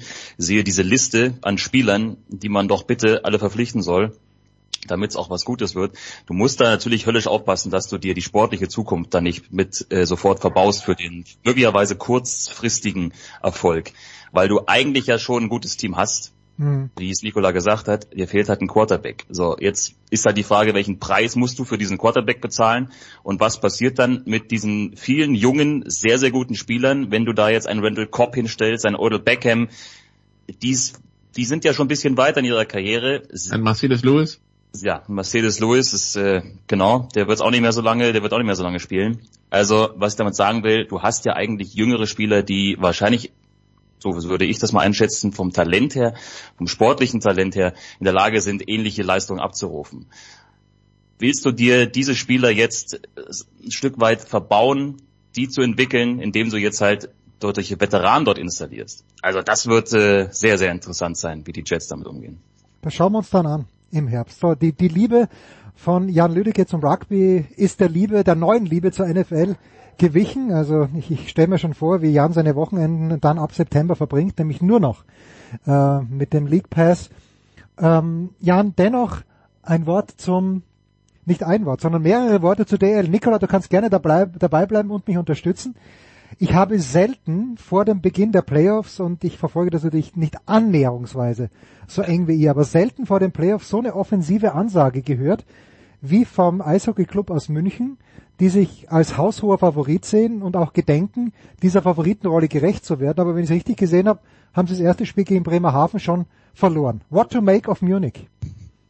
Ähm, ja, München ist der große Favorit. München hat die Hauptrunde dominiert. Ich glaube 19 Punkte Vorsprung oder sowas waren es am Ende. Äh, beste Offensive, beste Defensive, gar keine Frage. Äh, jetzt haben sie gestern Spiel 1 gegen Bremerhaven tatsächlich verloren. Ich war auch gestern vor Ort in der Eishalle. Ähm, muss aber ganz ehrlich gestehen, dass ich also ich weiß nicht, ob ich erwartet hatte, dass München das Spiel verliert, aber ich habe erwartet, dass es eine ganz, ganz enge Kiste wird und dass Bremerhaven eine richtig gute Chance hat, dieses erste Spiel in München zu klauen.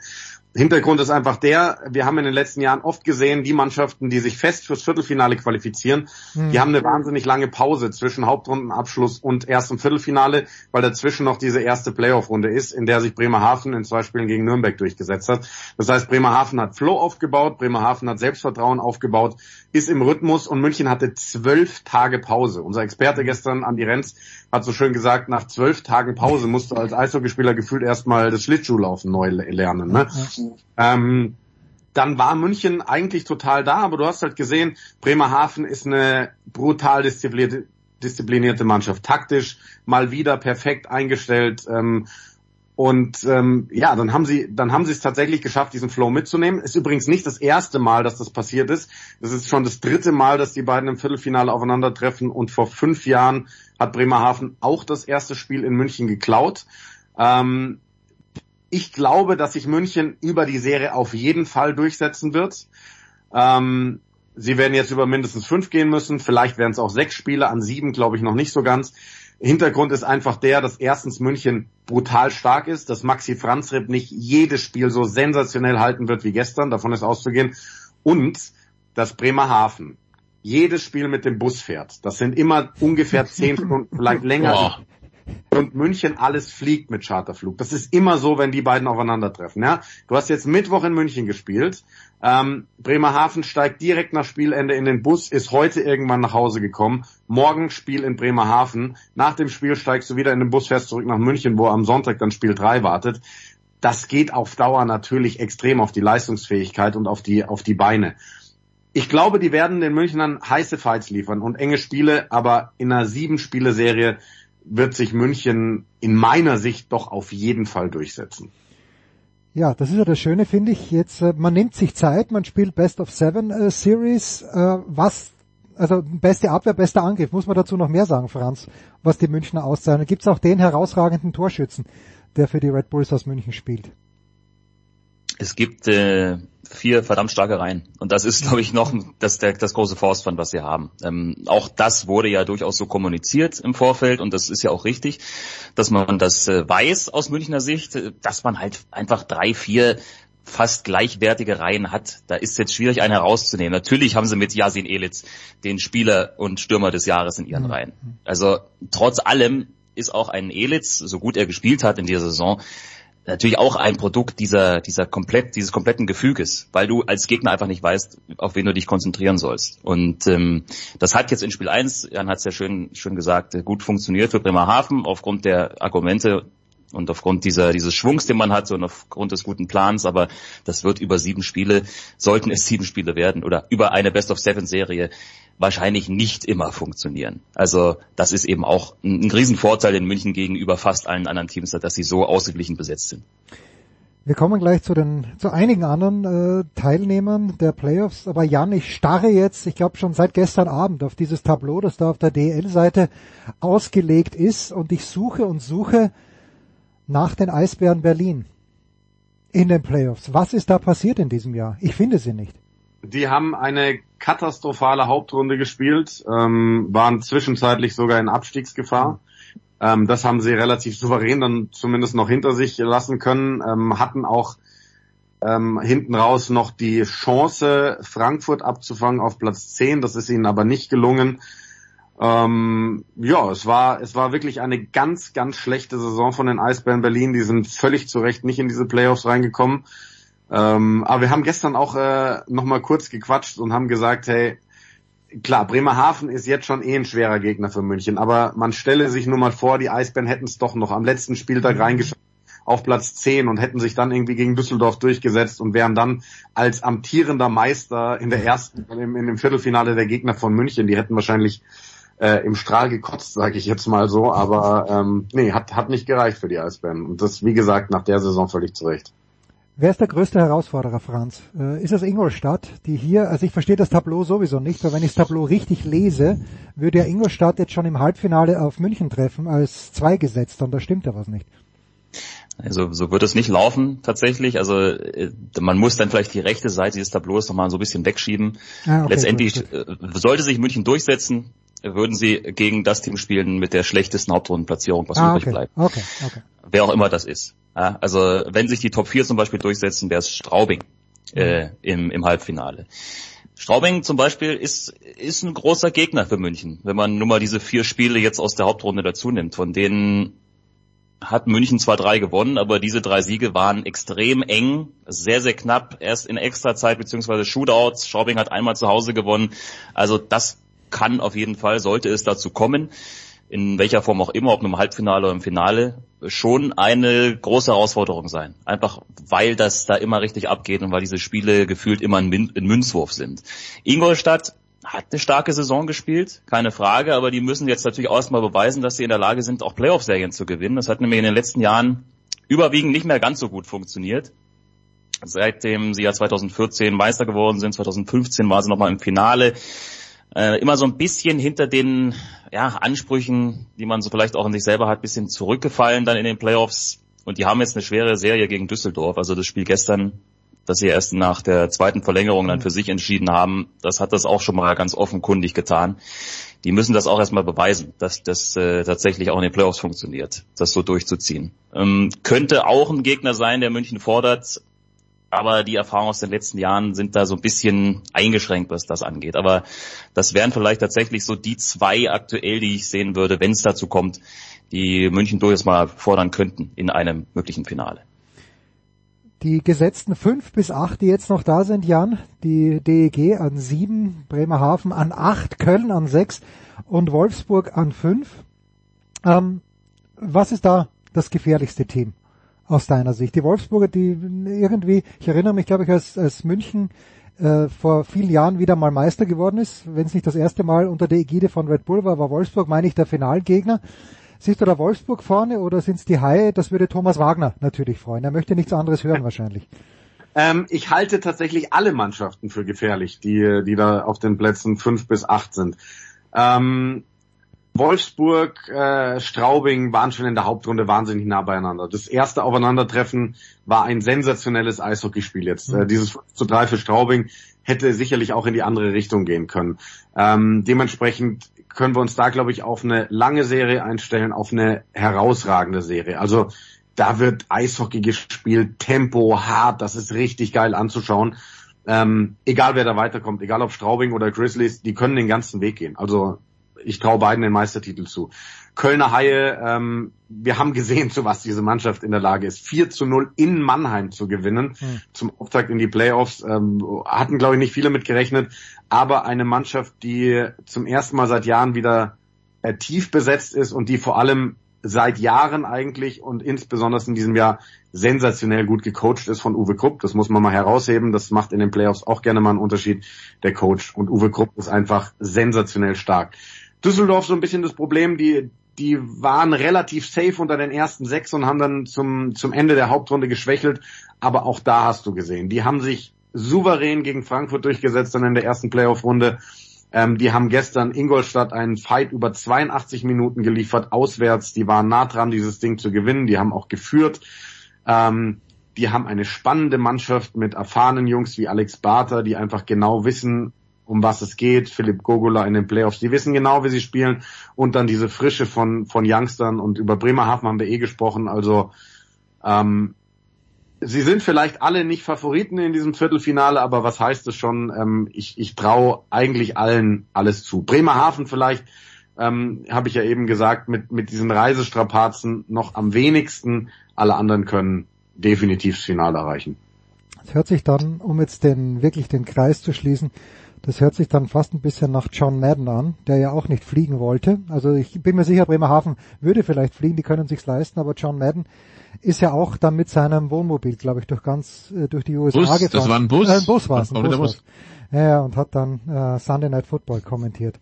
Ausgezeichnet. So, das Wochenende steht an. Franz, du wirst wieder busy sein. Wirst du auch die traurigen 60er in deinem Portfolio haben an diesem Wochenende? Nee, nicht am Wochenende. Die hatte ich ja jetzt die, die letzten zehn Tage zweimal. Oh, du Armer. Zum Beispiel ja vorgestern erst am Dienstag gegen Elversberg. Nee, ich äh, bin tatsächlich dritte Liga technisch am Samstag in Bayreuth. Ja, da gibt's einen Abstiegskracher gegen Oldenburg. Danach äh, fahre ich noch weiter zu Sky, um ein bisschen NHL zu kommentieren mit den Edmonton Oilers und den Seattle Kraken. Also da haben wir dann auch Leon Dreiseitel, Philipp Grubauer auf dem Eis. Und äh, Sonntag geht's dann für mich auch mal in die DL Playoffs äh, zu Ingolstadt Düsseldorf Spiel 3. Großartig. Fantastisch. Ähm, ich habe übrigens mir jetzt selbst gelobt, dass ich äh, A, dann mir am Sonntag auch die, äh, am Samstag die NHL anschaue, weil der Heiko Oldab auch gepostet hat, dass Leon, äh, er hat glaube ich, hat er 100 Tore oder 100, 100 Punkte müssen es gewesen sein auch in diesem Jahr wieder, glaube ich. Punkte, ja. Punkte, mhm. ja. Ähm, gut, und äh, Tim Stützle schießt auch viele Tore, es ist großartig. Jan, wo werden wir dir, wo werden wir dich hören? Ähm, ich bin äh, am Freitag beim Basketball im Einsatz, deutsches Duell in der Euroleague Bayern gegen Alba Berlin. Äh, Samstag ist bei mir großer Rugby-Tag, da ist ja der Super Saturday bei den Six Nations, da mache ich zwei der drei Spiele bei Modern Sports TV. Das frühe zwischen Schottland und Italien und dann äh, das letzte Irland vor dem Grand Slam gegen England. Und am Sonntag bin ich dann nochmal beim Basketball bei äh, Bayern gegen den mitteldeutschen BC. So sieht mein Wochenende aus. Großartig. Großartig. Nikola, du machst in dieser Woche Musikrad. Nein, das machst du nicht. Alles klar. Nikola. Nein, ich bin äh, ich bin bei dem Spiel, das Jan nicht macht. Äh, ich bin in Paris, dann im Stadion gegen Wales und äh, muss dann hoffen, dass das eine ähnliche Demontage wird wie gegen England und dass die Iren dann irgendwie Aber das wäre dann ein ganz großes Wunder gegen ähm, äh, England verlieren. Also ich sehe zwar nicht, wie das passieren soll, aber ja. Wir die haben, Hoffnung stillt zuletzt. Wir haben alle so viel Fantasie. Danke Jan, danke Franz, danke Nicola. Pause in der Big Show 601.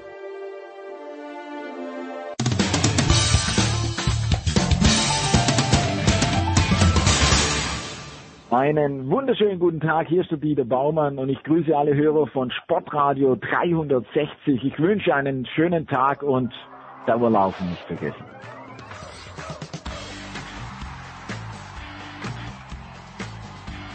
Die Big Show 601 geht weiter mit One of Our Favorites mit Sepp Dumitro, dem NBA-Chefkoch. Hi Sepp. Hi Jens. Sepp, äh, Leute, die jetzt äh, mit Ja Morant, mit dieser ganzen Saga nicht viel ansagen, äh, nicht viel anfangen können. Äh, magst du vielleicht in kurzen Worten Zusammenfassung, warum der Junge in Trouble ist und dann, warum dieser Trouble jetzt für die NBA nur acht Spiele Sperre wert war, die er eigentlich schon abgesessen hat? ja, äh, das frage ich mich auch, Jens. Also ich habe gestern mich auch laut gewundert ähm, äh, via Twitter, warum ähm, letzten Endes diese acht Spiele Sperre zustande kam. Let also es geht um einen Image-Schaden, den die NBA hier aufgrund seines Verhaltens äh, wohl erlitten haben soll. Äh, haben soll, sage ich, weil äh, das die offizielle Begründung ist seitens der NBA. Äh, der Commissioner hat sich mit Ja selbst äh, hingesetzt und das ist ein Commissioner, der im Gegensatz zum äh, Vorgänger, David Stern, ähm, äh, also Adam Silver ist ja viel, viel äh, näher äh, bei den Spielern und, und ähm, regiert mit viel weniger eiserner Hand, als das sein äh, Vorgänger und sein Mentor äh, damals getan hat. Und in dem Sinne äh, war die Liga nie äh, so sehr ich sag mal, in den Händen der Spieler wie heutzutage. Und ähm, er ist sich natürlich ähm, im Klaren darüber, dass hier eine äh, weiß ich, 40 Spiele, 50 Spiele Sperre, von der zum Teil geredet wurde, äh, dass es ähm, natürlich große Wellen äh, gezogen hätte. Äh, de facto sieht es aber so aus, dass er ähm, nichts Illegales getan hat. Also die Polizei in Colorado hat ermittelt, da gab es keine illegalen ähm, Tätigkeiten und auch seitens der NBA. Äh, es gibt Statuten im Collective Bargaining Agreement, die verbieten, dass zum Beispiel Schusswaffen irgendwo äh, im äh, Teamgebäude oder im, im Teamflieger und so weiter mitgeschleppt werden. Also das wäre ein klarer Verstoß gewesen. Der scheint hier auch nicht vorgelegen zu haben äh, im Falle Ja Morants. Und ähm, dann sind sie zur Erkenntnis gekommen, dass er einfach nur so äh, im Club dann diese ähm, Schusswaffe quasi in der Hand hatte und das äh, in leicht, ähm, sage ich mal, äh, angedrungenem Zustand dann auch live äh, nach außen in die Welt transportiert hat und dass das dann diese acht Spiele Sperre wohl ähm, rechtfertigt bestätigt. Ich frage mich so ein bisschen, ne, das, das scheint alles, alles sehr willkürlich. Wie gesagt, es gibt hier keine klaren Regeln dafür. Ähm, wenn kein klarer Verstoß gegen das Collective Bargaining Agreement vorliegt, was man dann in dem Fall macht. Und es ist einfach im, im Ermessen des Commissioners dann zu entscheiden, ähm, okay, wie viele Spiele sperre. Ja Morant hat äh, sich entschuldigt, ähm, hat wohl eingesehen, dass das äh, kein Verhalten ist, das ähm, ja seines Status als NBA-Spieler und als Superstar ähm, gerechtfertigt äh, wird oder ja, jemals würde. Ne? Ja, ja, ja. ja. Und, äh, und äh, ich glaube, das spielt auch eine große Rolle, warum man sagt, okay, er hat sich ohnehin schon in äh, Therapie begeben äh, vor vor Wochen schon oder als als es rauskam letzte Woche. Und äh, jetzt nehmen wir die ganzen Spiele mit, äh, hauen noch zwei, drei, vier vielleicht oben drauf ähm, und dann ist er irgendwann nächste Woche ist er dann wieder zurück, wenn er äh, das wird bei Jamoran nicht lange dauern, wenn er auf Betriebstemperatur dann wieder ist im Training. Also ähm, alles ein bisschen äh, ja so so Image ähm, Schadenbegrenzung, ähm, ohne dass man ihm jetzt da, also sage ich mal, ein kleiner Klaps auf die Finger, aber schon alles mit Fragezeichen versehen. Ne? Wo, wo sind hier die Regeln? Und wie gesagt, es ist oft schwer, wenn die äh, Linien äh, verschwommen sind und wenn es dann ganz ganz schwer wird zu sagen, äh, das ist eine Regel und da war ein klarer Verstoß. Also im Endeffekt Privatleben, aber wie gesagt, die NBA sieht das nicht gerne und äh, ja, ich bin mal gespannt, wie Ja Morant aus dieser Situation lernt, weil äh, das war nur die Kulmination äh, einiger komischer Situationen in um um Ja Morants Camp herum und äh, mal schauen, ob das jetzt hier einen radikalen äh, äh, Wandel gibt. Bin gespannt. Das hören die Amerikaner schon gerne, oder das mit der Therapie. Ich erinnere mich bei Tiger Woods, dass er sich jetzt äh, Therapie gegen seine Sexsucht begeht. Da, da, müssen so viele Therapeuten herumrennen für ganz spezielle ja. Probleme. Ja. Ist großartig. Ja. Also finde ich ganz großartig. Nun gut, ja, wir haben ja vor ein paar Wochen gesprochen, Sepp, als diese großen Trades über die Bühne gegangen sind und Kyrie Irving nach Dallas war schon einer, der mich neugierig gemacht hat, aber ich hätte es ja wissen müssen, dass das irgendwie mit Kyrie Irving ist ja nichts einfach. Und äh, jetzt hat sich äh, Luka Doncic verletzt und jetzt sagt mir gestern mein Sohn, ja, Kyrie hat auch nicht gespielt, ist nicht verletzt, der will einfach nicht oder wollte einfach nicht, aus welchen Gründen auch immer. Äh, wie geht's denn Kyrie in Dallas? Ich glaube, Kyrie geht's gut. Also äh, die offizielle ähm, Begründung, warum er nicht gespielt hat, ist wie bei äh, bei Luka Doncic, äh, Verletzung. Ähm, mhm. Klar brauchen sie beide, ähm, um in den Playoffs überhaupt irgendwie ähm, ja Schaden anrichten zu können. Aber äh, erstmal müssen sie die Playoffs erreichen. Ne? Also äh, Stand heute, äh, wir nehmen am äh, Donnerstag auf, äh, sind sie Achter in der Western Conference und ähm, sowohl Oklahoma City als auch die Lakers sind ähm, nur Prozentpünktchen von Dallas entfernt. Also die Lakers ein Sieg, Oklahoma City einen halben und äh, dann ist nach unten Richtung äh, Play-in-Plätze. Und unter den Play-in-Plätzen dann Rang 11, 12, 13, da ist auch nicht sehr viel Luft. Und äh, wie gesagt, Dallas äh, nicht gerade erfolgreich ähm, nach der All-Star-Pause mit äh, vier Siegen und sechs Niederlagen. Das ist eines der schlechtesten zehn Teams. Und gerade von diesen Teams, die äh, um die Playoff-Ränge kämpfen, sind nur die Portland Trailblazers und die New Orleans Pelicans schlechter im Westen. Das sind natürlich keine grandiosen Vorzeichen, aber man muss auch sagen, äh, ohne deine zwei besten Spieler, ohne Luka Doncic und ohne Kyrie Irving, beide verletzt raus, ist es natürlich auch schwer mit diesem Kader, der ja ohnehin nicht, Jens, da haben wir und, und, und sicherlich auch andere schon ähm, zu Genüge darüber gesprochen in dieser Saison, ähm, optimal zusammengestellt war. Da gibt's halt einfach sonst niemanden, der mal kreieren kann, mal was vorbereiten kann für andere. Die sind also sehr, sehr, sehr stark von diesen beiden äh, abhängig. Und wenn keiner von beiden spielt, dann ist es natürlich umso schwerer, da Konstanz reinzubringen. Aber äh, soll nicht allzu schlimm sein. Also sie werden beide ähm, zurückerwartet und äh, dann mal schauen, was Dallas in den letzten ähm, Partien der Saison sind noch, glaub, ich glaube, 12, 13, 14 Partien stehen noch aus. Dallas ist bei 68 momentan. Ähm, ob da so ein kleiner Run kommen kann in Richtung Playoffs, weil, und das ist natürlich wichtig, ähm, für so ein Team, das im Endeffekt neu zusammengestellt wurde nach der Trading Deadline. Ähm, dir fehlen dann natürlich auch die Wiederholungen und dir fehlt auch so ein bisschen die Identität, wenn es dann in Richtung Playoffs geht. Ne? Wie ist dieses Team wirklich aufgestellt? Wie spielt dieses Team wirklich? Was passiert in Crunch Time? Wir dürfen nicht vergessen, wie viele Spiele sie zu Beginn ähm, verloren haben, als die beiden ähm, die ersten Partien zusammen absolviert haben, weil man auch nicht genau weiß, okay, was macht jetzt der, was macht jetzt der? Also das dauert meistens ein bisschen und ähm, ja, den Mavericks läuft so ein bisschen die Zeit davon, das herauszufinden. Playoff Picture jetzt wäre, dass sie gegen Minnesota spielen würden und der Sieger dieser Partie würde dann gegen Sacramento drankommen. Ist Sacramento die, die größte Überraschung? Weil ich weiß ja früher mal, als Kobe und Shaq noch gespielt haben, da war Sacramento einigermaßen gut, dann waren sie eine Lachnummer über Jahrzehnte. Ist Sacramento in diesem Jahr die absolut positive Überraschung in der NBA?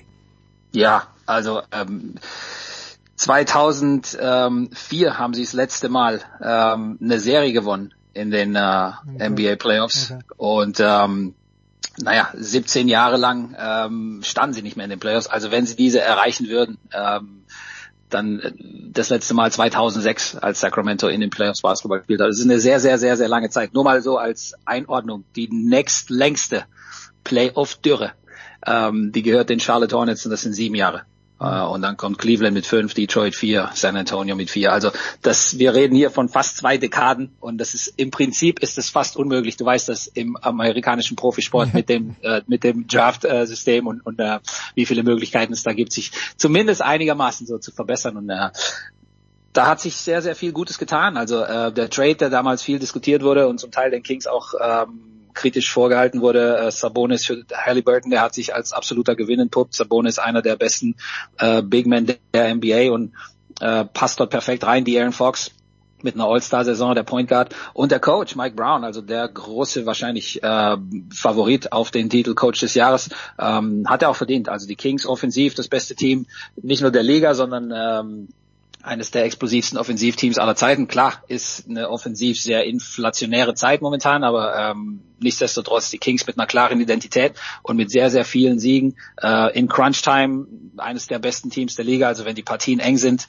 dann sind sie zur Stelle und ähm, spielen die ganze Zeit da oben mit. Ja, battlen sich mit den Memphis Grizzlies um Platz zwei, drei hinter den Denver Nuggets. Ähm, und äh, egal wie man es dreht und wendet, das ist die mit Abstand überraschendste und äh, vielleicht auch schönste Geschichte der Saison. Denn 17 Jahre, das wünscht man jeder Fanbase, vor allem einer so enthusiastischen und ähm, begeisternsfähigen wie, äh, wie den Sacramento Fans. Tja, was soll ich dir sagen? Ich bin ja nicht mehr Fan, sondern nur noch Sympathisant der Pittsburgh Pirates. Und im Baseball ist es auch ein bisschen anders, völlig klar. Ja, da, da haben diese die neuen Spieler natürlich jetzt nicht diesen Impact, den man hat wie in der NBA, weil auch weniger Leute auf dem Platz stehen. Ja, genau. Aber ja, also es ist doch nicht alles möglich im amerikanischen. Wie lange sind die Pirates jetzt? Ja, sie äh, hatten zwischendurch mit Andrew McCutcheon, da war mal, waren mal zwei, drei gute Saisonen dabei, wo ja, sie.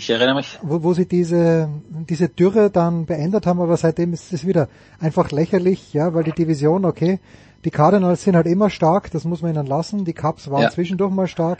Milwaukee immer solide. Es ist halt alles besser als Pittsburgh und das ist, ist einfach belastend. neue, neue Dürre. Sozusagen. Neue Dürre, ja, ganz belastend.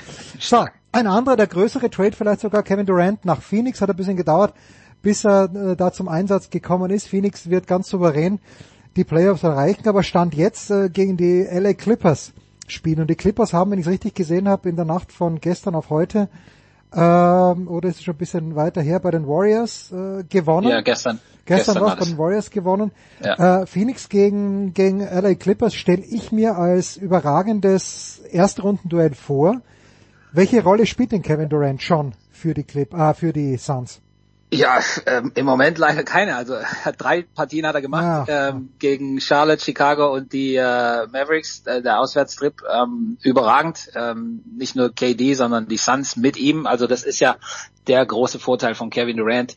Ähm, nicht nur einer der besten Spieler aller Zeiten, nicht nur der vermutlich vielseitigste Scorer in der Geschichte der NBA, sondern auch der am einfachsten zu integrierende Superstar. Den mhm. stellst du überall rein, einfach weil er so intelligent ist und weil er so eine Fähigkeit hat, mit anderen Superstars zu harmonieren und zu kooperieren und zusammenzuspielen. Das ist nicht jemand, dem du immer den Ball füttern musst. Der spielt im, innerhalb des Flows des Spiels äh, einfach perfekten Teambasketball auch und vertraut seinen Mitspielern. Ähm, und dementsprechend auch ein, ein, ein riskanter Trade für Phoenix, klar, angemessen ähm, der, der Situation, äh, haben viel abgegeben, aber auch einen, den sie machen mussten, um eben dieses äh, Championship-Fenster, das sie momentan haben, mit äh, Chris Paul, Devin Booker, DeAndre Ayton, um das zu maximieren. Und mit einem gesunden Kevin Durant, äh, waren, Schrägstrich sind die Phoenix Suns äh, einer der absoluten Top-Favoriten auf den Titel. Die Frage ist natürlich nur, ähm, auch hier analog zu den Dallas Mavericks, wann kommt Kevin Durant zurück? Also es soll vermutlich für die letzten so knapp fünf, sechs Partien der Saison äh, soll er wieder da sein. Hat sich ja im ähm, beim Aufwärmen den, den, das Sprunggelenk verdreht und da wird jetzt natürlich aufgepasst, weil er ja auch davor lange ausgefallen war ne? ähm, in Brooklyn und dann der Trade nach Phoenix, auch da dann äh, die ersten sechs Partien nicht gemacht. Dann drei eingesetzt und jetzt die letzten vier wieder verpasst. Und äh, die, die Suns jetzt mit drei Niederlagen aus vier. Also sie brauchen Kevin Durant natürlich schon zurück. Ähm, sind vermutlich sicher qualifiziert für die ähm, für die Playoffs. Ähm, da ist ein bisschen Abstand, da ist ein bisschen Puffer zu den Plätzen 7, 8, 9, 10, 11 und so weiter. Aber ähm, ja, ohne KD ist es natürlich äh, ein ganz, ganz anderes äh, Erstrundenduell auch gegen die Los Angeles Clippers. Also ich sag mal so, wenn die Phoenix Suns mit einem nicht fitten Kevin Durant in diese Serie gehen, ähm, da würden wahrscheinlich viele auf die LA Clippers setzen, weil die ähm, so ein bisschen ihren Groove gefunden haben äh, mit einem gesunden Kawhi Leonard. Also ähm, Kevin Durant ist essentiell für die Phoenix Suns und ohne einen gesunden Kevin Durant äh, sind alle Meisterschaftschancen oder überhaupt, glaube ich, den, den Westen zu überleben und in die Conference Finals zu schaffen etc. Ähm, das ist ein Wolkenkuckuck sein.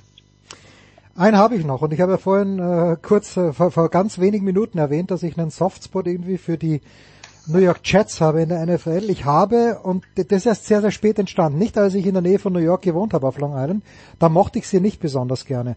Aber mittlerweile finde ich die Knicks halt schon faszinierend und die Knicks werden die Playoffs extrem souverän erreichen, was ja schon mal eine gute Nachricht ist.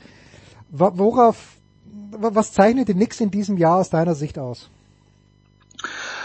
Kontinuität, super Coaching ähm, und Teamchemie, also die, die machen Bock, also die haben Bock miteinander zu spielen. Ähm, hat Hartenstein auch gesagt, äh, mehrfach so, die, die, die Teamchemie ist einfach einer der Hauptgründe für den Erfolg. Mhm. Tom Thibodeau, der Coach, ist jemand, der in jedem Spiel äh, 100 Prozent selbst gibt und auch von seinen Spielern fordert, der, der so an den Stellschrauben immer dreht. Das ist so ein, so ein, so ein Tüftler, ne? so, ja. so ein bisschen so ein, äh, ähm, so ein bisschen verrücktes Genie, wenn es um Basketballstrategie und Taktik und so weiter geht, macht aus zum Teil auch ähm, ja, limitierten Möglichkeiten des Teams, glaube ich, das Maximale. Und das, was die Sacramento in die Kings im Westen sind, das sind die New York Knicks so ein bisschen im Osten. Also ich glaube, die beste äh, Geschichte dieser Saison, extrem souverän.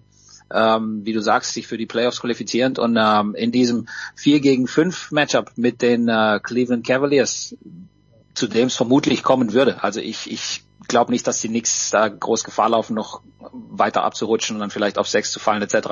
Ähm, weiß ich nicht, wen ich favorisieren würde. Also ich, ich kann mir durchaus vorstellen, dass die New York Knicks eine Serie mindestens gewinnen und dann vielleicht sogar gegen eines der besseren Teams, vielleicht äh, Philadelphia oder, oder sogar Boston Celtics, vielleicht sogar Milwaukee, mal eins, zwei Spiele abknüpfen könnten. Also jetzt Richtung Conference Finals, NBA Finals, das ist vielleicht ein bisschen zu hoch geträumt, aber wie gesagt, dieses Team vor allem auch dank der Akquisition von Jalen Brunson. Also das war natürlich vielleicht die beste Verpflichtung der gesamten vorherigen Offseason. Ähm, so wie er in Dallas fehlt, so hilft er in New York. Er und Julius Randle zusammen, das ist einfach eine explosive Inside-Outside-Mischung und dann haben sie viele Rollenspieler, die ihre Aufgaben super erfüllen, ein paar junge Spieler, also ähm, Begeisterung und ähm, keine Halle in der NBA geht besser ab, wenn da Begeisterung herrscht als Madison Square Garden. Also Heimvorteil ist auch so ein so ein Ding ähm, eines ein, eine der besten Hallen der NBA und äh, ja, eine gute Mischung einfach. Ja, manchmal ähm, hilft wenn man kein Blödsinn macht, ein paar Jährchen hintereinander und, und nicht das Geld zum Fenster rausschmeißt, sondern äh, geduldig weiterarbeitet. Und mit Tom Thibodeau ist so diese Arbeit, diese Maloche. Ähm, du weißt, wie es ist, Jens. Also New York ist ja gerade so, so, so, was diese ähm, ich habe Sehnsucht. Blue Collar Mentality so, so ein bisschen anbelangt. Ne? York, und, ja. und, die Fans schließen dann so ein Team auch dann in den Herzen und, und dann äh, passt es, dann, dann entsteht da so eine gesunde Dynamik und äh, schön zu sehen. Also wie gesagt, äh, gute New York Knicks, äh, erfolgreiche New York Knicks sind immer gut für die NBA. Tja, Latrell Sprewell war damals. äh, das waren die Zeiten, wo ich in New York gewohnt habe. Larry Johnson, ja genau, da sind sie in die Finals gekommen. Larry Johnson hat gerade Geburtstag gehabt vor ein paar Tagen. Also das war das war das das letzte große Knicks-Team. Äh, ne, vielleicht die Carmelo Anthony, Amara Stoudemire Knicks mal kurz außen vor, die damals mit den ganzen Veteranen so eine fünf Minuten Erfolg hatten, bis sie dann an Miami gescheitert sind. Aber ja, so das das letzte wirklich erfolgreiche Knicks-Team, das auch äh, hundertprozentig so im, im im Herzen der Fans war. Das war vermutlich das äh, von, äh, von LJ und, und Spreewell und Alan Houston, Patrick Ewing, wie sie alle hießen. Ja, und äh, Jeff Van Gundy dann, wie er am Bein von Alonso Morning gehangen genau. hat. War, ist, das große ist ein paar, Minuten, paar Minütchen her ja, schon, ja. Leider. Sepp, fantastisch, Wilmer, ich danke dir herzlich. Wir pausieren kurz und hauen uns dann mit dem Schmieder raus. Der ist gerade in Indian Wells.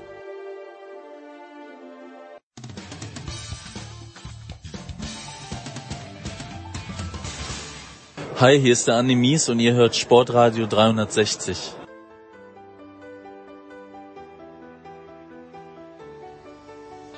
Big Show 601. Vergangene Woche hat er netterweise, was hat der Schmieder letzte Woche für uns gemacht?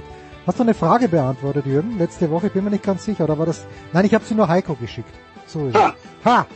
Die Eishockey-Frage habe ich an Heiko. Ist aber nicht weiter schlimm. Jürgen, du bist in Indian Wells und was macht man in Indian Wells? Und deshalb liebe ich dich auch. Du schmierst dir ein Marmeladenbrot. Das, ja. ist, das, das ist großartig. und zwar zuckerfreie Marmelade. Nein, das, das schmerzt wieder.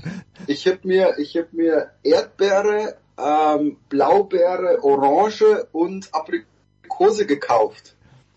Äh, jetzt und ist natürlich die Kardinalfrage. Variiere mich da so durch den Tag. Ich meine, ich musste die Frage nicht stellen, weil sie selbst erklären ist, aber es gibt Menschen, die unter die Marmelade keine Butter streichen, aber Marmeladebrot muss mit Butter sein. Selbstverständlich. Ja, also okay. und, und, die Butter wird auch und, und das, das muss auch getoastet sein. Ja. Ich habe mir so ein Cheesecake Factory Brot gekauft und dann machst du so eine Butter, die eigentlich voll hart ist, auf dieses Brot drauf, dann schmilzt die, dann gute Marmelade drauf und, und eigentlich kann an dem Tag schon nichts mehr schiefgehen. Weißt du, was ich an der Cheesecake Factory und ich war auf Jena in Long Island, also im, im Restaurant, was mich da immer wieder extrem abgeholt hat, wie wir im Neudeutschen immer mehr sagen, Gibt's irgendwas, na ich frage dich zuerst, äh, ich weiß nicht, wie oft ihr in der Cheesecake Factory seid, die Familie Schmieder, wenn überhaupt, aber gibt's irgendwas, was dich dort abholt, wenn ihr ab und zu dort seid? Alles. Ja. Ich glaube, das Fantastische an der Cheesecake Factory ist ja irgendwie, dass diese Speisekarte 500 Seiten genau, lang ist. Das ist Wahnsinn. Und, du, und du kannst einfach ähm, wenn du nicht weißt, was du tun willst, geh in die Cheesecake Factory. Also so ist es bei uns, wenn wir so debattieren ähm, und, und der Bub sagt, er will einen Burger und meine Frau sagt, sie hätte aber jetzt Bock auf einen Salat und ich mir denke, mexikanisch wäre nicht schlecht. Äh, ab in die Cheesecake Factory, weil, weil es kriegt wirklich jeder was. Und das Erstaunliche ist, dass es nicht schlecht ist. Also klar, wer jetzt, wer jetzt ein Gourmet rümpft ein bisschen mit der Nase über Cheesecake Factory, weil es ja kein Steakhouse und keine Ahnung ist, aber für den für den einfachen Menschen wie mich äh, äh, gibt's da einfach alles und, und es schmeckt tatsächlich gut. Wirklich gut. Also ich wollte genau das mit der Speisekarte, wollte ich auch erwähnen, weil es absurd ist, wie groß diese Speisekarte ist.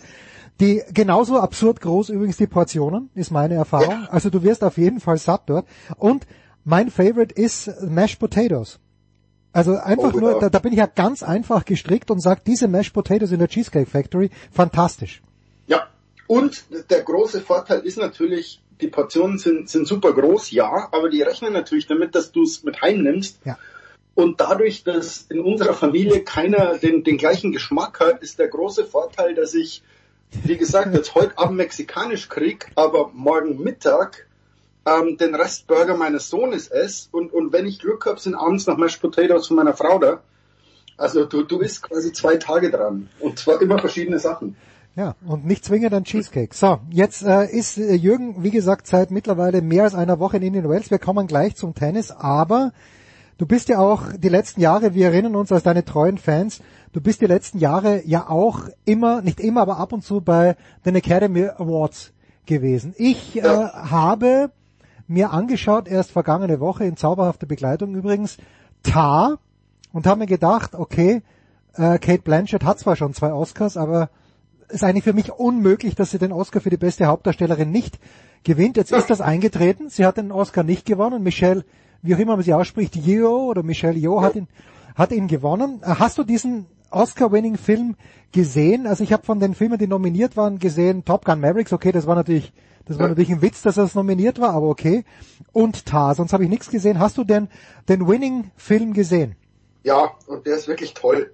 Das ist wirklich so. Und, und es hat der, der tollste Film gewonnen. Und, und es ist schon lang nicht mehr passiert, dass, dass so, ähm, wie du sagst, ich, man begleitet ja so diese Oscar-Kampagnen. Ja. Und, und die erzählen alle eine Geschichte. Also so, so Brandon Fraser ist ja auch so ein, so ein Beispiel, wo du sagst, natürlich hat der ganz, ganz toll gespielt in, in The Whale, aber es ist natürlich auch eine Art Kampagne. Mhm. Also wo du sagst, der, der wurde von Hollywood geschmäht.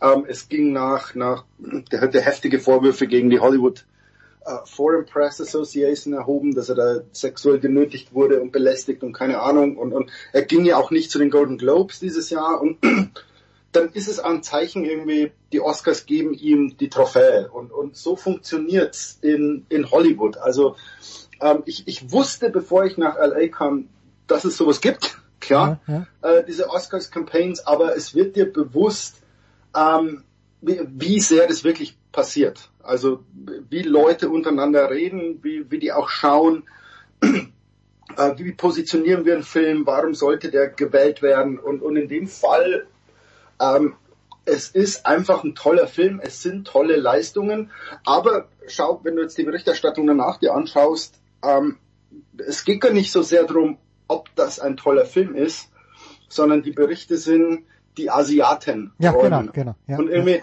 ähm, Oscars so und, und dann wird die Geschichte erzählt über, über äh, den wunderbaren Schauspieler, der bei Indiana Jones Shorty war. Ähm, wo, eine tolle Geschichte. Also äh, man muss sich einfach klar sein, es geht nicht drum, es geht nicht um den Fußballer des Jahres. Ja, es ist nicht so, wer, wer ist Lewandowski der beste Fußballer, keine Ahnung, Punkt, sondern, sondern es muss immer eine, eine Geschichte erzählt werden und, und dann äh, überleg dir, wenn du in so einer, in einer Academy wärst ähm, und du guckst Filme und, und pff, wir debattieren, ist ein Film ein guter Film? Ähm, und, und dann debattieren wir zwei Genres, die nichts miteinander zu tun haben und müssen irgendwie bestimmen, ähm, ist Kate Blanchett in diesem Film besser als Michelle Yeoh? Hm. Die Frage an sich ist ja einfach schon Quatsch. Ja, äh, völliger ja, Bullshit. Ja. Also es ist ja nicht Sport, wo du sagst, okay, die, die spielen jetzt gegeneinander und, und hoffentlich gewinnt der Bessere, keine Ahnung, sondern Äh, wie beurteilt, also mir, mir ist völlig, völlig absurd, wie man beurteilt, ob Kate Blanchetts schauspielerische Leistung besser war als die von Michelle Yeoh. Das geht nicht. Genau, das geht nicht, nicht möglich. Unfassbar. So, und, und dann musst du aber als Academy-Mitglied sagen, okay, jetzt muss ich irgendwo ein Kreuz machen. Und dann kommen wir zurück zu, welche Geschichte wird hier erzählt. Äh, oftmals auch, sollte diese Person einen Oscar kriegen. Also Leo DiCaprio, der irgendwie zehn Jahre lang unbedingt den Oscar wollte, jede Rolle darauf ausgelegt hat und, und die Academy einfach gesagt hat, nein, nein, ähm, nein. Also das war tatsächlich, das war ein, eine Ablehnung, wo die gesagt haben, wenn du so sehr willst und deine Karriere darauf auslegst, nein, dann wählen wir dich gerade extra nicht. Mhm. Ähm, und, und so stell dir einfach vor, du wärst ein Mitglied in der Academy. Wie, warum setzt du wo ein Kreuz? Und, und letztlich ist es eine Geschichte, die da erzählt wird. Und, und so war es heuer. Und es ist schöner Zufall, oder der Zufall, dass auch wirklich ein toller Film gewonnen hat und nicht nur die tollste Geschichte. Und ich glaube, das kannst du nicht wissen, aber ich meine, dass es diesen Film bei Sky schon zu sehen gibt. Und da äh, muss man nicht mal zahlen dafür. Ich habe ihn, ich meine, er ist irgendwo aufgepoppt. Eine Sache muss man natürlich schon noch sagen, bevor wir dann wirklich zum Tennis kommen, aber es muss im Jahr 1999 gewesen sein, wo Kate Blanchett auch nominiert war für ihre Rolle als Elizabeth und gewonnen hat Gwyneth Paltrow für dieses nett anzusehende, aber im Grunde genommen absolut banale Shakespeare in Love und Kate Blanchett hat sich einen runtergespielt als Elizabeth. Also ich, ich wäre ewig böse gewesen auf die Academy. Mittlerweile hat sie ja zwei Oscars. Aber da, da fand ich einfach die Banalität von Shakespeare in Love verglichen mit Elizabeth, das, das, das fand ich Wahnsinn, dass Kate Blanchett da nicht gewonnen hat. Die, die ja, ich übrigens liebe. Also wenn, wenn, ich war 1999 nicht in Hollywood. Hm. Ähm, ja, hat auch eine Kampagne gegeben wahrscheinlich. Aber, und, und jetzt ist natürlich Shakespeare in Love war ein, war ein Harvey Weinstein Movie. Ja, ja, ja, ja soweit ich mich erinnere. Und, und ähm, ich habe da ein bisschen recherchiert, die letzten Jahre schon und, und jetzt heuer wieder mit, mit Brandon Fraser. Es war dann vor ein paar Jahren mit Sylvester Stallone, ähm, wo es irgendwie hieß, oh, schau mal, ähm, jetzt ist es soweit irgendwie. Und dann kommst du drauf, äh, welch unfassbare Kampagnen da stattgefunden haben, gerade in den 90ern. Also damals, ich glaube Mitte der 90er, Ende der 90er bestand die Academy aus 4000 Leuten. Mhm.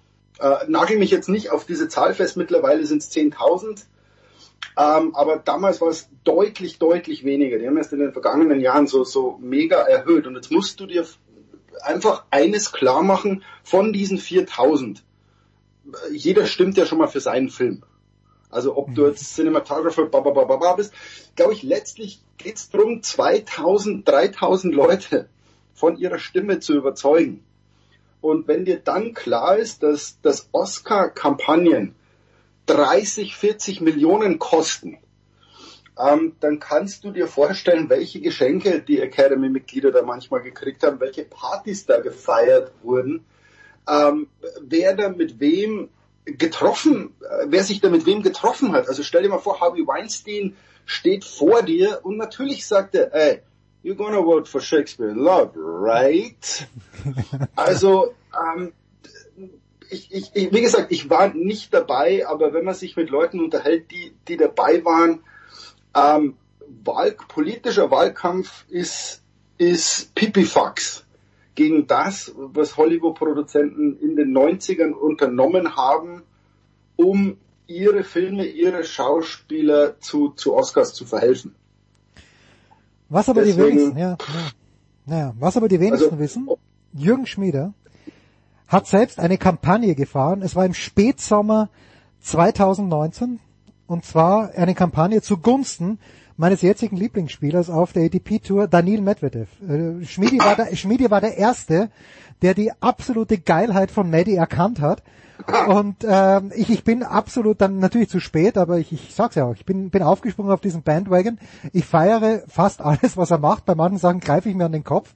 Du bist jetzt in Indian Wales. Er hat am Dienstagabend, äh, am Dienstagmittag deiner Zeit äh, Alexander Zverev geschlagen. Keine Ahnung, ja. ob er heute gegen Davidovic Fokina gewinnt. Aber gibt's irgendwas? Hast du Kontakt A mit Maddie gehabt in irgendeiner Art und Weise und B ja. aber auch mit Zverev? Mit, mit beiden und, und die, die Liebe zu Medvedev wird, wird immer größer.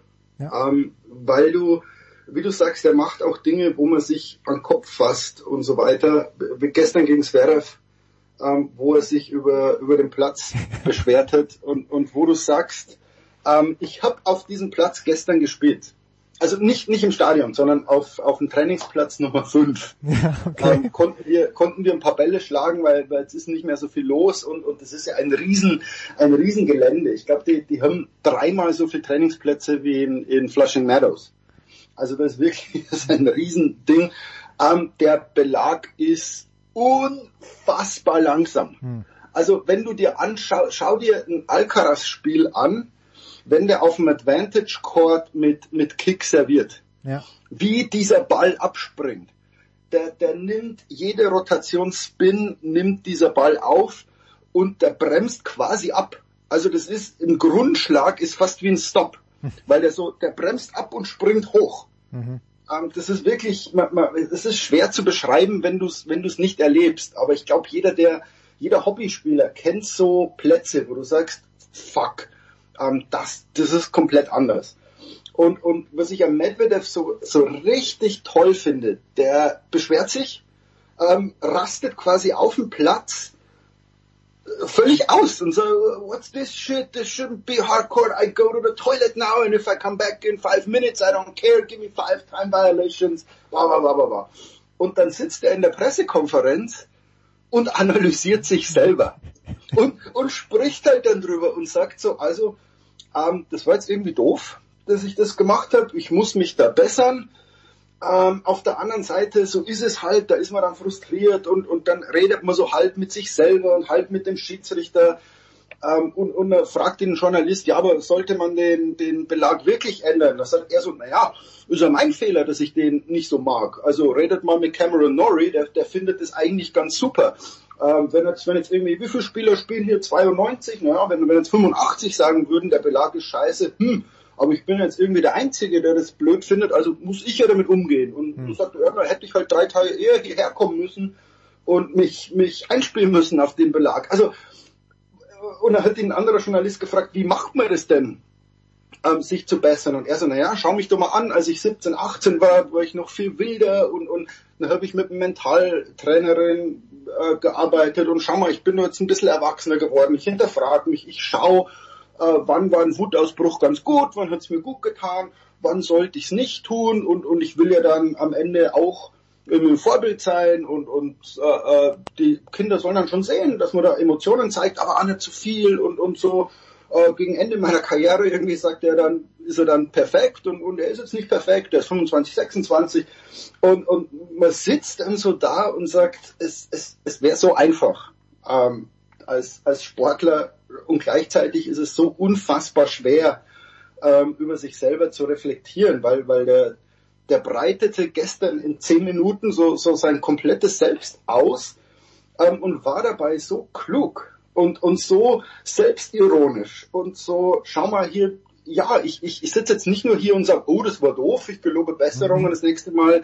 pfeffere ich wieder den Schläger irgendwo hin, äh, was man beim Tennis sehr oft sieht, ähm, sondern der scheint wirklich über sich nachzudenken und, und der, der fordert einen so ein bisschen raus. Also finde ich, okay, wenn der das kann, ähm, denke ich jetzt auch mal über mich nach. War, war gestern alles gut? Wie kann ich besser werden? Und, und das finde ich, das, war, das ist leider, jetzt werden wieder viele sagen, oh, das spielt so langweilig und so weiter. Ich finde auch nicht, nein, dass der nein, langweilig nein, spielt. Ich finde, der ist ein spektakulärer Tennisspieler und, und Fanboy since 2018 eigentlich. Das ging schon irgendwie Ende 2018 los und dann, ich, der hat noch nichts getan, wo ich sage, okay, jetzt will ich doch kein Fan mehr sein. Sondern der, der fügt immer hinzu. Ja, das stimmt. Äh, ich, ich, wir haben es letzte Woche auch schon angesprochen. Ich hätte mir von jemandem mit seiner Intelligenz halt irgendwie mal was, was Schlaues zu dem Krieg erwartet, aber wird seine Gründe haben, warum man, warum man nichts sagt. Du, du hast eh genau gesagt. deshalb doch. Ja, genau. Genau deshalb. Ähm, ja. Es ist, glaube ich, das klügste für, für mich zum Beispiel, ich, ich, weil ich ja gerade so, wie gesagt, man denkt so ein bisschen über sich selber nach und so weiter. Das Klügste, was Jürgen Schmieder zum, zum Ukraine Krieg sagen kann, ist nichts. Ja. Nichts. weil ich keine Ahnung habe. Jede, jede, jeden Atemzug, den ich dazu sage und jemand hören muss, was ich dazu sage, ähm, verhindert, dass die Leute hören, was kluge Leute dazu zu sagen haben. Und, und das wirklich passiert. Und warum sollte ein Tennisspieler, ja, der ist Russe, ja, das ist aber auch schon, glaube ich, die einzige Gemeinsamkeit, äh, die dieser Mensch mit, mit, mit diesem Krieg hat. Also der, der lebt in Monte Carlo, der ist 35 Wochen im Jahr unterwegs und er ist Tennisspieler. Ähm, ab dem Zeitpunkt, wo er sich äußert, sagt die Hälfte der Leute, shut up and dribble. Ja. Oder shut up and play tennis. Ja. So. Dann ist es doch seine Entscheidung zu sagen, Leute, wisst ihr, ich sag da gar nichts dazu. Und, und ich verkünze noch nicht mal, this is not an airport. You don't have to announce your departure. Also man muss, man muss nicht immer sagen, ich möchte mich jetzt dazu nicht äußern. Man, man kann auch einfach mal nichts sagen. Auch wenn man aus diesem Land kommt. Also ist, du als Deutscher musst doch jetzt eine Meinung haben, was in Deutschland passiert. Fragen Sie mich oft, ne, Leute, ich lebe seit zehn Jahren in LA. Hm. Nein, ich habe nichts zu sagen, was in Deutschland gerade passiert. Hört den Leuten zu, die in Deutschland das erleben und, und es ist alles in Ordnung. Deswegen ähm, äh, Gegenfrage, was würdest du denn erwarten, dass ja, Medvedev zu diesem Krieg sagt? Ganz ehrlich. Ja. Und, und welche Antwort, welche Aussage würde dich zufriedenstellen? Also, selbst wenn er sagen würde, uh, no war. Ja, das ist ja auch, das ist auch eine schwache, das ist, das ist, das ist ja völlig irre. Ja. Das ist völlig irre. Und dann sagt man so, ja, no war würde aber auch beinhalten, dass Ukraine aufgibt. Genau, äh, äh genau. Kapituliert. Auch das ist no war. Also das ist jetzt eine, so eine Schlinge Antwort irgendwie. Deswegen überleg mal ganz ehrlich, welche Aussage von Medvedev würde dich zufriedenstellen? Und ich glaube, keine. Und deswegen sagt er nichts, weil er so klug ist. Gut. Dann lass uns schließen äh, mit einem anderen Mann, den ich zumindest sehr unterhaltsam finde, nämlich Alexander Zverev, der ja auch in Pressekonferenzen immer besser wird. Äh, ich meine, du wirst, bist du der einzige deutschsprachige Journalist äh, in, in, in der Worlds im Moment? Jetzt ja. Das war Max Haupt von der DPA war da. Ah, okay. Okay. Und äh, welchen Eindruck hat Zverev vermittelt? Weil das war ja doch eine Niederlage, die, ja, er hat es auf dem Schläger gehabt, dass es gewinnt das ist, das ist, glaube ich, genau der, der war unfassbar schlecht gelaunt. Mhm. Also ähm, ich glaube, die, die, von der Laune her war das wäre 2016, 2017. Okay. Äh, du, du kennst den ja, ja, nach. Ja, also ich, ich bin, ich war dann der Einzige, ich bin dann hin zu ihm und so, okay, äh, shitty Ergebnis, aber sonst, weil, weil man sagt ja schon, der, der hat jetzt gegen Medvedev äh, der, wie viele Streaks? 17, 17, Spiele, 17 Spiele hintereinander ja, genau, nicht genau. verloren. Und hat er auch vorher gesagt. Also irgendwie, okay, Medvedev 17 Spiele oder 16 damals hintereinander gewonnen, das ist ein, das ist ein Test. Und wo du sagst, okay, schau mal, das war ein richtig geiles Match, drei Stunden, 16 Minuten, ihr habt es euch wirklich gut gegeben, das war toll anzuschauen. Ähm, und, und ich fand's aber gut, dass, dass Zverev danach da sitzt und sagt, fuck, also wie soll's mir denn gehen, du Vollidiot? Also so, so sah der mich an und irgendwann denkt man so, deswegen sage ich auch mal über sich selber nachdenken. Ähm, klar, der, der hat gerade drei Stunden, 16 Minuten gespielt und hätte dieses Spiel gewinnen müssen. Ähm, in, in ein paar Situationen, wo du sagst, äh, äh, zehn Breakbälle im, ja. im zweiten Satz. Ähm, du hast den, den angeschlagener Medvedev. Der, der war ja nicht verletzt, aber wie gesagt, das ist immer, wenn jemand angeschlagen ist, dann kommt Adrenalin, dann später mit so einer Verzweiflung. Ähm, aber ich dachte im dritten Satz, als er dieses Rebreak zum 5-5 schafft, sagt man so, okay, jetzt, jetzt passiert irgendwie was. Äh, wow, uh, uh, he could be back. Und dann verliert er das nächste Aufschlagspiel mit Doppelfehler. Und dann sagst du so, oh mein Gott, das, ist, das hat jetzt nichts mit Verletzung zu tun, das hat nichts mit Comeback zu tun, sondern da fällt er in diesen verkrampften Zverev, der, der, der einen Doppelfehler macht in, in solchen Situationen. Und deshalb war der zu Recht richtig, richtig sauer äh, über diese Niederlage und, und ich verstehe es. Ja, kann man natürlich nachvollziehen, aber äh, ja, man, man kann es nachvollziehen. Absolut. Ich meine, ja. stell mal vor, wie wir angefressen werden, wo wir wirklich, wenn wir das Gefühl gehabt hätten, wir sind so nah dran. Du warst ja, du warst ja nah dran am Spitzensport mal. Und, und na, na, ja. nah dran heißt halt für ihn auch, ähm, erstens das Selbstbewusstsein dir holen, ähm, dass du den schlägst, der, der gerade 16 Spiele ja. Äh, gewonnen hat. Das, und, und es führt natürlich auch dazu, dass du noch eine Session heute gekriegt hättest. Äh, ja, gegen, gegen Davidovic ja, ja. Wenn du den schlägst, bist vielleicht im Halbfinale und, und dann kommt so ein Comeback äh, ins Spiel, wo du sagst, du brauchst diese Matches, du brauchst so ein Selbstbewusstsein und wenn du dann nicht ins Hotel gehst und sagst, okay, ähm, ich habe hier Medvedev geschlagen, sondern du fährst heim und sagst, fuck, ähm, ich habe gegen, der, der hat sich über den Belag beschwert, der war angeschlagen, der war schlagbar und ich habe es trotzdem verloren und zwar nicht, weil ich jetzt körperlich nicht, nicht fit wäre, sondern wegen ein paar anderer Dinge. Und, und dann, glaube ich, denkst du über dich nach. Und, und das, glaube ich, frisst den gerade an, dass er sagt, ich habe jetzt nicht verloren, weil mein Knöchel wehgetan hat. Ich habe nicht verloren, weil ich Mitte des dritten Satzes gemerkt habe, okay, ich bin noch nicht so fit. Hm. Ähm, sondern ich, ich habe aus anderen Gründen verloren. Und ich glaube, das tut ihm weh. You heard it here first. Jürgen Schmieder in Indian Wells. Das war's. Die Big Show 601 besucht, wenn ihr in den USA seid, auf jeden Fall die Cheesecake Factory. Nehmt eure Familie mit. Lasst euch das Restessen einpacken. Es reicht noch für die nächsten Tage. Was wir hier alles gelernt haben, alleine im letzten Segment. Nächste Woche hören wir uns wieder in der Big Show. Davor gibt's auch noch die Dailies. Das war die Big Show auf sportradio360.de. Folgen Sie uns auf Twitter, klicken Sie den Gefällt mir-Button auf unserer Facebook-Seite und abonnieren Sie uns via RSS-Feed oder auf iTunes. Die nächste Ausgabe der Big Show gibt es am kommenden Donnerstag. Bis dahin sollten Sie die Zeit nutzen und die weiteren Angebote auf sportradio360.de wahrnehmen. Play Ball! Da ist gar nichts toll!